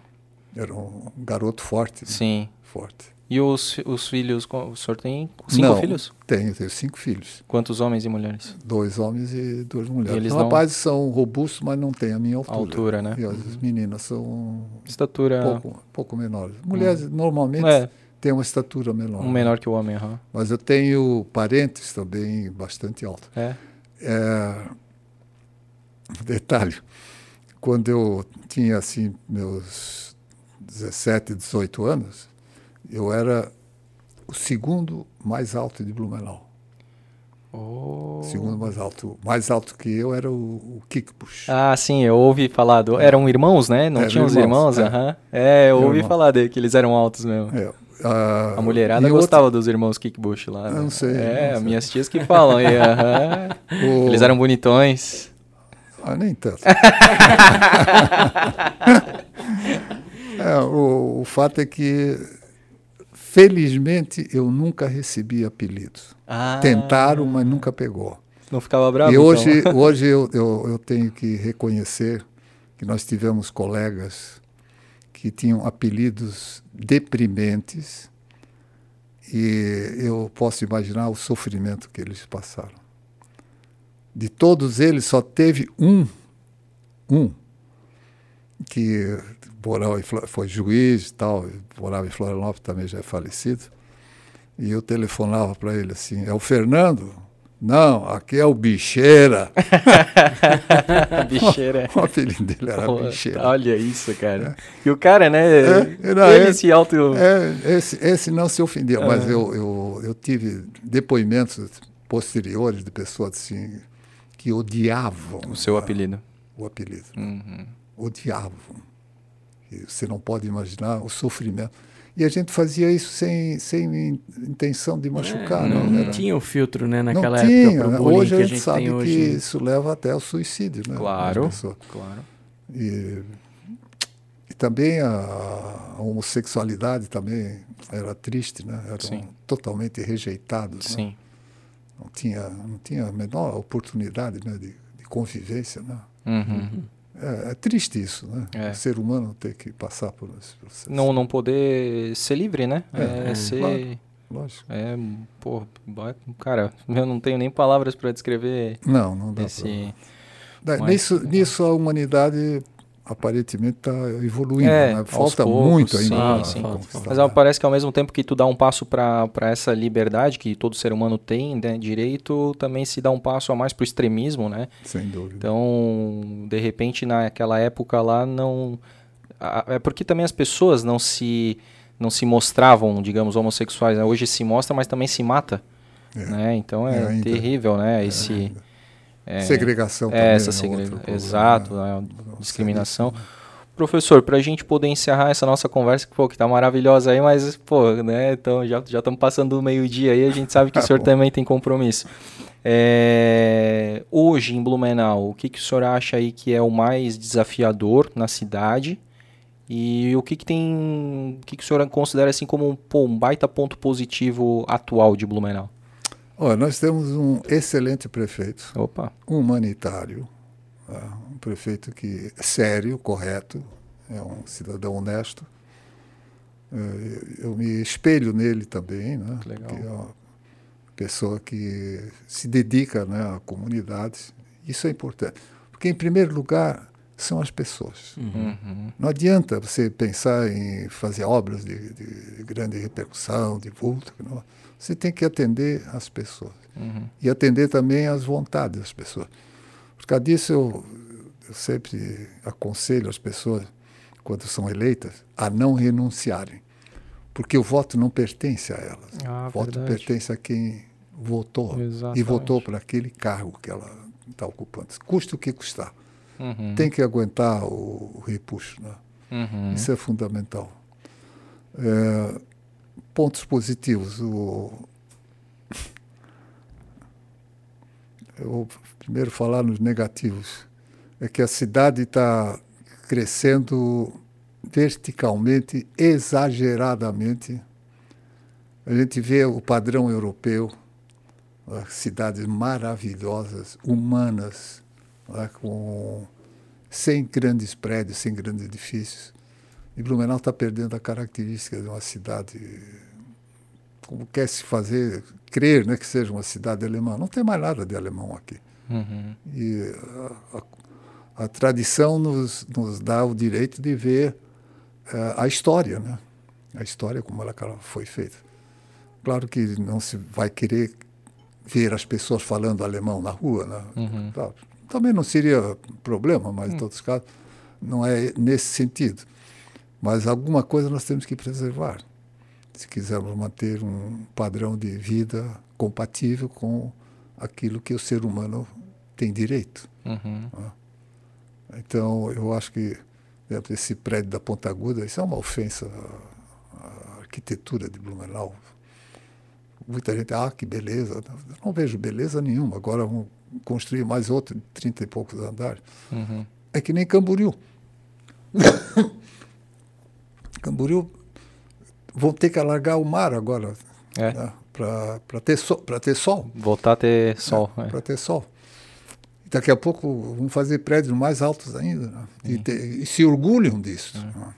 Se orgulham. Um batendo o recorde do outro. É, cada vez mais recorde. Sim. É, pontos negativos ainda é, a ausência de, eu diria, fundamental, a ausência da, do governo do Estado e do governo federal aqui na nossa cidade. Uhum. Isso é, é, é deprimente. Né? O, o resultado da eleição do, do Colombo aqui em Blumenau foi pela, pelo descaso que ele teve com, uhum. com o município. E se o Moisés quiser ter uma votação novamente expressiva, ele vai ter que abrir a, os cofres para fazer obras aqui em Blumenau. Exatamente. Não precisa fazer obras de, de grande porte, mas atender a, a, aquilo que é fundamental para a cidade.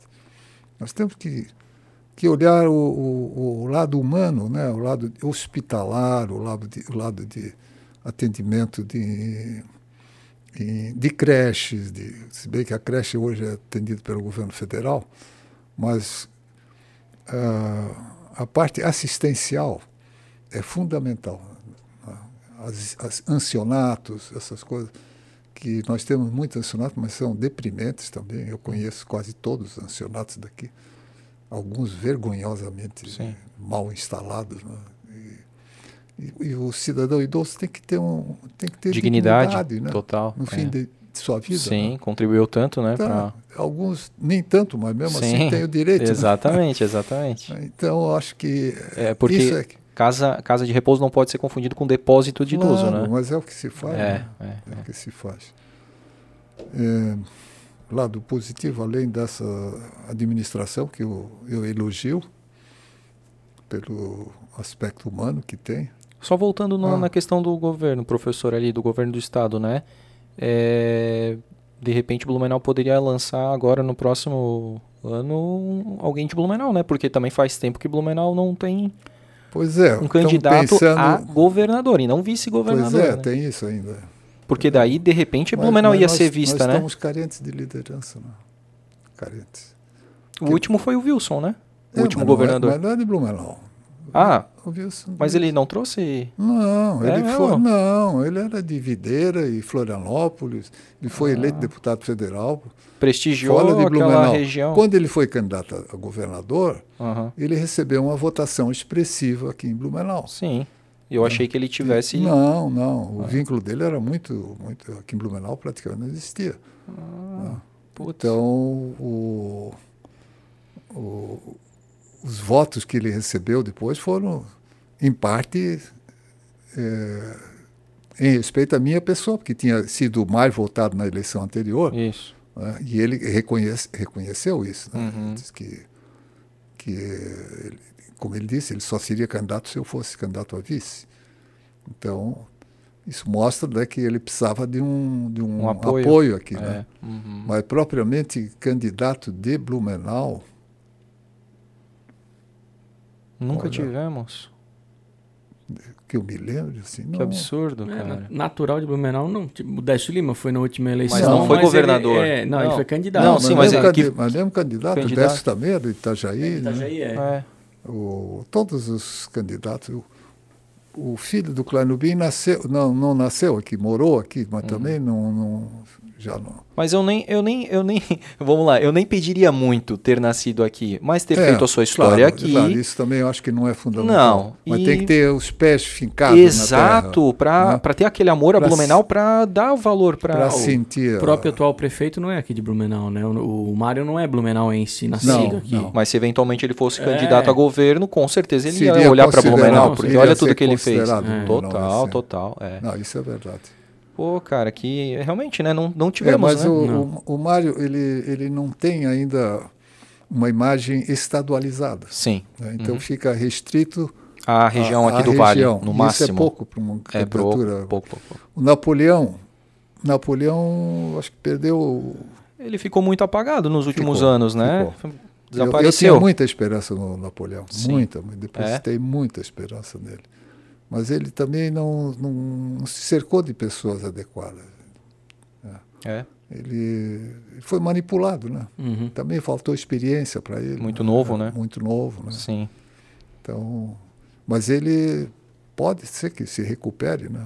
É que ele tomou, vamos lá, vamos ser bem sinceros, já que essa conversa foi muito sincera, né? A, a, a todo momento, 100% sincera, ele tomou uma rasteira do partido, né? Foi, foi. foi. O cara vai lá numa convenção para ser toda senador vida, e aí sai vida, de lá. Toda vida. Porque se ele tivesse perdido para o Senado, seria outra coisa. É, exato. É outra exato. coisa. É. Pô, então não, é... não, foi totalmente. É, ali faltou bom senso. Sim. E assim a gente, né, infelizmente não, não tem, né, outras possibilidades. Vamos ver o que, que o futuro vai reservar, né? Mas que a gente possa realmente, daqui a um tempo, ter um, é. um representante do executivo é, estadual. Mas o, né? o representante, para aspirar uma representação de maior nível, tem que ter base. Né? Não, não, adianta você pegar esse empresário, é bom administrador, e colocá-lo como candidato. Essa eleição do, do, do, Moisés foi uma exceção. Ah, exceção. Isso não se repete. Né? Não, não. Isso aí isso foi onda Bolsonaro é. e todo mundo descontente claro. com. Uhum. Então tem que começar na base, né? Tem que ser um uhum. bom vereador, né? se for prefeito, um bom prefeito, se for deputado, um bom deputado. Uhum. Fazer um. Uma, uma carreira um mesmo. Lastro, é, né? É, é. Para poder se se apresentar com base, né? Exatamente. Não ser aventureiro. É, ter um passado que... É, que...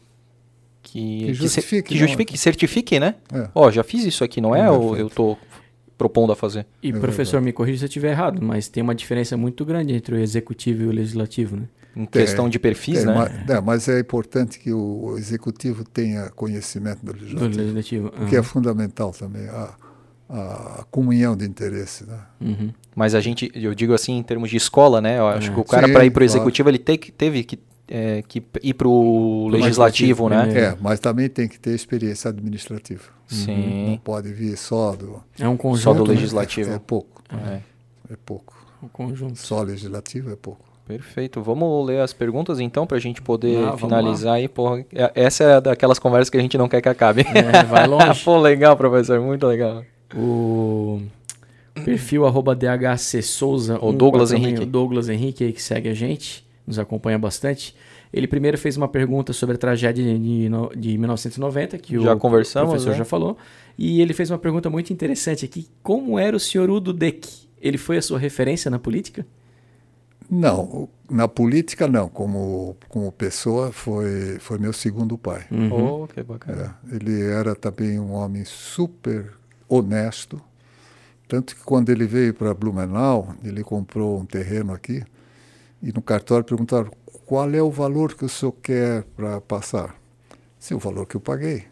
Não, mas a gente sempre dá um valor menor. Não, eu quero que seja o valor que eu paguei. Uhum. Né? Pagar imposto sobre esse valor. Ah, perfeito. Né? Ele, teve, ele tinha essas, essas condutas eu aprendi muito com ele isso. Essa retidão, muito, né? Essa retidão. Acho que isso é, é fundamental para o ser humano. Ele era uma pessoa muito inteligente, é, preparado, é, tinha experiência, e, mas politicamente não. Hum. Politicamente ele não, não ele, a atuação dele era, era muito restrita, tanto que ele me aconselhava muitas vezes, sai da política, não te mete na política. É, porque machuca, né? Oh. Política machuca, né? Ele, quando foi candidato, ele foi candidato a governador também, depois de, de ser interventor. Certo. E a, ele era luterano também. E na campanha, eles Tu vê como é suja a política. Ah, né? total. Eles trouxeram um documento com uma bula eh, papal de que ele tinha sido excomungado da igreja. Nossa, até isso. Excomungado. Isso foi distribuído ah, pelo Estado inteiro. Né? Ele, é, são coisas assim deprimentes. Né? Uhum. Ele perdeu a eleição. perdeu a eleição porque ah, o Estado é preponderante preponderantemente católico. Né? Uhum. Né? E eu acho que isso, ele nunca, nunca reclamou disso, assim, mas eu creio que intimamente isso deve ter machucado muito, né? Imagina. Essa, porque ele era incapaz de fazer uma, uma patifaria. De, isso é patifaria, né? Uhum. E nas, me, nas menores coisas ele era muito correto, muito, muito correto. Foi um exemplo de vida para mim, mas não politicamente. E é ele tentando, ele fala saia da política, é tentando preservar, né? Porque olha as coisas que ele passou, né? Que ele sofreu, né? E é, ele tentando é, preservar, né? É verdade. E o Dick, né? tem, é, ele tinha parentesco com o Ercílio Dick? Tinha, é, eram primos. Ah, primos. Ah, o Ercílio já era de uma outra forma. Eu gostava do Ercílio também, mas uh, não, não era o do Dick, não. Ah, sim. Apesar de serem da mesma família, Sim, tinham é do mesmo perfis ramo, diferentes. Né? Do mesmo tronco. Né? Do mesmo tronco, uhum. exatamente. o, bom, falando da mesma família, rapidamente, para quem não sabe, o senhor tem parentesco com o Félix Tais, que também foi prefeito de Blumenau. É, a mãe do Félix é a minha prima. Uhum. E a minha mãe era, era a, mais a mais jovem das, da, dos filhos da, da minha avó. Uhum. E a a mãe da, da minha prima era mais uma das mais idosas. Então coincidiu que nós temos a mesma idade. Ah, certo. A, ah, a mesma idade. Eu conheço o Félix desde, desde, desde pequeno, né? Porque é. eu morava ali na Hermanucha e ele morava no outro lado do rio, então a gente se comunicava. Mas o Félix também, ele trabalhou desde pequeno, desde, desde criança. Aliás, todos os tais eram ativos na, no trabalho. E a gente fazia isso com naturalidade, né? Hoje é exploração infantil. Né? É verdade. É. Hoje não pode nada, né? É, depende já... do que a gente faz, né? É. Olha, eu trabalhava muito mesmo, mas tinha minhas horas de folga, de prazer, né? De Exato. poder jogar futebol. De... Poder assistir um jogo no Olímpico? E pro domingo. não, o que eu mais frequentava era o Rio Garcia. Ah. Rio Garcia, eu bebia água do Rio Garcia direto, ah. né? Era limpo era cristalina. Uhum. Apesar de indústrias lá já instaladas, né, o quartel, aquele negócio todo, mas a água a gente bebia sem constrangimento. E, e os banhos do rio eram mil vezes mais agradáveis do que o banho de mar. Era fantástico. E a, e a gente ia em turma, né? Uhum. E uh, era muito piscoso o rio também. Muito, muito, muito peixe. Muito, ah. muito peixe. A mãe dizia, o meu apelido em casa era Vica. A mãe dizia assim, Vica, vai pegar uns peixes para o almoço. Eu ia lá embaixo, no rio, né, e sabia as tocas onde tinha os peixes, e ia lá, pegava o peixe. De trazia, mão? Trazia, é, claro, com a mão. Meu! E tirar da toca. Uhum. Né? Era fácil, é cará, cascudo. Uhum. Até que um dia uma traíra mordeu o meu dedo. aí, eu, aí eu comecei a ficar meio receoso de botar a mão na, mão na toca. Poxa! Mas, mas olha, era, era, era um paraíso. Rio Itajaí também era transparente, assim, era nessa época? É, é, ele tinha, o Rio Itajaí se fazia a pesca, o campeonato da pesca do robalo. Uhum. Era um festival, porque o robalo vinha desovar aqui. Né? Uhum. Então tinha, tinha esse concurso, né, que era bastante concorrido. E também o, o Lagostim subia, até Tainha vinha às vezes. Oh, lá do, é, do mar. Uhum. Chegava aqui na. O rio Itajaí era muito piscoso, mas o Garcia era mais ainda. Uhum. Muito mais piscoso. E era, era mais restrito também, né? Uhum. O, rio Garcia, o rio Itajaí é. É Já vem profundo. lá de cima também, é, né? Não, é mais profundo e mais largo, né? Sim. Então uhum. distribui mais, né? Uhum. No Garcia não, o Garcia era um pouco mais estreito, estreito né? mais estreito, então a gente ah, pegava muito peixe, muito, muito, muito peixe. Que Tudo legal. quanto é jeito de caniço, de pulsar. Camarão, pegava camarão. O, o Baca era meu vizinho do outro lado também. É, viu? é, eu conheci ele, era, ele, era, ele era bem mais jovem do que eu. Bem, não. Mas Dez era, anos, ele falou. É. Mas é uma diferença. Ah, né? para a geração já é bastante. Tipo né? assim, uma pessoa de 10 tipo de 20 anos não fala com uma pessoa de 10 é. anos brincar, né? É, não. A gente não chegou a tanto. Sim. Mas a gente se dava, né? A gente conversava, volta e meia, a gente se encontrava, ele no lado de lá e eu no lado de cá. É. A gente, eu tenho ainda hoje uma adoração por ele. Que legal. Uma pessoa maravilhosa. É dessa gente que nós precisamos. É verdade. É. E a gente vai consertar. A gente aqui está se inspirando, conversando com vocês. O Baca também falou bastante sobre tubulação de ribeirões, de rios, e que faz total sentido com o que o senhor falou também. Pois é, porque sobre tubulação, aí quero dar um depoimento ainda. Claro. É, naquela enxurrada da do Garcia, uhum. A gente foi investigar né, o que, que houve, se o canal estava desobstruído, né? a Artex tinha construído uma subestação e uma das estacas estava hum. justamente enfiada na, em cima do, do, do canal. Ah. Claro que isso retém, né? Sim. Mas ela também pagou o preço, né? É? Porque a água entrou na, na, na fábrica, né? Ah. Foi caro. Putz. Daí eles não só recuperaram, como eles tinham lá um, um dique onde captavam água para tratamento. Uhum. Aquilo eles nunca permitiam que se mexesse lá, né? Também abriram, fizeram um monte de concessões, né? Porque eles reconheceram, né? Que, Sim. que participaram também, não não vou dizer que foram os culpados. Diretamente, mas, mas indiretamente contribuíram, influenciou também. Por causa disso, a tubulação é, um, no meu entender, é, não vou dizer criminoso, mas é totalmente indesejável. Uhum, uhum. Tanto que na Europa eles mantêm os ribeirões sempre abertos e, e, urbanizam, né? Sim. Fazem canteiros, plantam flores e tal. Uhum. E isso dá um aspecto paisagístico agradável né, para as uhum. pessoas. E isso é importante, né? A cidade tem que manter essa as pessoas confundem né, essa né? questão por, é, com saneamento, né? Uma coisa é saneamento básico, Perfeito. outra coisa é o ribeirão tubulado, né? É. Que você daí não enxerga mais nada, né? É, exatamente. Que não sabe tá o que está acontecendo lá. É. Perde-se a, a, tal da biodiversidade, né? Que é, é muito importante para o equilíbrio do, do ecossistema. É. é. O peixe não vive dentro do, da tubulação. Não. Exato, não tem, não tem luz, não sabe, é, né? Tem nem aeração. É, né? Exatamente. Ali da, rapidamente, ali do, do Garcia também parece que na época tinha um pouco ainda da extração do, das madeireiras ali, e aí a, a, a, parte ali da falta de, de árvores também fez com que não se segurasse também. Teve isso também, né? Nos laudos que... lá que depois se estudou.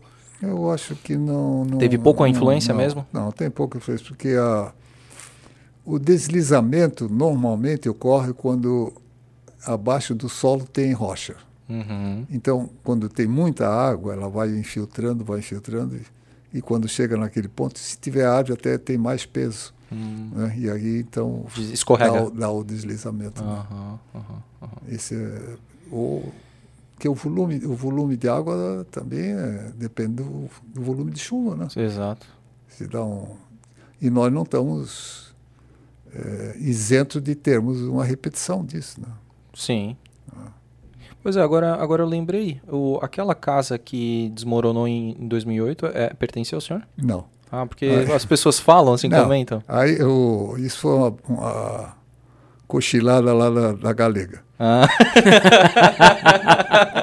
a, Galega, a Galega publicou que as duas casas do ex-prefeito Vitor Sassi desmoronaram. Isso. Eu eu estava já tava no sítio, eu não, não morava mais lá. Aí o meu vizinho disse assim, tu sabe que tuas casas caíram? Eu disse, olha, eu não acredito porque a minha avó construiu a casa sobre rocha. E, não, mas eu escutei na televisão. Ou no rádio, foi na televisão. Eu disse, não, mas eu acho que não, não pode ter acontecido isso. Sim, mas eu escutei e tal. Tu não vai lá ver? Eu disse, não. O que, que, que adianta? Eu acho que não caíram. Mas se Mas caiu... se caíram, o que, que adianta eu ir lá ver? Sobre o leite eu, derramado. Como é que eu vou sair daqui agora para alcançar aquele local ali que está tá tudo tumultuado, né? Tinha barreira em tudo quanto é canto. Aí disse, mas o senhor também é um homem frio, né? Nem se emociona. Uhum. E de fato não aconteceu nada. Não era então do não, senhor eu, aquele vídeo eu, que. Eu, tem até um vídeo. Não, não, aquela propriedade era, era do meu pai. Ah, é? É. Ali foi feito um loteamento. Ah. E não respeitaram as construções. Fizeram sobre o aterro. E aí hum, tinha que deslizar. Entendi. Ah, o fato é que isso também é, vale a pena relatar. É, encontrei em supermercado cidadão. Oi, Sassi, que pena, né, que tuas casas caíram, né? Eu disse, não, não caíram, não. O quê?